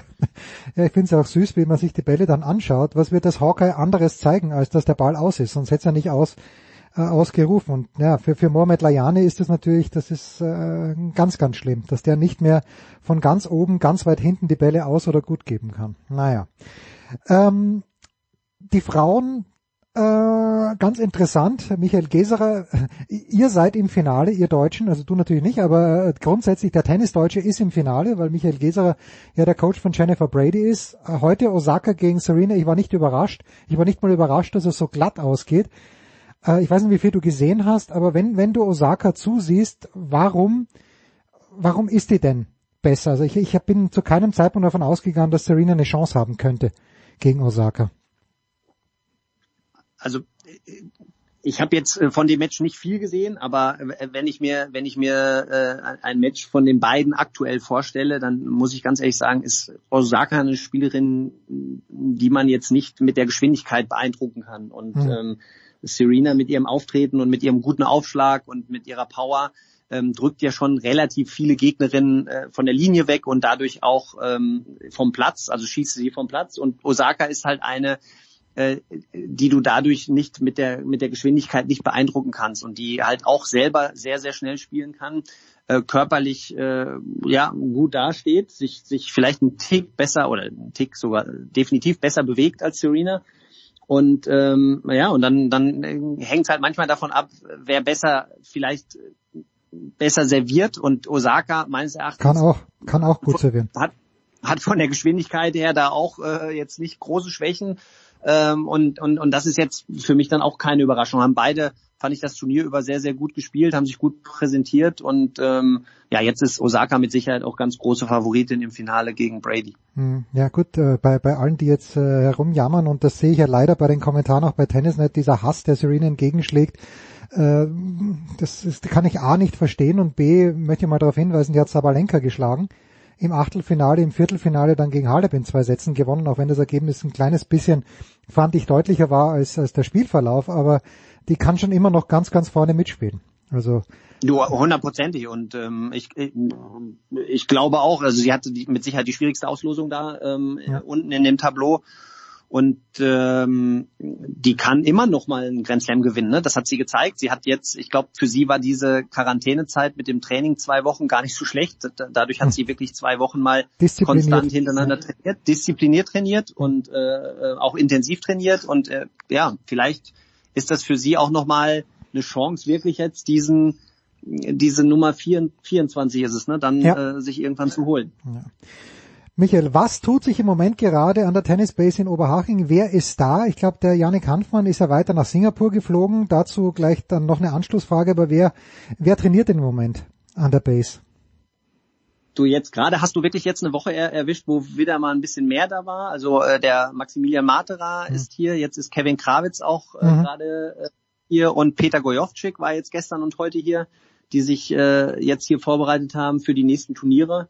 Äh, Maximilian Matera fliegt ähm, am Samstag Richtung Kasachstan zu zwei Challenger-Turnieren. Der Peter Gojovcik fliegt nach Montpellier Ja. ähm, zum, äh, zur Quali äh, des 250er Events und der Kevin ist nächste Woche auch noch da, weil der als nächstes dann in Rotterdam spielen wird in zehn Tagen. Ähm, genau, insofern sind jetzt äh, sind das die drei Profis und ansonsten der normale Kader-Jugendbetrieb, sage ich jetzt mal. Wie wird das Kevin handhaben die nächsten Wochen mit dem, mit dem Partner? Weil äh, Andy Mies ist ja mindestens ein halbes Jahr, wenn ich es richtig verstanden habe, jetzt mal weg. Sucht sich Kevin da von Turnier zu Turnier neu oder hat er jemanden gefunden für die nächste Zeit? Ja, jetzt in, in, in Rotterdam, ähm, also ich, ich glaube generell hat er mit dem Jan-Lennart Struff äh, Ah, okay. vereinbart zu spielen, also zumindest den Großteil der Turniere zu spielen. Äh, in Rotterdam ist es aber so, dass da der Cut-Off äh, immer sehr, sehr gut ist und, und deswegen hatten die beiden da im Vorfeld ein bisschen Respekt, äh, ob sie da reinkommen. Deswegen spielt er jetzt in Rotterdam mit Horia Tikau, Mhm. mit dem Rumän. Und ähm, ja, du, es ist für ihn jetzt gerade ja auch äh, eine Phase, wo er sich äh, auch für die Turniere, wo äh, Struffi äh, dann mal nicht spielen will, äh, Partner suchen muss und jetzt muss er sich ein bisschen organisieren. Es ist mit Sicherheit was, äh, was keiner, also wenn, wenn man professionell Derby spielt, was keiner gerne macht, so äh, äh, gerade Anfang der Saison, wo die meisten Teams ja auch beieinander sind, äh, gute, adäquate Partner zu finden. Aber ähm, ja, ich glaube, dass Kevin äh, äh, zum einen beliebt ist auf der Tour und zum anderen auch, dass jeder seine Qualitäten kennt und insofern hoffe ich und, und glaube ich auch, dass er äh, definitiv gute Partner haben wird äh, Ja. für das nächste Halb. Und bringt auch ein gutes Ranking mit. Darf man, ja- darf man auch nicht vergessen. Michael, die Rauschmeißerfrage ist, ist überragend gestellt von mir, wie ich finde. Wenn Kevin Krawitz und Jan-Lennart Struff bei den Olympischen Spielen in Tokio 2021 für Deutschland auf Medaillenjagd gehen, wird Erling Braut Haaland dann noch das Trikot des Ballspielvereins Borussia von 1909 tragen? Also wenn ich das wüsste, dann könnte ich, glaube ich, jetzt äh, könnte ich reich werden. Das ist eine gute Frage, aber äh, ich glaube jetzt das gestrige Spiel gibt einem wieder ein bisschen Hoffnung. Vor dem gestrigen Spiel ähm, hatte ich nicht das Gefühl, dass dass die Mannschaft sich so schnell wiederfindet, dass sie äh, am Ende der Saison Vierter wird. Aber das gestrige Spiel ähm, ja hat so ein bisschen wieder ähm, ja, bei mir auch dieses, diesen Fünkchen Hoffnung in mir, in mir leben lassen. Allerdings äh, mit Hintergedanken auch auf das Derby, äh, wo ich mir wirklich hoffe, dass, dass da eine, eine, eine Reaktion jetzt auch nochmal in der Bundesliga gezeigt wird und dass man sich dann halt wieder in die Richtung bewegt, wo sie eigentlich hingehören, finde ich, äh, von der Qualität der Mannschaft her, dass sie auf jeden Fall am Ende des Jahres dann erste vier sind und dann glaube ich, ist der Herr Horland auch noch äh, im schwarz-gelben Trikot zu sehen. Hm, schön. Ja, ich überlege gerade, ob irgendeine internationale äh, Mannschaft auch in Schwarz-Gelb auftritt in England oder so. Aber nein, da fällt mir nur der BVB Ach so, ein. das könnte natürlich sein. Was, was ist das? Valladolid oder so? Ja, genau. Nee, nicht Nee. Villarreal, Villarreal. in Spanien. Ja, Villa, Villa, Villarreal, ja, genau, das sind Das sind- U-Boot oder genau, sowas, das das gelbe U-Boot. Genau. Oder Ja. war das Villarreal? Ich glaube schon, ja. Äh, oder war das Ich glaube Villarreal, ja. ja. oder Villa Bajo oder Villa, ja, das war was anderes, Villa Bajo. ja, Villariba. Nee, Villa Riva, ja genau. Der Davis Cup Kapitän Michael Kohlmann. Das war die Big Show 496 Sportradio 360.de. Es gibt Dailies, es gibt die Big Show nächste Woche wieder. Bis bald. Das war die Big Show auf sportradio360.de. Folgen Sie uns auf Twitter, klicken Sie den Gefällt mir-Button auf unserer Facebook-Seite und abonnieren Sie uns via RSS-Feed oder auf iTunes. Die nächste Ausgabe der Big Show gibt es am kommenden Donnerstag. Bis dahin sollten Sie die Zeit nutzen und die weiteren Angebote auf sportradio360.de wahrnehmen. Play Ball! Da ist gar nichts toll!